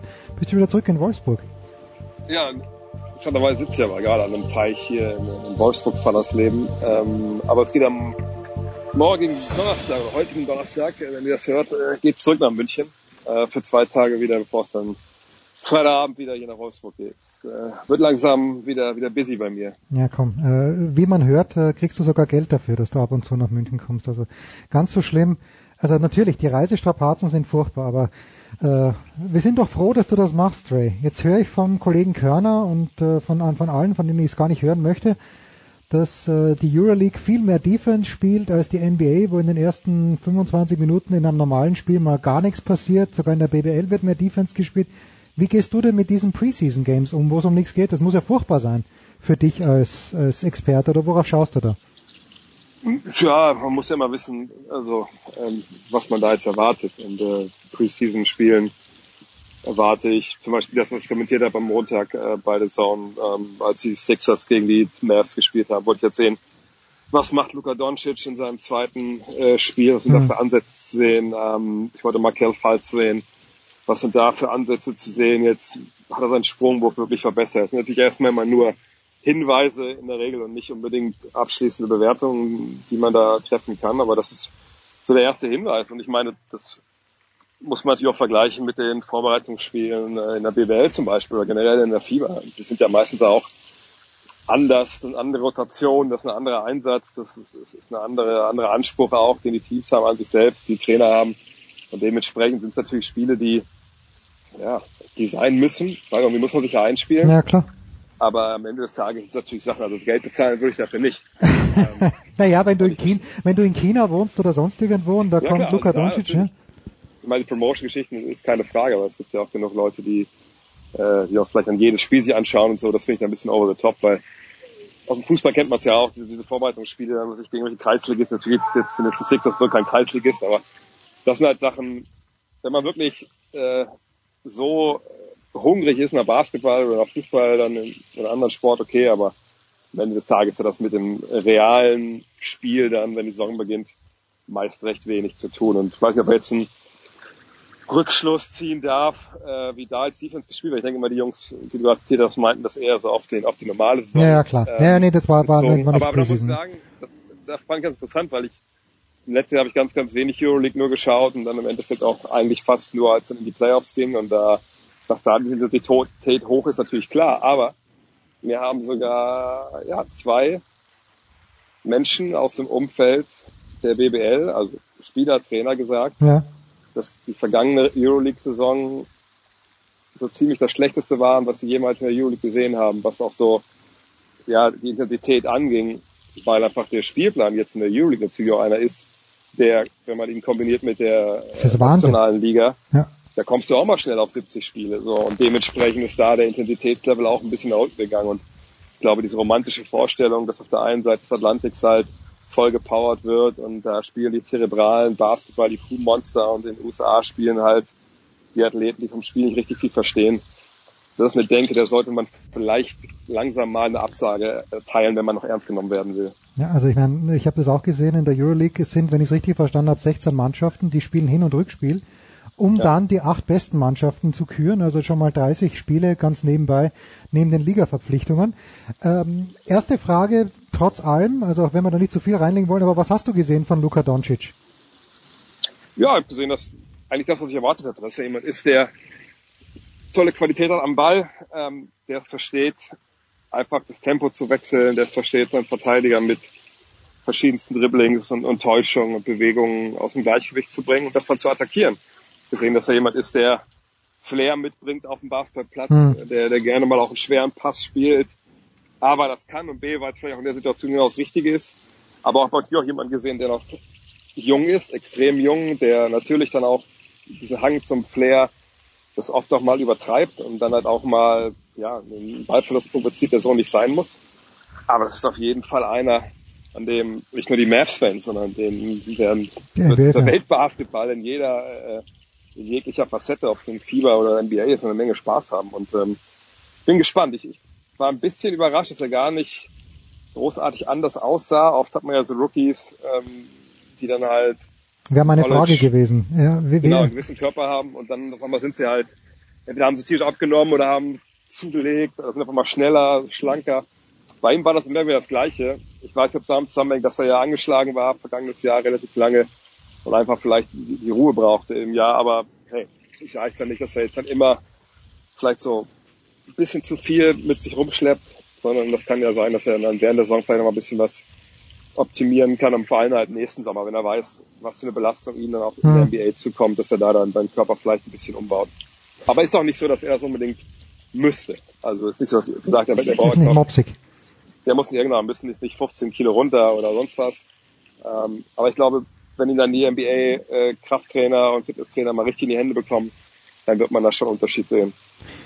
Jetzt äh, weißt du, oder ich habe es dir irgendwann mal gesagt, oder vielleicht auch nicht, aber dass mein Lieblingspodcast ist ja äh, The Dan Labertards Show with Stu Gatz und die haben vor kurzem, haben sie so eine Top-5-Liste der sogenannten Compiler. Also du weißt ja, was gemeint ist, ich versuche das in deutschen Worten zu erklären. Menschen also, die sehr lange einen Sport betrieben haben, viele Punkte gesammelt haben, wo auch immer, und äh, nur durch diese vielen Punkte dann in die Hall of Fame gekommen sind oder sich Legendenstatus erarbeitet haben. Und einer, ich weiß gar nicht, wer es war, einer der, der Produzenten hat sich tatsächlich erdreistet, Dirk Nowitzki als Compiler zu bezeichnen. Was müssen wir diesem Mann entgegenschleudern? Oder müssen wir den gar nicht ernst nehmen? Ach, nee, glaube ich, muss man generell nicht ernst nehmen, äh, weil bei ESPN ja Leute bezahlt werden, dass sie dann mal Meinungen raushauen, die dann vielleicht ein bisschen kontrovers sind, weil was am kontroversen ist, klickt doch am besten oder Ja. holt die meisten Hörer. Ich meine, klar könnte man jetzt sagen, ja gut, dass der Mann jetzt noch spielt, das hat nichts damit zu tun, dass er Meister werden will, ähm, sondern ja, jeder Punkt, den er jetzt holt, ja, den holt er halt, weil er einen gewissen Legendenstatus hat und weil er deswegen, deswegen spielen darf, ob er seinem Team jetzt so viel hilft, äh, das sei mal dahingestellt. Sicherlich gibt es Leute, die können so argumentieren und haben sicher ein, zwei Punkte auch, ähm, die da bestimmt auch valide sind. Auf der anderen Seite bringt er natürlich noch eine Qualität mit und ich glaube, er wäre der Erste, der ähm, sagen würde, okay, also das, was ich jetzt hier gerade anbieten kann, das, das ist zu wenig, das, das reicht nicht, ich tue meiner Mannschaft weh, ich glaube, ich lasse das mal hier, sondern er ist ja schon seit Jahren, der hat schon gesagt, also ich gehe auch komme gerne von der Bank, was nicht noch passieren wird, äh, wenn alle fit sind. Äh, und dann gibt er dem Team halt das, was er kann. Und die Mavs sicherlich, klar, er ist jemand, der da äh, vielleicht auch einen gewissen Sonderstatus äh, besitzt und vielleicht auch ein paar Minuten spielt, die vielleicht andere dann nicht bekommen würden, in, in seinem Alter vor allem. Aber er hat nun mal immer noch den Wurf, er hat immer noch die, die er weiß, wo er stehen muss. Ähm, er ist ein wichtiger Teil dieser Mannschaft. Und Compiler, nee, sehe ich nicht. Vor allem in dem Fall, ich meine, der Mann, wenn du ein Wort mit C am Anfang äh, bemühen willst, dann ist es halt Champion. So, Ja, einer ja, der besten ja. Spieler aller Zeiten, ähm, der es auch geschafft hat, ohne zweiten All-Star an seiner Seite Meister zu werden. Und das letzte Mal, dass ich gecheckt habe, und jetzt vielleicht vergesse ich jetzt jemanden, ähm, war das äh, zum Zeitpunkt, also in der Saison, wo er Meister geworden ist. Äh, gibt's da, ich glaube, letztes andere Beispiel, was man noch nennen kann, dann sind da die Detroit Pistons äh, 2004 in diesen, diesen ganz Gegen, komischen gegen die Playoffs Lakers. Gegen die Lakers im die Finale. Lakers gewonnen haben. Ja. Aber danach, im Jahr darauf, waren, glaube ich, vier Mann von denen All-Star. Also, was Dirk da geschafft hat, 2011, was die Mavericks geschafft haben mit Dirk an der Spitze, das ist recht einzigartig im modernen Basketball. Hat zwar nichts mit dem Compiler-Vorwurf zu tun. Ähm, Im Endeffekt spielt er halt lange und hat deswegen natürlich auch eine Menge Punkte mehr als andere Leute. Aber deswegen, das sage ich ja immer bei diesen Statistiken, das habe ich auch bei Dirks 30.000. Punkt gesagt, das ist eine tolle Leistung, das ist eine wahnsinnige Leistung. Ja, und es, er, wird, er wurde auch da natürlich mit Recht auf dieses Podest gehoben.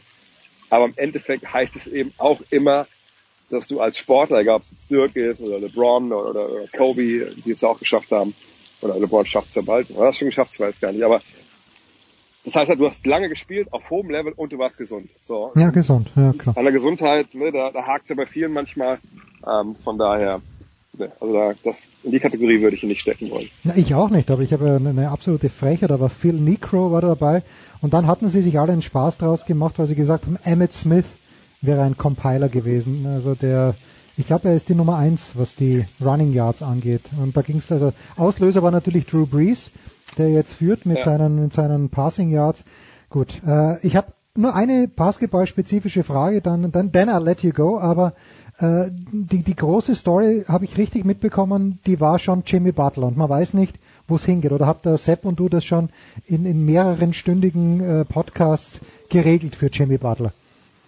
Äh, wir haben natürlich auch mal drüber gesprochen. Ähm, ja, ist natürlich eine, eine, eine leidige Story, weil ähm, man natürlich ist immer ein bisschen, bisschen schade, weil natürlich dann so was in die Brüche geht zwischen dem, dem All-Star und, und, und dem Team. Aber ich sag mal so, man kann es verkraften, wenn es in die Brüche geht, Anfang der Offseason. Also wenn so eine Mannschaft und auch der eigene Agent vielleicht den ganzen Juni, Juli, je nachdem wann die Saison vorbei ist, äh, Zeit hat, ein neues Team zu finden, einen Trade zu finden, irgendwie eine Situation zu schaffen, die für alle Seiten akzeptabel ist. Und wenn du aber natürlich erst im September dich dann entscheidest, ach ganz ehrlich, habe ich eigentlich hab ich keinen Bock mehr in Minnesota zu spielen, auch nicht mehr für Tom Thibodeau. Ich will bitte hier weg und ich habe eine Liste von Mannschaften, wo ich hin will und da sind eigentlich nur drei Teams drauf, aber wenn Miami mich möchte und die mich dann nach der Vertrag nehmen, weil ich werde der Free Agent, dann kann ich mir das auch noch vorstellen, dass ich da den, den super Maximalvertrag unterschreibe.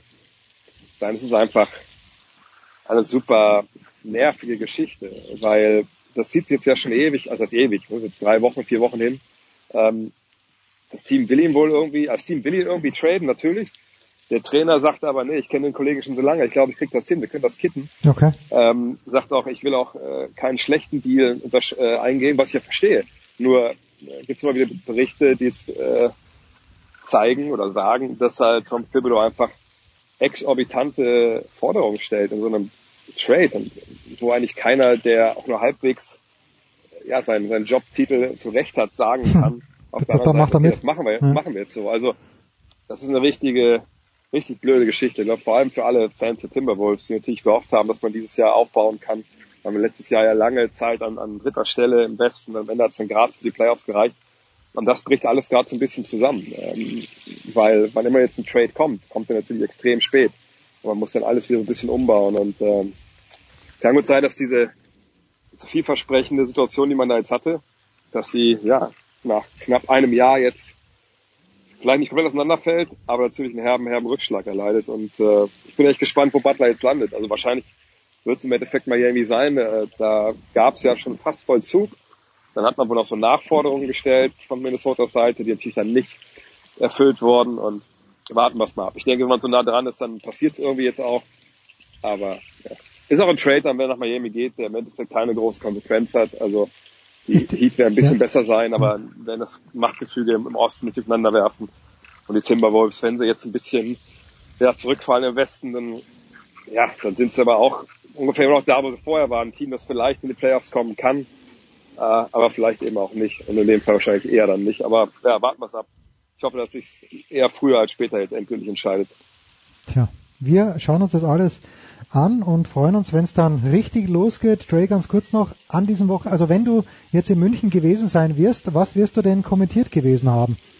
Gar nichts. Äh, Wir haben Ach von der Five äh, haben wir quasi ein Roundtable, um ein paar Projekte nochmal anzuschieben jetzt äh, mit dem Verlag in München und äh, den Leuten, die da natürlich entscheiden, äh, wo das Geld hingeht am Ende. Und äh, ja, deswegen bin ich dann halt da äh, zwei Tage und wir machen halt da kleine Klausurtagung. Ähm, passt doch ganz gut und am Freitag kommt ja die die Five Saisonvorschau raus, wo wir, glaube ich, ja, wieder ganz schönes Brett rausgehauen haben. 60 Seiten nur über Saisonvorschau, dazu natürlich noch 40 Seiten andere Inhalte und äh, ich glaube, wenn man das hat, das Weiß man hat, alles. kommt man ganz gut durch die Saison. das ist die Five Nummer 153?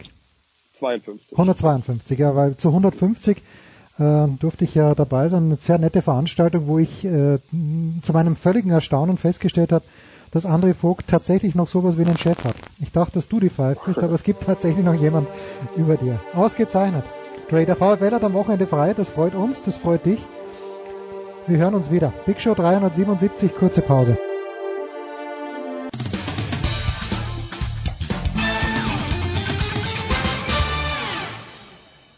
Hallo, hier ist Dirk Nowitzki und ihr hört Sportradio 360.de.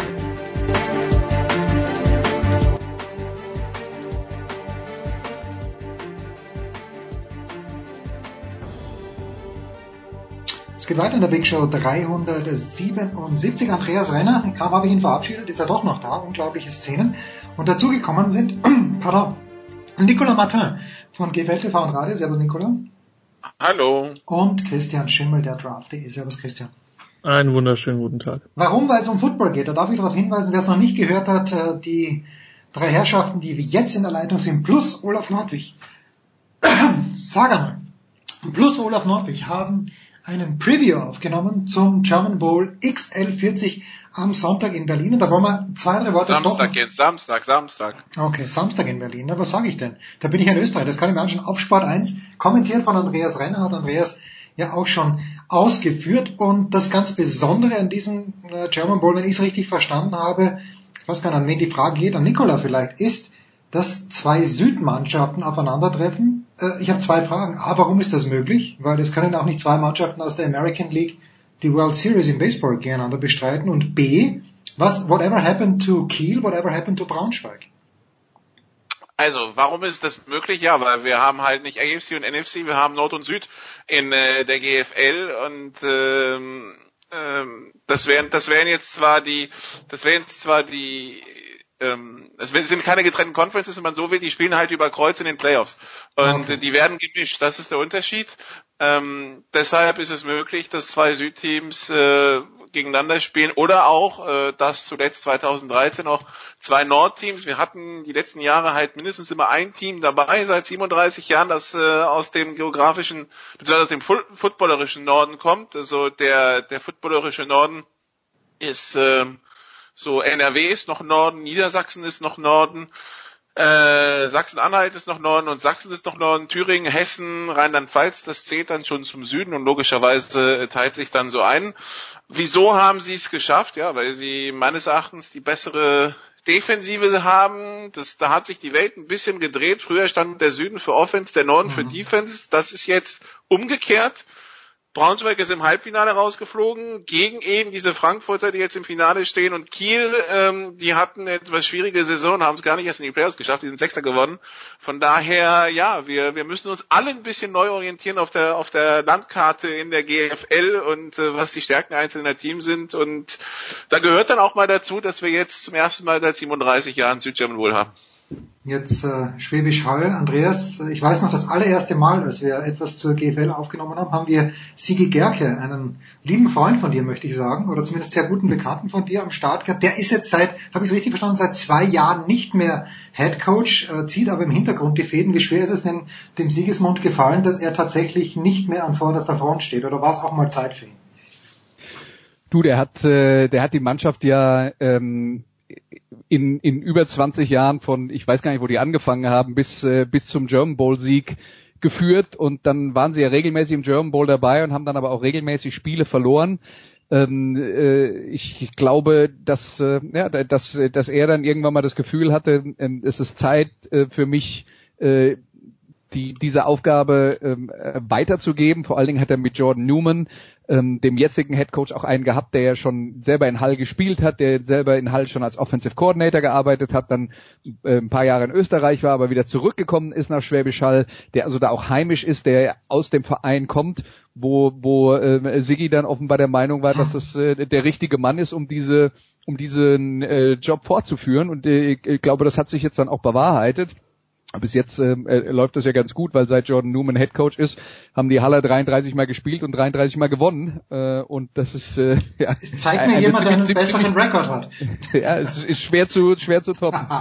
Die Halle haben ja tatsächlich jetzt mal ein bisschen geschaut, wie das mit den Siegesserien so ist. Also es ist definitiv die längste Serie, Siegesserie in deutschen Football und im deutschen Sport kommt äh, wäre jetzt nur noch Holstein Kiel mit 40 Siegen am Stück äh, vor sieben acht Jahren äh, noch vorne weg. Äh, nicht Holstein, äh, THW Kiel, sorry, ja. Äh, THW Kiel, äh, so Handball äh, ganz vorne mit dabei. Ähm, ansonsten ist es tatsächlich äh, eine recht einmalige Serie im deutschen Sport.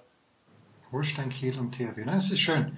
Ausgezeichnet. Die Kieler, ja, äh, die, die Unicorns, das war, glaube ich, erstes Jahr, äh, wo wir, ähm, nee, das war natürlich die, ähm, die Baltic Hurricanes waren es natürlich das allererste Jahr, wo ich da zugeschaut habe. Und Christian, die letzten Jahre, ich bin dann immer ganz, ganz brav. Also während der Saison habe ich herzlich wenig geschaut.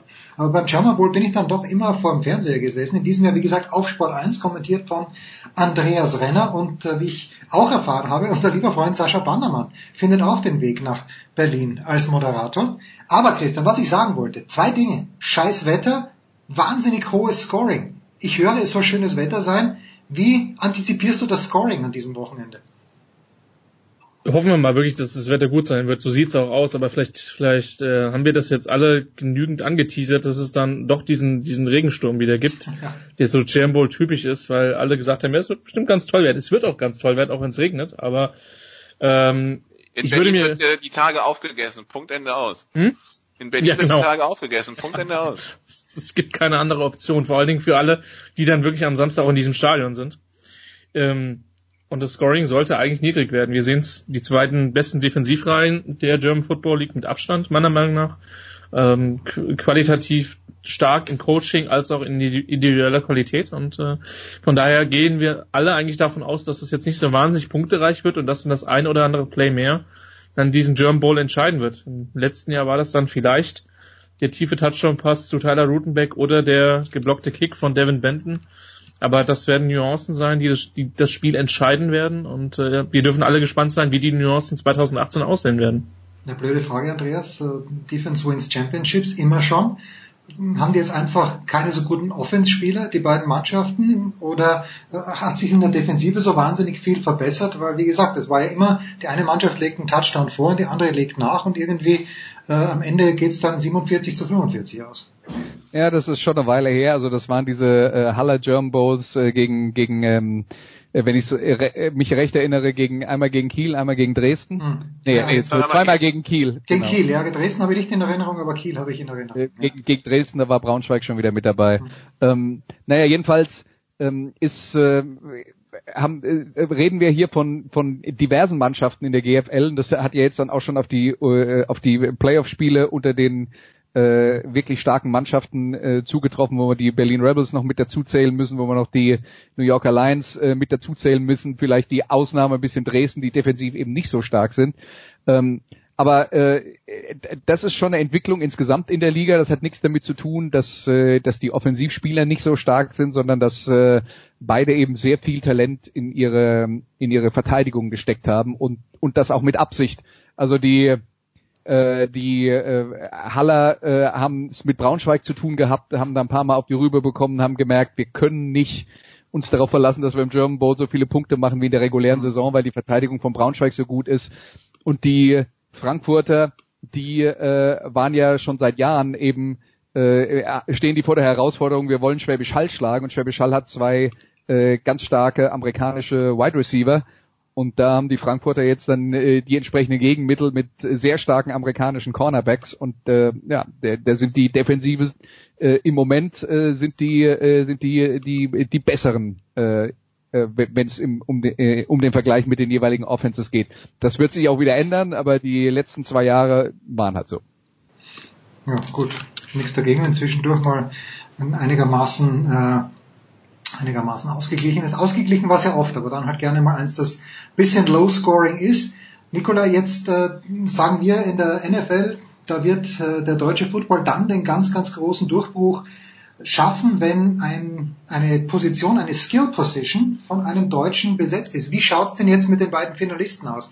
Die wichtigsten Spieler sind nach wie vor Freunde, die über einen großen Teich gekommen sind, oder gibt's da tatsächlich Deutsche, die eine ganz, ganz wichtige Rolle spielen?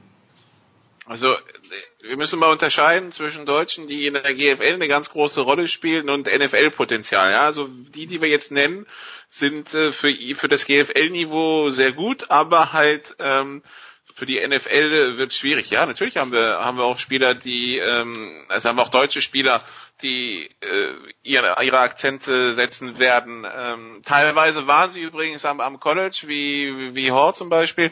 Ähm, aber David Bader, der ähm, der D-Liner der Unicorns, ist äh, ein ähm, ist ein also ist äh, aus dem deutschen Football in der Offense die ganzen Running Backs der Unicorns. Das sind tatsächlich alles äh, deutsche Spieler, Maurice Schüle, ähm, Danny Washington, Janis Fiedler, Jerome Banyema, der verletzt ist, der wird nicht spielen, aber Jerome Banyema äh, käme dann direkt aus der Jugend der Unicorns, äh, kommt aus, äh, hat vorher in, in Kornwestheim gespielt.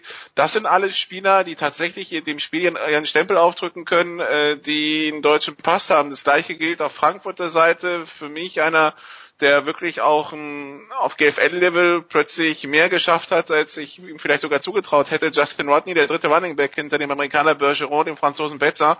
Ähm, auf, auf die wird es, glaube ich, ankommen, dass, dass die ihre Yards machen. Von daher, und äh, wir dürfen nicht vergessen, die Kicker sind natürlich Deutsche. Wenn es äh, auf äh, Field Goal schießen für irgendwelche Punkte hinausläuft, dann müssen auch die treffen. Von daher, wir könnten durchaus deutsche Spieler im Mittelpunkt der ganzen Geschichte haben. Wie gesagt, hat jetzt erstmal nichts mit NFL zu tun. Ich glaube, von einem deutschen Receiver in der NFL, der wirklich hier in Deutschland im Football angefangen hat, also jetzt äh, St. Brown mal ausgenommen, äh, haben wir gesehen bei Moritz Böhringer, das ist dann doch ein bisschen schwieriger. Ähm, das dauert wohl noch ein bisschen. Whatever happened to Moritz Böhringer? Dazu vielleicht ein kleines bisschen mehr. Also wie gesagt, hört euch bitte den German Bowl Preview an, den wir hier auf Sportradio 360 haben. Seit Mittwochabend ist er online. Christian, du bist das erste Mal bei einem German Bowl live vor Ort sein. Was äh, hast du eine Aufgabe? Natürlich hast du eine Aufgabe. Wo wirst du diese wahrnehmen? Im Publikum oder wirst du an der Sideline sein?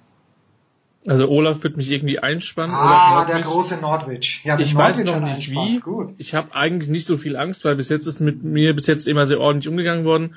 Aber wer weiß, Andreas und Nicola haben ja auch so ihre Erfahrung, wer weiß, was da noch kommt. Herrlich. Andreas, du sitzt im Booth, äh, aber nicht alleine. Nee, also ich äh, werde das Spiel zusammen mit äh, Maximilian von Garnier äh, kommentieren. Der ist äh, im deutschen Football äh, kein ganz Unbekannter, war äh, lange Spieler bei den Hamburg Blue Devils, war auch Wide Receiver bei Rhein Fire zu seligen NFL Europe Zeiten ah. und äh, außerdem war er äh, oder äh, gehört er eigentlich immer noch zum Trainerstab der deutschen Nationalmannschaft ähm, wenn die dann halt mal wieder irgendwann in Aktion tritt äh, und ja, der äh, wird mit mir zusammen das Spiel kommentieren. Den sehe ich auch auf Sport 1, oder? In dieser Sendung, die ich vorhin angesprochen habe. Genau, der ja. ist äh, beim Kickoff Magazin Experte zusammen mit äh, mit dem Sascha Gelov, das ist, da haben wir also einen Wide Receiver und einen äh, Defensive Back äh, äh, Sascha, der ebenfalls für die Blue Devils und ebenfalls für Rhein Fire gespielt hat. Ja, gut. Und Nikola habe ich im letzten Jahr bei Eurosport gesehen, meine ich. Bin mir eigentlich ziemlich sicher. Nikola, werde ich mhm. dich auch an diesem Samstag sehen, oder war das vor zwei Jahren? Irgendwann wurdest du mal interviewt. Äh, ja, ja, die letzten Jahre waren wir wieder mal dabei. Letztes Jahr war ich tatsächlich, also das, das was ich letztes Jahr gemacht habe, das macht der Sascha Gedorf dieses Jahr. Ah, ähm, die, nö, mal, mal gucken. Also du wirst mich unter Umständen sehen, wenn ich am äh, Spielfeld dran stehe, wahrscheinlich mit einer Kamera in der Hand. Das ist so wahrscheinlich, das war so die Rolle der letzten Jahre. Ich vermute mal, das wird es auch dieses Jahr sein. Ähm, also links und rechts im Bild äh, sollte ich ab und zu zu erhaschen sein, aber ansonsten mit der Übertragung an sol als solche habe ich sonst mit nichts zu tun. Tja, und wer gedacht hätte, dass das schon alles zum Fußball war, hat sie Football war, hat sie natürlich getäuscht. Also German Bowl Preview, wir machen eine ganz kurze Pause und dann schauen wir uns auch noch die NFL an. Zwei Spiele werden wieder vorgeschaut.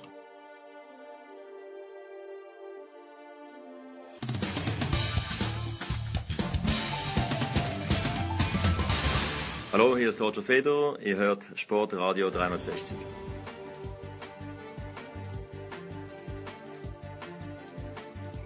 Andreas Renner hat immer noch nicht Feierabend. Das ist Wahnsinn der andere. Dabei ist er gar nicht in den Spielen. Das ist allerdings wahr. er war seit Monaten, möchte ich sagen, nicht mehr in David Alaba Studios, die übrigens letzte Woche kurzfristig für Michael Körner in Xander Schauffele Studios umbenannt wurden. Aber umso schöner, dass Andreas über Skype mit uns am Start ist, ebenso wie Nicolas Martin, GWL TV und Radio und Christian Schimmel, der Draft.de. Wir haben schon über den German Bowl gesprochen. XL, also die Nummer 40 am Samstag ab 18 Uhr bei Sport 1, kommentiert von Andreas Renner. Jetzt wollen wir aber noch natürlich vorausschauen auf die NFL und da ist in dieser Woche gibt's einen No-Brainer. Fangen wir vielleicht mit dem No-Brainer an. Das ist das, wenn ich es richtig sehe, das Sunday Night Football Game. Die Kansas City Chiefs unbesiegt fahren zu den New England Patriots. Nicola, du hast die Insights. Ihr habt in den Sofa Quarterbacks schon drüber gesprochen. Ähm, muss sich Heiko Ulderb, der gerade, wir haben es ja gerade gehört im Baseballteil, der wie auf einer auf einer Wolke schwebt nach dem Sieg der Red Sox bei den Yankees, muss sich Heiko ein kleines bisschen Sorgen machen, dass äh, die Kansas City Chiefs dann vielleicht 6 zu 0 sind. Wie seht ihr denn dieses Spiel?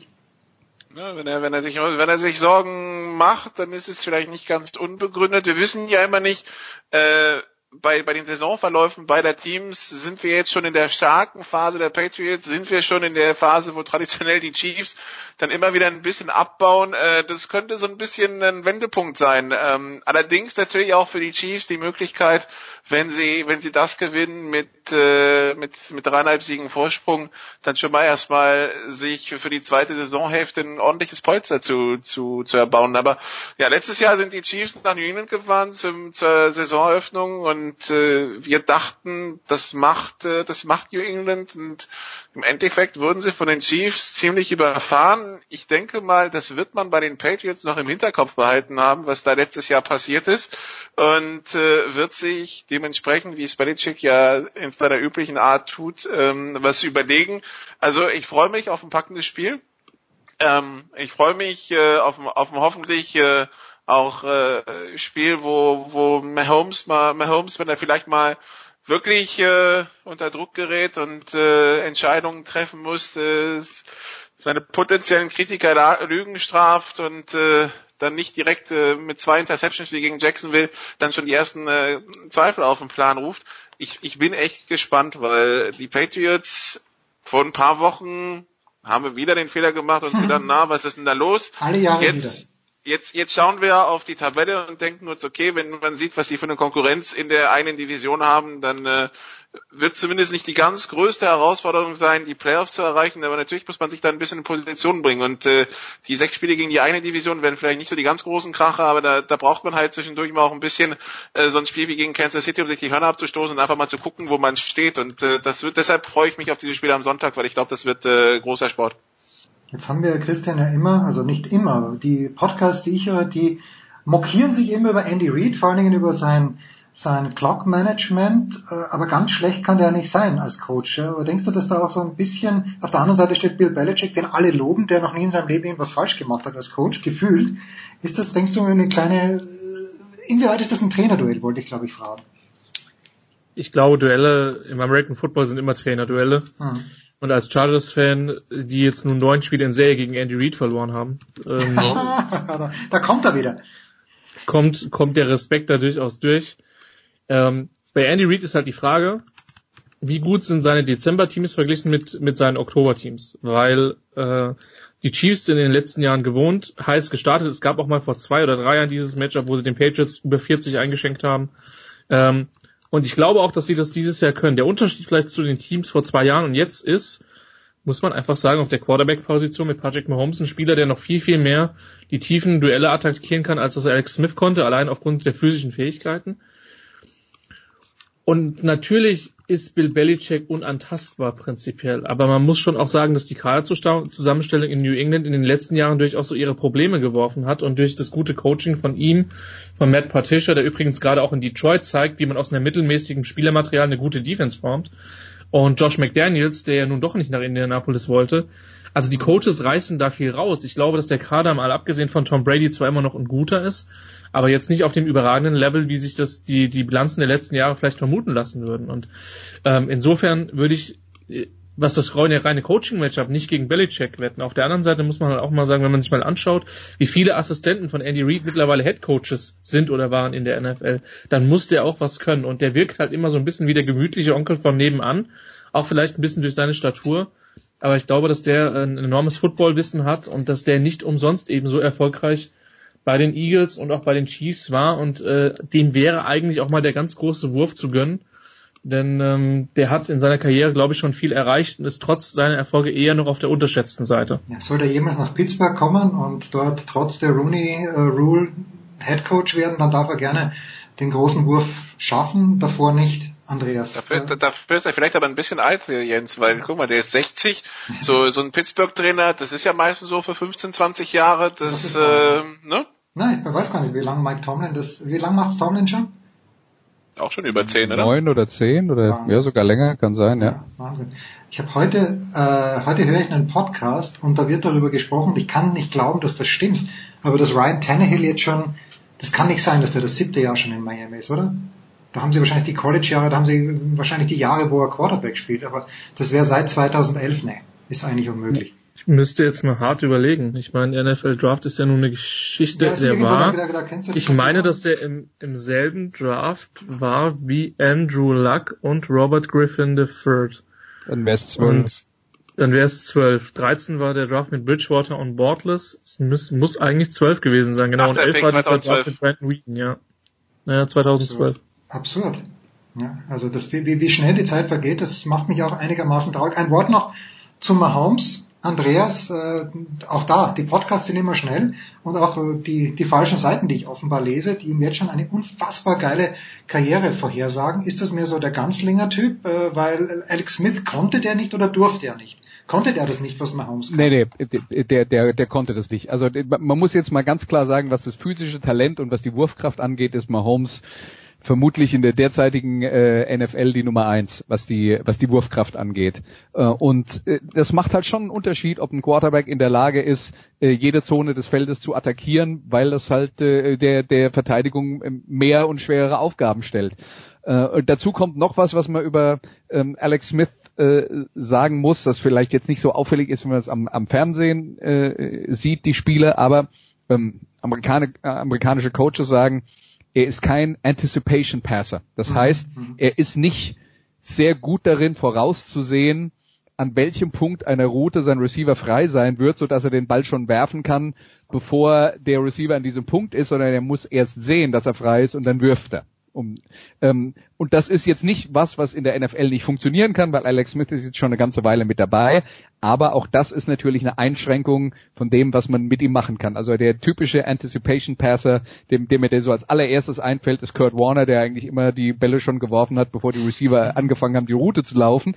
Ähm, um es ähm, äh, mal ein bisschen überspitzt zu formulieren und damit äh, er halt äh, seinen Receivern auch einen Vorteil verschafft hat, äh, weil die Verteidigung noch viel weniger Zeit hat, darauf zu reagieren.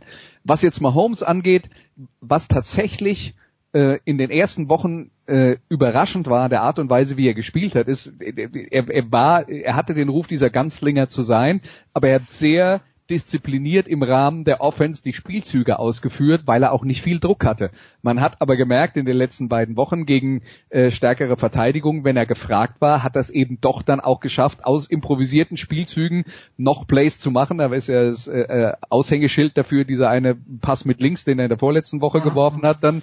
Ähm, und ähm, äh, das heißt, äh, was er bis jetzt macht, ist eigentlich die perfekte Mischung, wenn die Abwehr ihm erlaubt, die Spielzüge so auszuführen, wie die Trainers geplant haben, dann macht er das auch.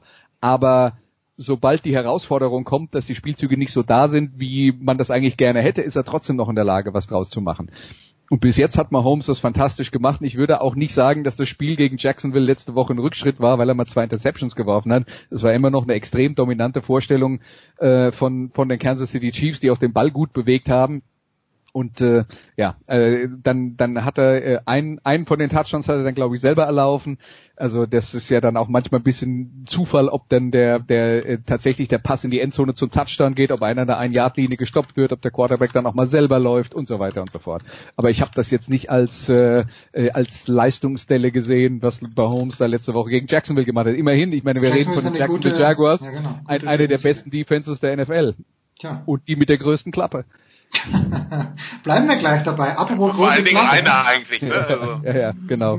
Ja, und, und machen, wir uns, machen wir uns nichts vor. Äh, die kommen jetzt nach Dallas, wo ja auch selten Ruhe herrscht. Äh, Christian, fangen wir mit dir vielleicht an. Jacksonville im Moment drei und zwei und Dallas zwei und drei. Diese gesamte äh, NFC East. Wenn ich da mal schaue, Washington ist 2 und 2, äh, New York ist glaube ich eins und drei.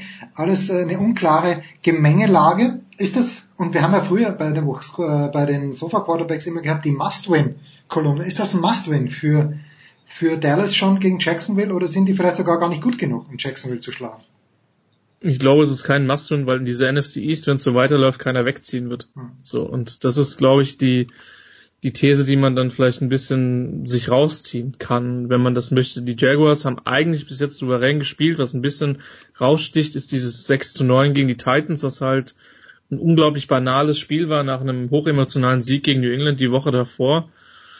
Ähm, Dallas hat unglaublich große Probleme in der Offense und äh, man hat irgendwie zwei der besten Receiver verloren und hat sich gedacht, ja gut, dann holen wir halt mal, ich meine, Alan Hearns ist jetzt auch kein schlechter, aber das funktioniert alles noch nicht so. Die Offensive Line hat ein bisschen an Qualität verloren.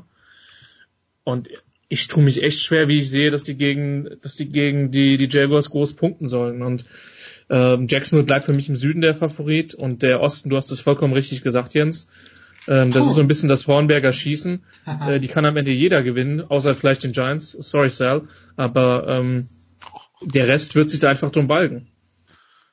Warum ist das so in Dallas? Leute, Leute, Leute, ihr müsst mal den Selmiter ein bisschen schon. Ja, jeder kloppt auf seinen Giants rum. Das macht irgendwann Nein, nein, Auto nein, nein, ab. Moment, ja, Moment, die, Moment. vor allen Dingen die Gegner, das ist ja das Problem und das können wir nicht verhindern. Ja, und vor allen Dingen auch er selbst. Da ist er, da ist er schmerzfrei, der Sell. Das muss man ihm schon lassen. Der Sell ist ja der Erste, der da auch den großen Prügel rausholt und der hat ja letzte Woche, nicht diese Woche, letzte Woche hat er schon gesagt, Freunde, vergessen wir diese Saison. Äh, schauen wir gleich mal, wen wir für nächstes Jahr draften können. Also das ist natürlich Pessimismus pur, Andreas. Aber würdest du so einen Pessimismus auch für, für Dallas teilen, wo Christian sagt, die können nicht scoren, wer, äh, wer, könnte da in die Bresche springen? Also Dallas hat eine der schlechtesten Offenses der, G der ich hätte jetzt beinahe gesagt, Der der, Geschichte. GFL, der, der GFL, nee, der, äh, der NFL. Und äh, Die Huskies da der muss, NFL also. Ja, da, da muss noch ein bisschen was passieren, damit wir, damit wir mal, äh, äh, damit ich da meine Meinung ändere. Was sie haben ist, sie haben eine, sie haben eine Basis mit äh, mit der Offensive Line und dem Laufspiel. Ähm, das muss aber auch funktionieren, damit sie ihre Spiele gewinnen können. Auf Receiver sind sie wirklich schlecht besetzt und gegen äh, Christian hat es ja schon gesagt, gerade gegen die äh, Jaguars dürfte das äh, fast ein Ding der Unmöglichkeit sein, da eine Menge Punkte zu produzieren. Auf der anderen Seite ist natürlich auch wahr, dass Dallas äh, der, der stärkere Mannschaft in, im Mannschaftsteil in Dallas ist die Verteidigung. Wenn sie es schaffen, Jacksonville zu so vielen Fehlern zu verleiten wie in der Vorwoche gegen ähm, gegen Kansas City, wo sie glaube ich fünf Turnovers hatten, dann bleibt natürlich Dallas im Spiel. Dann könnte es so ein keine Ahnung 9 zu 6 oder sowas in der Preislage geben. Aber ähm, aber ich bin nicht sehr optimistisch, dass Dallas in dem äh, in dem Spiel auch nur in die Nähe von 20 Punkten kommt. Ja, hört sich ein bisschen nach German Bowl an, wo man auch nicht weiß, ob eine der beiden Mannschaften. Ich sag nur mal, ich, kleiner Spoiler Alert, aber hört euch das an und das, das schicke ich voraus. Nicht viele der beteiligten Fachkräfte haben in unserem German Bowl Preview auf eine Mannschaft gesetzt, auch auf nur eine Mannschaft, die 20 Punkte scoren wird im German Bowl. Anyway, Andreas, du hast es überstanden. Viele Leute haben daran gezweifelt, ich nicht. Ich wusste, irgendwann müssen, irgendwann ist das Band mal zu Ende. Ganz, ganz herzlichen Dank. Ihr werdet alle drei in Berlin sein. Andreas, wer jetzt noch sich überlegt, na eigentlich, A, bin ich in der Nähe von Berlin, B, äh, so teuer ist es hoffentlich nicht. Wann sollen die Menschen kommen? Wann wird aufgesperrt? Äh, worauf muss ich achten? Also Friedrich äh, Ludwig Jahn Sportpark ist äh, der der Schauplatz, das ist äh, Nähe Schönhauser Allee. Ähm, äh, das das wäre dann die äh, U- und S-Bahn-Station und ähm, ja, äh, 16 Uhr beginnt das äh, Rahmenprogramm, das Spiel beginnt um 18 Uhr, das äh, sollte also und, und Karten wird es auf jeden Fall noch geben. Herrlich. Dann freuen wir uns drauf. Wir versuchen Christian Schimmel zu sehen auf Sport 1. Wir versuchen Nicolas Martin zu sehen auf Sport 1 und wir werden Andreas Renner hören. Das sind ganz, ganz großartige Nachrichten. Wir machen eine kurze Pause und dann schmeißen wir uns hier noch raus aus der Big Show 377.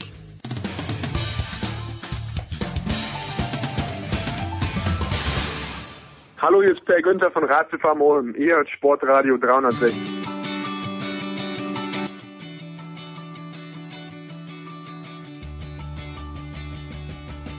Sportradio 360, Big Show 377, unglaubliche Szenen, soweit haben wir schon gebracht und apropos so weit haben wir es gebracht. Hinten raus geht es natürlich, wie in jeder Big Show, das nehmen wir uns immer vor, noch um Tennis und ich freue mich, dass zwei Leute, die in dieser Woche schon sehr viel von Shanghai nicht nur gesehen haben, sondern sogar kommentiert haben, ein paar Minuten Zeit haben, noch spät am Mittwochabend. So, so ehrlich bin ich. Zum einen ist das natürlich Marcel Meiner, der leider Dominik Thiem aus dem Turnier geschmissen hat. Servus Marcel. Ja, Ni Hao zusammen. Ja, ja, wobei Dominik ist im Doppler noch am Start, was ihm vielleicht gar nicht so recht ist, aber was soll er machen? Und zum anderen der Häuser Paul. Servus Paulo. Ni Hao, Wachao Polo. Genau. Hätte, hätte, hätte nicht besser sagen können. Wir müssen gleich mit dem österreichischen Debakel anfangen. Äh, Ich habe ja mit dem Günther letzte Woche gesprochen und äh, war sehr, sehr guter Dinge und hat gesagt, äh, was bei Dominik super funktioniert, sind Aufschlag und Rückschlag. Marcel, wenn ich mir das Spiel so angeschaut habe gegen Eppton, was nicht funktioniert hat, war Aufschlag und Rückschlag. Oder hast du das anders gesehen? Nein, exakt. Genau, das waren die beiden Dinge, äh, die nicht funktioniert haben. Besonders im, im ersten Satz hat der Aufschlag nicht geklappt. Er ist dann äh, hinten raus immer besser reingekommen. Aber das war dann, war dann zu spät, weil Matthew Apton ähm, Hat sehr gut gespielt, hat sehr gut gespielt, muss man wirklich sagen. genau, Entschuldigung, äh, mittlerweile auf so einem Niveau war, dass er dann äh, gesehen hat, okay, hier geht heute auf jeden Fall was und ähm, dann, dann will ich mir die Geschichte auch holen. Äh, hat letztlich besser aufgeschlagen und eben besser retourniert, hatte über Strecke die bessere Position und deswegen war das ein verdienter Sieg, möglicherweise auch dadurch bedingt, dass er halt ein Spiel schon mehr hatte, auf diesem Belag, okay, Dominik hat Doppel gespielt, das hast du gerade gesagt, aber das ist halt dann doch nicht ganz das gleiche. Also, ja, fast, entschuldigt bitte, fast Alles gut. nicht in Shanghai. Ja, es ist schon erstaunlich, äh, Paul, dass es ein bisschen anders ausschaut als bei den letzten Turnieren, weil Shanghai ja das angeblich schnellste Masters-Turnier ist. Und man merkt das, denke ich, schon bei der Spielanlage. Ja, merkt man. Ich finde es äh, trotzdem erstaunlich. Es gibt, gab heute ein paar wirklich, wirklich äh, komische Ergebnisse. Marco Cecchinato äh, spielt jetzt richtig gut auch auf schnellen Belag. Der hat den Jung Chung geschlagen. Und was ich auch immer ganz spannend finde, ist Alex de Minaur. Der hat nochmal einen richtigen Satz gemacht. Und da bin ich jetzt auch gespannt, ähm, wie der sich gegen Den Sascha Zverev. Schlägt. Mhm. Ja, das, das, äh, wir, wir werden es dann ja wissen. Wenn wir ausstrahlen, wissen wir schon, Paul, dann äh, wie, wie, wie der gespielt hat. Äh, ich glaube, er wird nicht hoch gewinnen damit, Demenau. Entschuldige, du wieder. Ja, ich wollte noch äh, den großen Meister erwähnen, Roger Federer. Der hat in seinem Auftaktmatch wirklich ganz interessant gespielt gegen Daniel Medvedev, der ja einen heftigen Lauf schiebt. Medvedev ganz stark gespielt letzte Woche in Tokio, da auch überhaupt keinen Satz abgegeben, nur in der Quali hat er einen Satz abgegeben. Und Federer ist 42 Mal ans Netz gestürmt, hat 29 Mal da den Punkt gemacht. Der wollte unbedingt diese Rallyes abkürzen. Und ich glaube, sein Ex-Coach Stefan Edberg, der wird mächtig stolz auf ihn sein. Und ja, also das könnte auch ein probates Mittel sein, vor allem auf ganz, ganz schnellen Belegen für Federer, um noch ein, zwei Jährchen mitzuhalten. Naja, schon, aber er hat nicht gut gespielt und der Medvedev war, war müde. Dann Federer hat mit Break gleich 2-0 geführt und hat dann nach 40-15 seinen Aufschlag abgegeben zum 2-2 und hat es dann am Ende rausgewirkt. Ich war noch nicht so überzeugt wie du. Paul, vielleicht kommen wir noch zu Federer, Marcel, aber die deutsche Nummer 1, äh, Alexander Zverev, wird schon gespielt haben gegen Alex de Minaur. Wie gesagt, wir nehmen Mittwochabend auf. Ich habe gegen Basilashvili im Grunde genommen das ganze Match gesehen. Den ersten Satz hätte er auch verlieren können, weil da hat Basilashvili, ich meine, bei 4-4 oder so ähnlich, äh, zwei Breakbälle nicht genutzt. Äh, was mir auffällt, immer wenn es eng wird, dann spielt Zverev den Ball nur noch rein. Hätten wir uns nicht erhofft, dass er ein bisschen aggressiver wird, ganz generell. Ja, ist das jetzt, also für mich ist es ja jetzt noch zu früh, irgendwie ein Fazit äh, Nein, zu das, das sowieso nicht. Van Nettel irgendwie seinem Spiel gebracht hat. Aber also grundsätzlich hast du recht, ich überlege jetzt gerade, wie es beim, wie es beim Labour Cup war, in den entscheidenden Momenten in diesen Matches gegen Isner und Anderson. Ich meine mich zu erinnern, es war so ähnlich. Ähm, und er ist da eher auf, auf Nummer sicher gegangen. Ähm, jetzt kann man natürlich das, das verurteilen. Auf der anderen Seite ist das natürlich vielleicht so ein bisschen der, der Plan B, den wir Mhm. auch eine ganze Zeit lang gefordert haben. Ne? Wir immer, immer sagen, okay, es geht nur mit Haut drauf Tennis bei Zverev und er macht nichts anderes.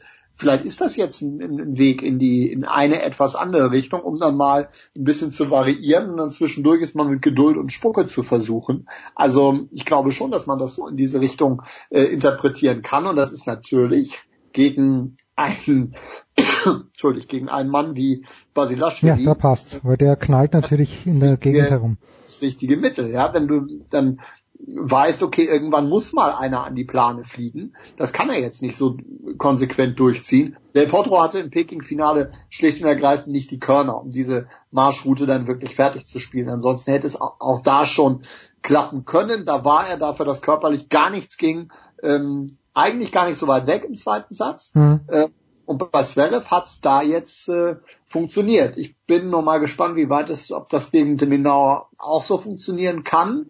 Ähm, glaube, das wird wieder ein, ein offenes Match, denn du weißt bei Sascha ja auch nie, wie es denn so mit der Fehlerquote gerade aussieht. Ähm, das kann ja bei ihm dann auch nochmal nach hinten losgehen. Ja, und so stabil ist er ja da auch noch nicht. Und mal gucken. Ich meine, dass mit Alex de Minaur was gehen kann in Shanghai, darauf, das kann man natürlich wissen, wenn man unseren Sky-Experten-Check vorher liest. Irgendjemand hat den da als Dark Horse reingesetzt, glaube ich. Ich weiß nicht mehr, wer das war. Ist auch völlig egal. Aber ähm, ich glaube, das also ist eine spannende Konstellation. Richte doch, Äh, bitte, richte doch auch. bitte dem Kollegen aus, dass es morgen vorbei sein wird, gewesen sein wird, weil der Zverev den nämlich äh, vom Platz schießen wird mit seinem Aufschlag und dem genau im ganzen Spiel. Ich sag's jetzt voraus und wir können das dann morgen überprüfen. Äh, Pauli, wirst du kommentieren? Jo, 7 Uhr. 7 Uhr wird's gewesen sein. Äh, Deminau wird äh, zwei Breakbälle im ganzen Spiel bekommen, äh, höchstens, ich würde sogar sagen weniger. Und es wird ein völlig problemloses 6-3, 6-4 für Zverev, Paul. Was sagst du?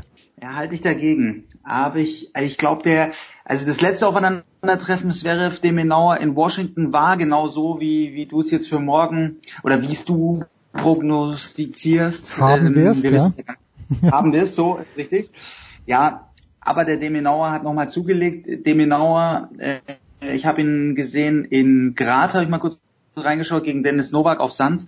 Da hat er nicht so gut ausgeschaut, gegen Team dann wieder besser, aber das würde ich aus der Wertung nehmen. Das war einmal auf Sand. Auf Hardcore sieht's bei dem wirklich, also auch Thema Return. Bei so einem heftigen Aufschläger wie Zverev, es gibt wenig Spieler, die da so gut schon in dem jungen Alter so gut antizipieren können wie dem Minauer. Und ich glaube, der ist einfach noch mal schneller als ein David Goffin, noch mal schneller als ein Nishikori. Äh, unfassbar, äh, wie flink der ist. Und der hat wirklich das Potenzial, glaube ich, die ganz, ganz großen Jungs langfristig, langfristig zu ärgern. Also das ist wirklich dann spannend. Wie sieht's in fünf, sechs Jahren aus? Ohne Federer, ohne Nadal dann vielleicht noch Djokovic, Djokovic dann vielleicht auch nicht mehr, aber dann traue ich dem genauer wirklich zu, dass er dann mit Tsitsipas, mit Zverev, ja, mal gucken, wer dann sonst noch mitmischt, äh, Shapovalov, äh, dass der die ganz großen Titel da mitmischt und ähm, vielleicht sogar einen Grand Slam gewinnen kann. Obwohl er selber... Ach, Paul, bitte, bitte, Paul. Trink was zur Beruhigung, Paul. Also, ah, was, was willst ja, du wetten, Paul? Nein, ma, ma, nicht erkennen. Ma, nein, da, da, nein, das, doch, ich, ich sehe alles, was der kann. Der kann schnell rennen, hat einen furchtbaren technischen Fehler bei der Vorhand äh, und äh, hat keinen Aufschlag und nur mit Return und Bälle reinlöffeln wird er in seinem Leben, Paul, was magst du wetten? Ich, ich sitze hier in den David Alaba Studios, du kannst, naja, vielleicht nicht den Mac den nicht. Wobei ich mir so sicher, dass ich, du könntest auch mein iMac haben, aber nee, irgendwas anderes. Wenn du das nächste Mal hier bist, such dir was aus, es ist deins. Sollte Alex de Minaur jemals ein Grand Slam Turnier gewinnen, es wird nicht stattfinden, Paul, weil er keine Waffen hat. Nur Rennen ist zu wenig. Aber du erinnerst dich, Jens, an äh, eine durchaus schlaue Aussage äh, aus deinem äh, tollen Interview mit Günter Bresnik, als er gesagt hat, du könntest auch eine Weltrangliste, du könntest die Weltrangliste... Ja, nach dem Return ins Feld spielen, ich weiß schon. Ja. Return Spielern aufstellen. Also das, also ich kann der These durchaus äh, durchaus einiges abgewinnen. Bin auf jeden Fall gespannt, wo, wo die Reise dieses Pakets ähm, dann hingeht damit. Ja, nur äh, die, die Beispiele, die Günther da bringt, sind Djokovic, Federer, Nadal und ah. Zverev und das sind natürlich Spieler, die dann im Ballwechsel viel mehr machen können. Äh, der, der Menau in Paul spricht's ja an, also dieses Match gegen Novak, ich habe gedacht, er hat Eislaufschuhe an da hinten. Der ist herumgerutscht. Der Novak hat natürlich sehr, sehr gut gespielt. Gegen Team ist es dann besser gewesen. Aber, nee, sorry, Freunde, der wird kein Grand Slam Turnier gewinnen. Äh, wobei an Shapovalov Zweifel Günther mittlerweile ja auch. Ich, ich fand das auch, gewinnen ist der nochmal raus, äh, eh gegen Basilashvili. Basilashvili, ja. Also das war ja, das war ja nah an der Arbeitsverweigerung. Der ist ja überhaupt kein Ball nachgelaufen. Kann auch sein natürlich, dass er müde ist. Also Zverev ja, Tsitsipas ja und ansonsten, Paul, tut mir leid, aber da, da hm, habe ich noch kein, kein Safe Bet gesehen für die nächsten Jahre. Und Demenauer, nein, Paul, nein, nein, nein. Also gehen wir mal ganz kurz die, äh, den, den Spieler mit seinen Elementen durch. Demenauer, was er schon mal extrem, was extrem auf seiner Habenseite ist, ist eine natürlich auch die, die Mentalität. Der kommt ja wirklich direkt nach Leighton Hewitt, der fightet um jeden Ball, bis es zu spät ist und ähm, schaut immer nach vorne, ist immer positiv, tolle Körpersprache. Das gefällt mir wahnsinnig gut. Die Vorhand finde ich auch, dass die manchmal ein bisschen shaky aussieht. Ja, ja, aber letztendlich kommt da wahnsinnig viel zurück und er hat diese tollen Konterschläge und wie weit du als ein Konterspieler kommen kannst, das hat ja schon früher Hewitt gezeigt, dann aber auch so Spieler wie Gilles Simon, auch dann äh, gut Djokovic und Murray haben natürlich eine Offensive noch mehr drauf und bei Demenauer wird man sehen, wie sehr ihn der eigene Aufschlag limitiert. Wenn der je immer um die eigenen Aufschlagspiele so kämpfen muss, dann wird es natürlich langfristig schwierig. Da hat er extreme Nachteile gegenüber Shapovalov, gegenüber Tsitsipas und gegenüber äh, Zverev in, in seiner Generation. Aber ich sehe da so also vom Return her sehe ich bei niemandem so viel Potenzial wie bei Demenauer. Also was da teilweise zurückgeschossen kommt, ähm, wie gut der Aufschläge, die bei jedem anderen Spieler ein, ein sicherer Winner wären, wie der da nochmal in die Ballwechsel zurückfindet, das ist eine Qualität, das macht's ja auch äh, spannend, diesen Contrast of Styles. Und da glaube ich wirklich, dass Demenauer da vielleicht irgendwo so seine Nische findet. Ja, Grand Slam Titel ist jetzt wirklich eine steile These, muss ich selber, muss ich ja, selber hol das Paddel raus und rudere zurück. Ja, ich überlege gerade auf welchen Belag, auf welchen Belag ich das am ehesten zutraue. Ja, also ich traue mittlerweile, äh, bitte. Da muss der Australian Open zu Hause mit, mit den Zuschauern. Es, es müssen gute sieben Matches, es müssen gute zwei Wochen sein, aber ich traue ihm zu. Ich bleibe jetzt, ich bleib dabei, ich traue ihm einen Titel zu. Ja, Komm, komplett. wir machen uns mal einen Knoten ins Taschentuch für 2025 und sprechen dann nochmal. Ja, da sprechen wir dann nochmal. Und wir, wir überlegen uns aber auch, dass Pat Cash daran gescheitert ist, dass Patrick Rafter daran gescheitert ist, dass Leighton Hewitt daran gescheitert ist. Ich glaube, der Hewitt, ne, der, ich weiß sogar, der Hewitt war dort nie im Finale. Cash war einmal im Finale gegen Wielander, das war grandios, 88 müsste es gewesen sein, das war fantastisch. Und Rafter war auch nie im Finale, einfach weil die am Druck gescheitert sind. Philippus ist auch nicht. Und das waren ja lauter sehr gute Tennisspieler, die viel besser waren als Demenau. Also es ist lieb, ähm, Paul, dass du dich manchmal so verrennst. Auch in Luca Pui hast dich ja unsterblich verliebt. Und wo ist er jetzt, der Pui? Wird auch nicht mehr wiederkommen. Es ist schön. Diese, diesen jugendlichen Übermut schätzen wir an dir, Marcel und ich, die wir schon alles gesehen haben. Jetzt fällt mir noch ein. Weißt, weißt du, was er auch noch kann, der Demenauer? Er, er ist mir wahnsinnig positiv aufgefallen in diesem Davis Cup Match gegen Zverev, dass der auch taktisch schlau spielt. Er spielt einfach Ah, okay. schlau, ja gut, kann ja. variieren, kann einfach gut variieren, kann auch ein paar Stops spielen. Und das ist natürlich auch alles so, sind so Zutaten, die Zverev natürlich wehtun. Was der Basilashvili heute äh, oder dann bei der Big Show gestern nicht konnte. Das konnte wirklich nicht. Nee, das, das hatte ich sogar in meiner Vorschau auch geschrieben. Der kann einfach kein Slice, hat auch das ganze Match kein Slice gespielt. Zumindest wäre mir keiner aufgefallen. Und natürlich, wenn du von der Grundlinie mit dem Zverev mitspielen möchtest, dann sagt er Danke gerne, mache ich auch. Ich spiele halt einmal öfter ins Feld. So. Und das kann er gegen den Basilashvili, weil der früher oder später, wie Marcel natürlich richtigerweise gesagt hat, den Ball in die Bande haut. Jetzt hat letzte Woche Marcel, äh, unser lieber Freund Jörg Almeroth, gemeint, es gibt eine allgemeine Unlust, wir haben natürlich auch gesprochen über die Damen, über die Ostapenko, die zweimal 6-0 verliert, an dieser Asien-Tour, aber ich sehe ja keine Alternative. Das ist A, ein großer Markt und B, äh, wenn du einen Top-10-Spieler wie Nishikori hast bei den Damen, Lina, du musst ja nach Asien fahren. Das Ganze ist ja die ATP World Tour und nicht die ATP European Tour. Äh, Also ich, ich, äh, ich sehe es jetzt nicht mehr, ich sehe da keine andere Lösung. Und wenn die Spieler da müde sind, dann ist es halt dem geschuldet, dass sie zu viel spielen, oder? Ja, nein, geht auch nicht anders. Äh, Und äh, du musst dann natürlich auch als, als Spieler irgendwo deine Prioritäten setzen und sagen, okay, ist für mich ein Markt oder ist für mich keiner. Für die Australier äh, ist es wichtig. Was dort geht, sieht man in Tokio. Also das war von der Kulisse her wirklich bombig, muss ich Mhm. sagen. Egal, wo Federer aufläuft, ist es auch voll. Logo. In Peking ist diese Konstruktion vom Stadion ein bisschen bescheiden. Das sieht immer aus, als wäre es dort komplett leer. Dabei Ja. sitzen die Zuschauer alle im Oberrang. Ja, ja, das ist wirklich mühsam. Ja. Das ist ein bisschen, bisschen ärgerlich und sieht immer, sieht immer dämlich aus. Die haben vermeintlich sehr, sehr gute Zuschauerzahlen, auch da in Peking mit diesem kombinierten Turnier. Angeblich über 200.000. Ich muss gestehen, ich konnte das jetzt vor Ort noch nicht nachprüfen. Es sieht immer nicht so aus, Hm. aber ähm, die werden daher nicht, nicht umsonst, äh, ich glaube, das Dreifache sogar am Preisgeld wie in, wie in Tokio raushauen. Ja. Also das ist ja, das ist ja alles nicht, nicht komplett ohne Weitsicht äh, da gemacht. Da steckt schon richtig viel Geld drin. Am liebsten würden die in Peking ja auch ein Masters austragen. Das sehe ich jetzt nicht, ein zweites Asien Masters im Kalender, aber das eine in Shanghai ist absolut verdient, bringt auch vom Drumherum absolut alles mit, äh, was sich die Spieler wünschen. Ja, natürlich, es ist noch, noch mal ein Monster-Trip zu einer Zeit, wo ihn vielleicht keiner mehr braucht, aber ja, so what? Was ist die, was ist die Alternative? Wann willst du sonst machen? Also, Ja. komplett diskussionslos. Tja, und außer, da, außerdem äh, ein anderer Trip, den ich morgen antreten werde, also am Donnerstag ist nach Linz und ich sehe gerade, dass Julia Görges tatsächlich gegen Andrea Petkovic verloren hat. In Oh. drei Sätzen. Den ersten 6-1 gewonnen, die Julia, 7-5, den zweiten dann Petko und 6-4 Petko. Das heißt, Petko spielt am, das werde ich mir tatsächlich anschauen, gegen Tatjana Maria. Deutsches Duell am Donnerstag in Linz. Das ist Wahnsinn. Zumindest kann, kann Julia heute Abend dann noch nach Hause fahren, nach Regensburg. Der ja, Ja, sie hatte einen Matchball, Jule. Ach was. Paul, gerade, ja. Paul, du bist so ein Frauenversteher, das ist großartig. Wenigstens einer, der, der wirklich aufmerksam jede Damenpartie verfolgt. Also ich hatte ja gehofft, dass Petko, ich... die weiß- Bitte, was sagst du? Petko, Petko ist einfach eine Fighterin. Stark. Ja, ja. Ja, lassen wir es dabei. Petko wird auch kein Grand Slam Turnier mehr gewinnen, Paul. Äh, so, so, machen wir das. Das wird eng. Ja, das, das könnte noch einigermaßen eng werden. Herr Aber es, ich glaube, wir müssen hier eine neue Rubrik einführen. Bold Predictions. Bold Predictions, die müssen wir machen, ja, und dann, und zwar dann, wenn deine Internetleitung ein bisschen besser wird.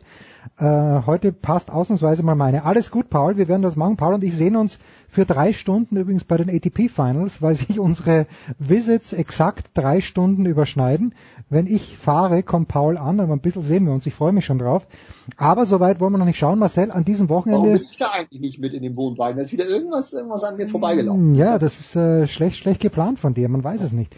Weil du wahrscheinlich für Sky wieder irgendwo eine zweite Liga betreuen musst, ein Europa League Spiel, was weiß man. Ne, Europa League hat man gar nicht. Spielpause. Europa League zeigen wir nicht mehr, wie du weißt. Ja. Insofern, ich habe da, aber ich habe ja, glaube ich, ein paar familiäre Aufträge zu erfüllen. Also da- Marcello, Marcello Flug buchen.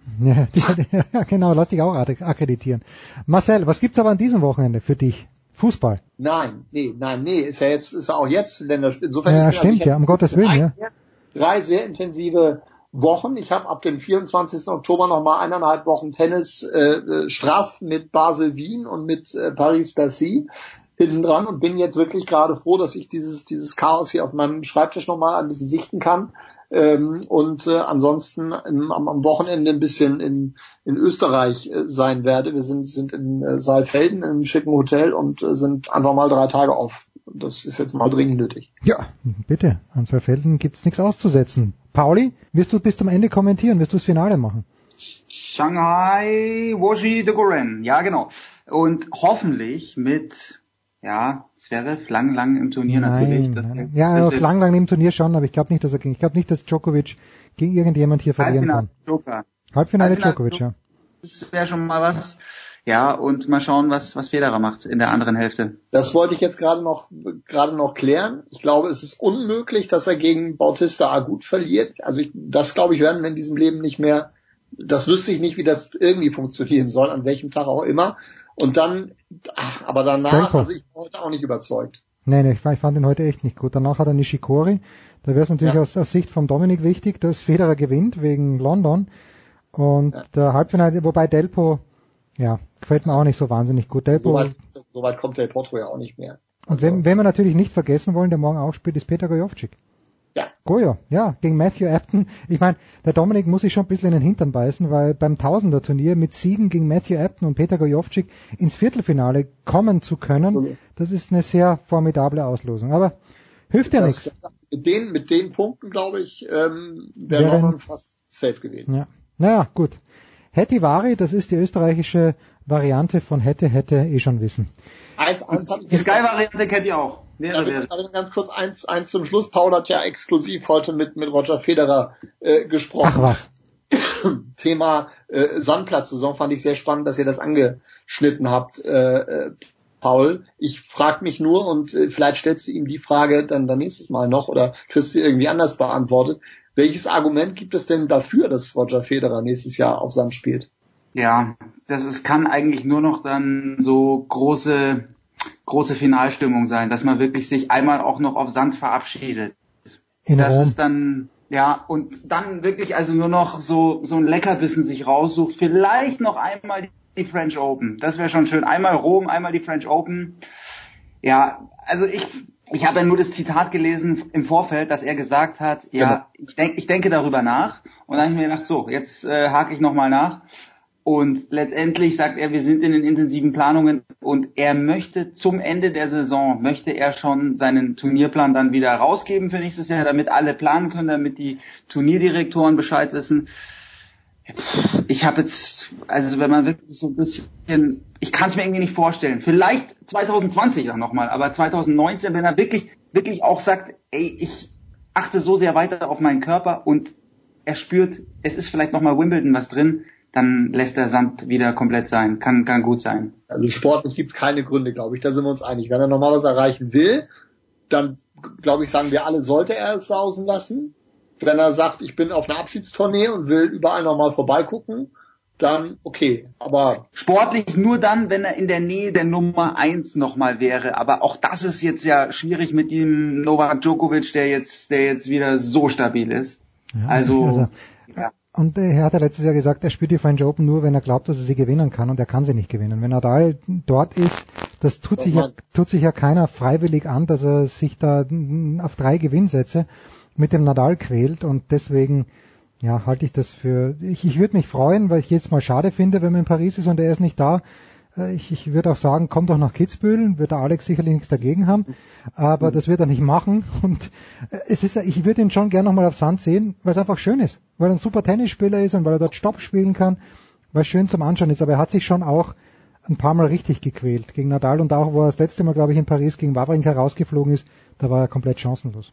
Ja. Naja. Herrschaften, das war's, die Big Show 377. Es gibt morgen ein Daily mit dem Anchorman. Es gibt die Vorschau auf die German Football League, das haben wir vorhin schon besprochen. Ganz schön was los hier. Marcel Meinert macht sich nach Österreich auf und äh, Pauli Häuser kann sich wieder hinlegen, denn in Shanghai ist jetzt Mitternacht. Das war die Big Show auf sportradio360.de. Folgen Sie uns auf Twitter, klicken Sie den Gefällt mir-Button auf unserer Facebook-Seite und abonnieren Sie uns via RSS-Feed oder auf iTunes. Die nächste Ausgabe der Big Show gibt es am kommenden Donnerstag. Bis dahin sollten Sie die Zeit nutzen und die weiteren Angebote auf sportradio360.de wahrnehmen. Play Ball! Da ist gar nichts toll.